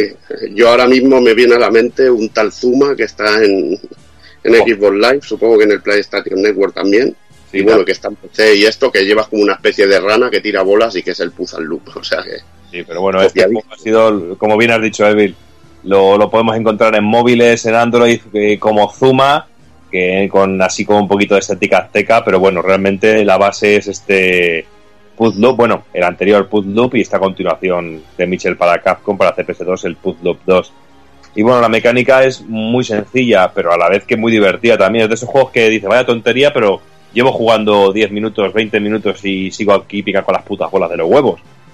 Y bueno, pues el juego se basa, es muy sencillo. Tenemos a nuestro personaje sentado en el centro y nos rodea una gran espiral de, bolas de colores y nuestra misión será lanzar las bolas de colores para juntar tres y que éstas exploten para así evitar que las bolas lleguen al final de la espiral.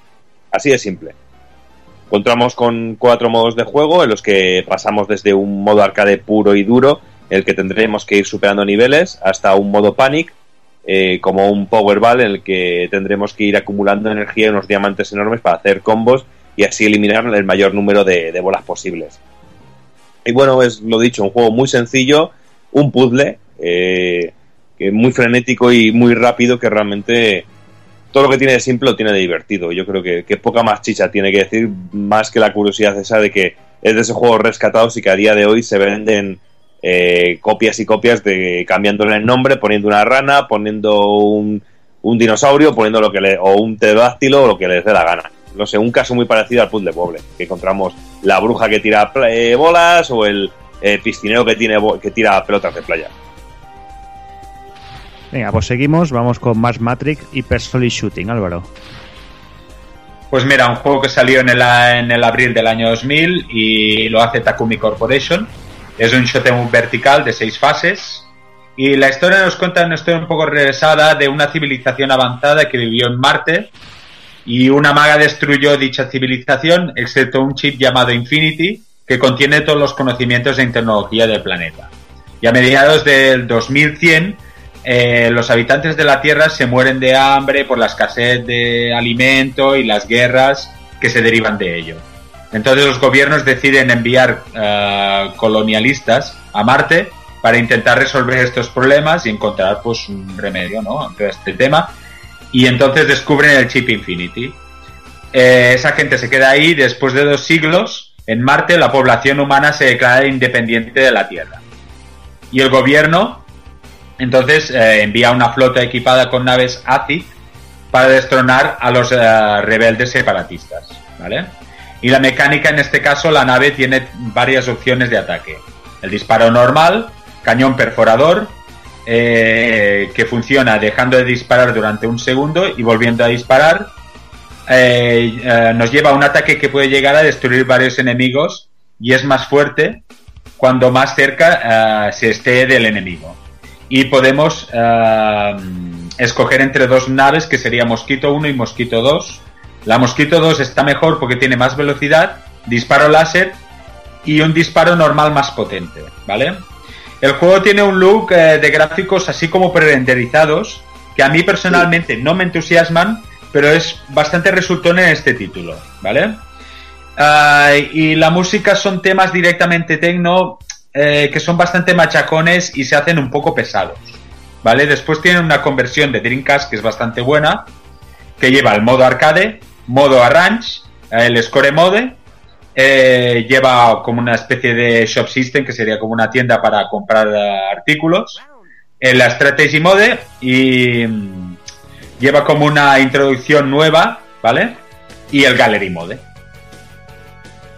A mí me encanta me encanta este juego sobre todo porque lo bueno este juego lo conozco por la versión de Drinkas que me, que me pillé y disfruté sobre todo este tipo de modo RPG subiendo de nivel consiguiendo puntos es un juego también muy, muy dedicado a conseguir puntos y ves cantidad de lo, típico.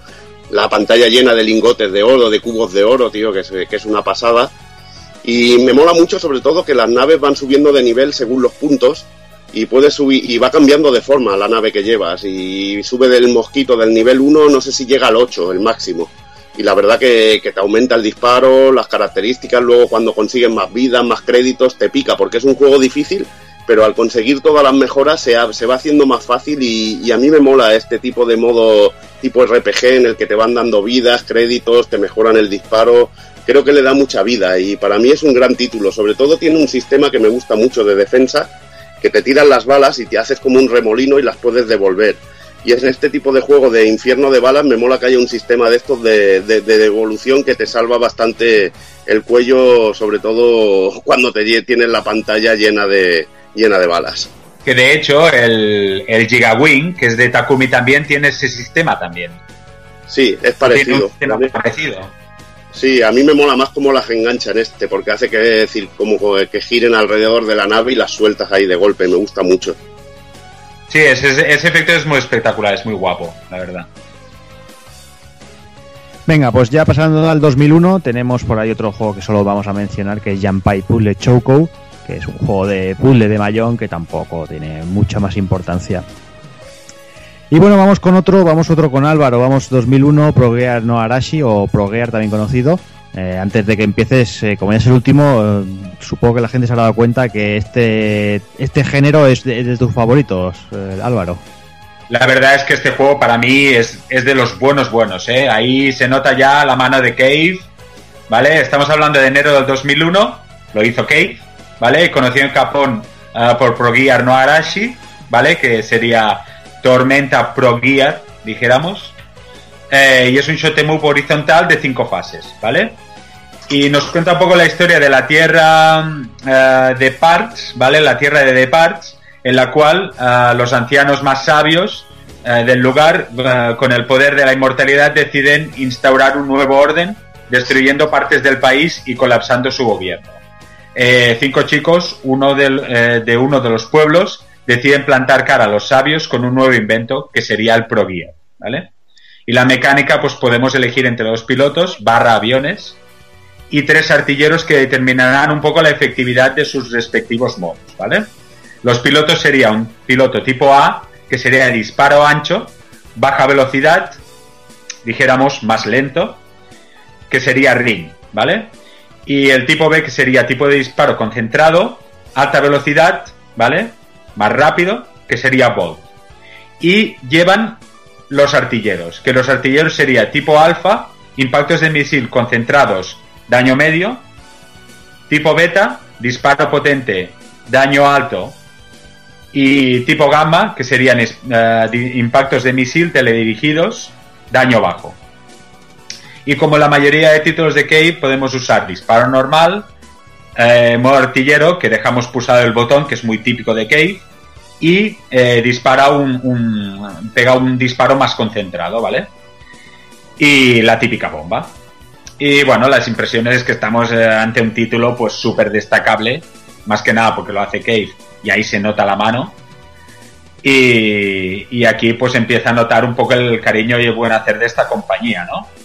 Eh, es un juego bastante colorido, con tonos un poco tirando a pastel, y los temas eh, musicales ya son más carismáticos y acordes a lo que sería un shoot 'em up eh, frenético. Y es el primer Danmaco horizontal que pone realmente a prueba los reflejos del jugador con multitud de balas a diferentes velocidades, que ya de por sí es bastante jodidito. Y los diseños de los bosses son bastante steampunk también, eh, con peculiar eh, mención al boss de la tercera pantalla, que es como una especie de tanque gigante que nos pondrá en más de un aprieto. Y no tuvo conversiones, por desgracia, porque es un juegazo. ¿eh?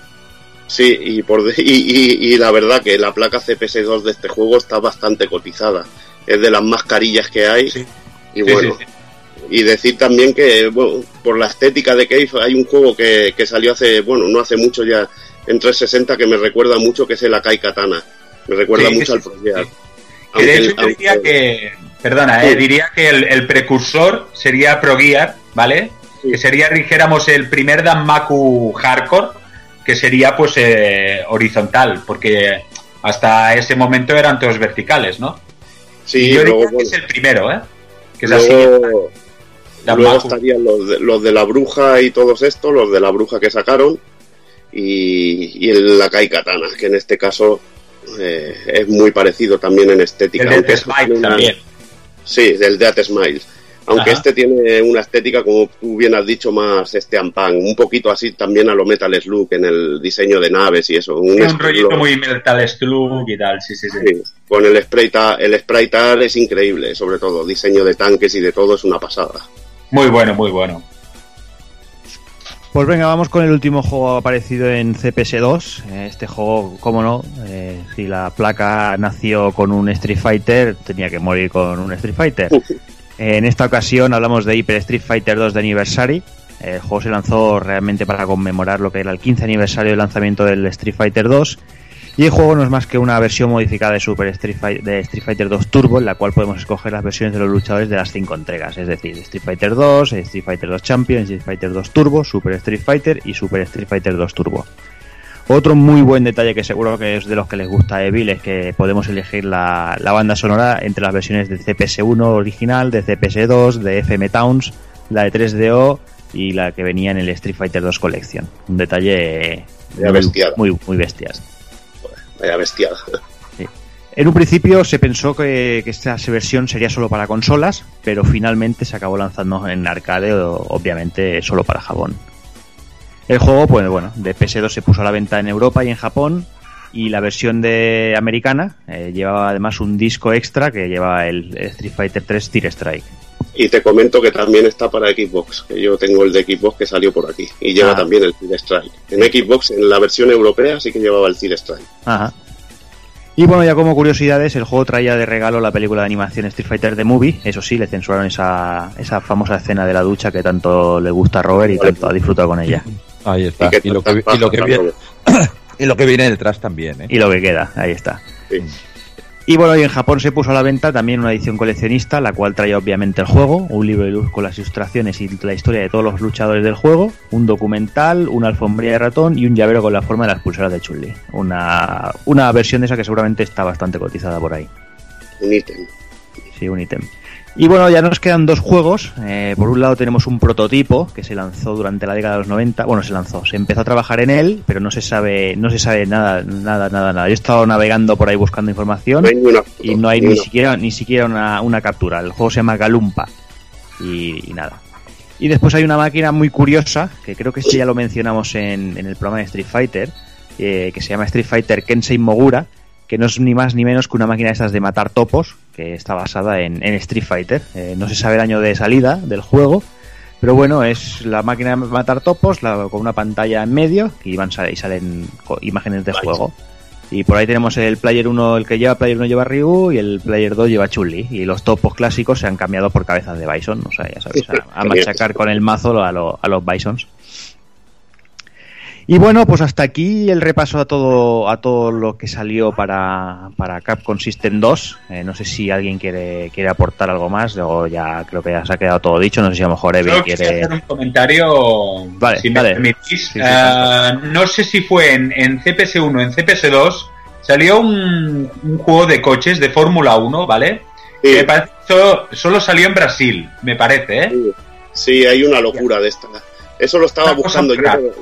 Pero, no me acuerdo del título. Y no sé si era CPS2, pero creo que es Mira que CPS2. era CPS2, ¿eh?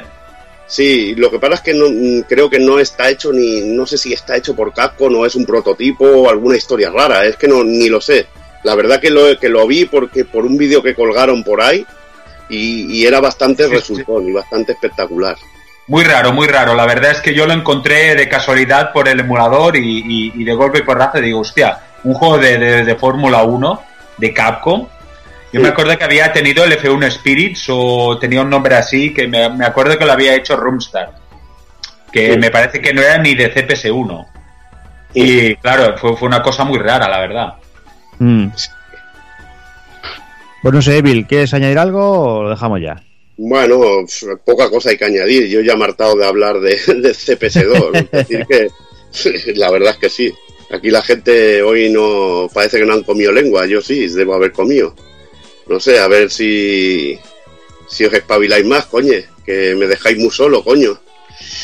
Y nada, eh, no sé, qué decir más que nada que es una placa increíble, que me ha dado de los mejores juegos y, de la mejor época que quizá he vivido de los videojuegos y que he disfrutado muchísimo, sobre todo con la saga Versus, los Darkstalkers, los Street Fighter, muchas horas de juego con esta placa y sobre todo las conversiones caseras de ellas. Bueno, sí, comentar que la verdad es que fue, fue impresionante tanto el CPS1 como este CPS2, pero yo creo que el CPS2 ya fue el culmen de lo que sería Capcom y los 90, ¿no? Hostia, es que fue una relación impresionante, ¿no? Estamos hablando de, es que hubo, hubo Konami, hubo otras marcas, pero hostias, Capcom y los años 90, eso fue, vamos, una unión impresionante dentro de lo que serían los videojuegos, ¿no? Y CPS2, pues, antes de que llegara CPS3 o llegara Naomi, hostia, CPS2, eh, de alguna manera, pues, eh, dio, dio un parque de, de- de videojuegos muy, muy bestia, muy bestia, muy, muy bueno. Mm, Sí, además el nivel técnico del juego, lo que hemos comentado, ¿no? Esos Marvels y eso, X-Men y todo eso espectacular a saco. Sí, sí, sí. O sea, como Capcom sabía coger eh, franquicias americanas y adaptarlas con ese toque japonés, ese toque de lucha. Hostia, es que era, era maravilloso, ¿no? Y además hacer ahí un cross, un crossover con Capcom o con, perdón, con Street Fighter, con los personajes de Capcom. Es que era la locura final. O sea, eso ya, vamos, era impresionante. Sí, sí, totalmente. Pero bueno, pues nada, yo creo que lo vamos a ir dejando ya. Ya creo que la cosa se, se ha ido a las tres horitas, cuatro casi casi. Y creo que ya, que ya os hemos dado bastante la paliza, así que vamos a ir ya por el ending.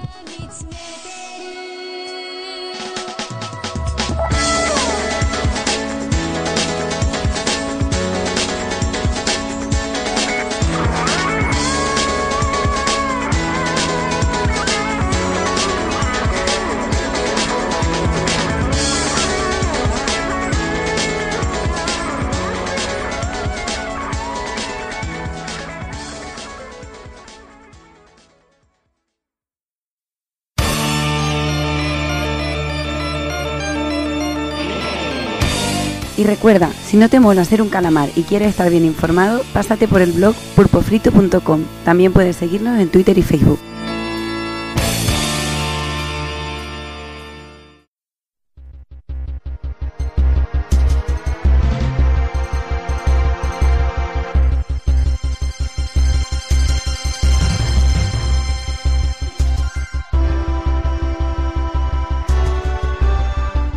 Y llegamos al final del programa, vamos a ir empezando a despedir al personal. Voy a despedir primero al- a nuestro invitado, al señor Álvaro. Ha sido todo un placer. Eh, tienes aquí tu casa cuando quieras y bueno, si, si quiere, vamos. Hombre, a ver, el placer ha sido mío por pasar estas horas con vosotros y hablar de la CPS2, que para mí es una maravilla. Eh, Bueno. ¿Has visto el concepto? Horas. Estas horas. Horas, sí, he pensado lo mismo. He pasado horas con vosotros. somos, somos así de cansinos. Pues lo dicho, Álvaro, cuando te apetezca quieras, por aquí te, te, te puedes venir, vamos, cuando quieras. Cuando queráis vosotros. Muy Yo bien. encantado. Muy bien, pues que vaya bien. Un abrazo. Venga. Me despido también del señor Robert, a ver si, si se viste y se va a trabajar ya. Pues sí, pues sí, porque empecé con un buenas noches y termino con un buenos días. Ya está a punto de amanecer. Sí, sí, sí, sí, sí, ya se ve desde la ventana un poquito de claridad. Y nada, como siempre, pues un placer estar aquí, como habéis dicho, horas. Horas. Esta vez se- ha no te preocupes que si el Evil se lía acaba con un feliz Navidad, o sea que... El, el Evil se va ahora a dormir mientras otros se van a currar. Ahí, Oh, ahí, ahí, ahí. oh. Que se note que esto es España. Ahí estamos. pues nada, Robert, lo dicho. Venga, Hablamos en otra ocasión. Hasta la próxima.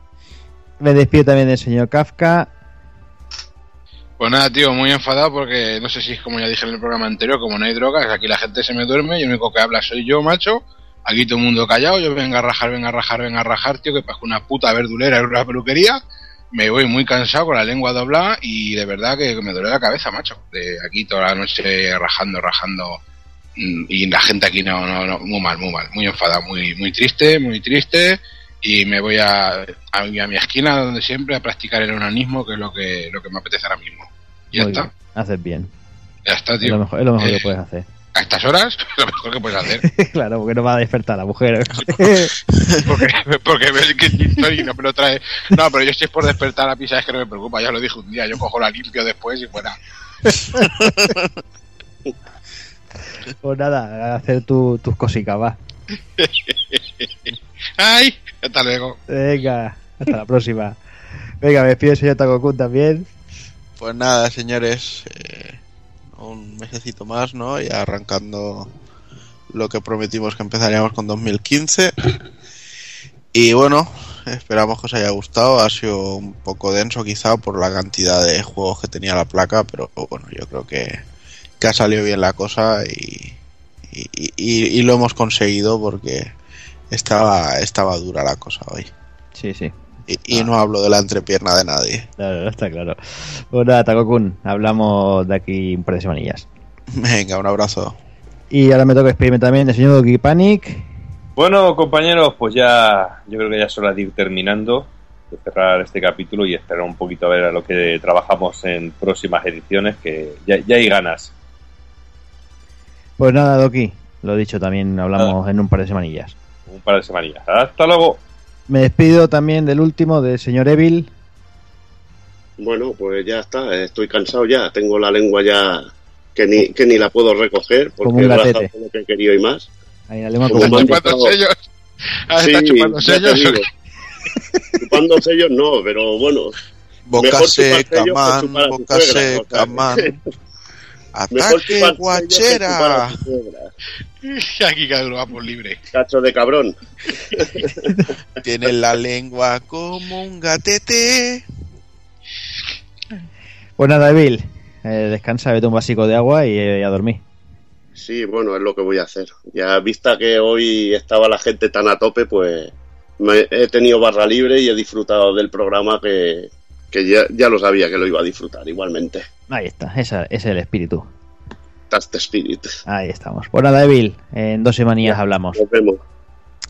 Y nada más, ya solo me queda despedirme de todos vosotros, como siempre, de anunciaros el siguiente juego. Eh, pues ya os comentamos los juegos que más o menos eh, irán apareciendo durante el año. Tenéis por ahí una entrada en el blog que, que está en, en plan resumen. El orden no lo sabemos, pero bueno, os voy a anunciar el siguiente, que el siguiente va a ser Contra 3 y Contra Hard Corps. Vamos a hacer esos contras en 16 bits. Hablaremos de la versión Super Famicom, de la versión de Mega Drive. eh, bueno, no los compararemos, simplemente hablaremos de uno y hablaremos del otro. No, creo, creemos que sean juegos comparables. Así que nada, eh, lo dicho, eh, en un mesecito contra, en un par de semanitas programa dedicado al mes de enero con Captain Toad de- al frente y poco más. Nada, más que despedirme de todos vosotros, señoras, señores, niños y niñas, a portarse bien, a ser buenos y un saludo a todos.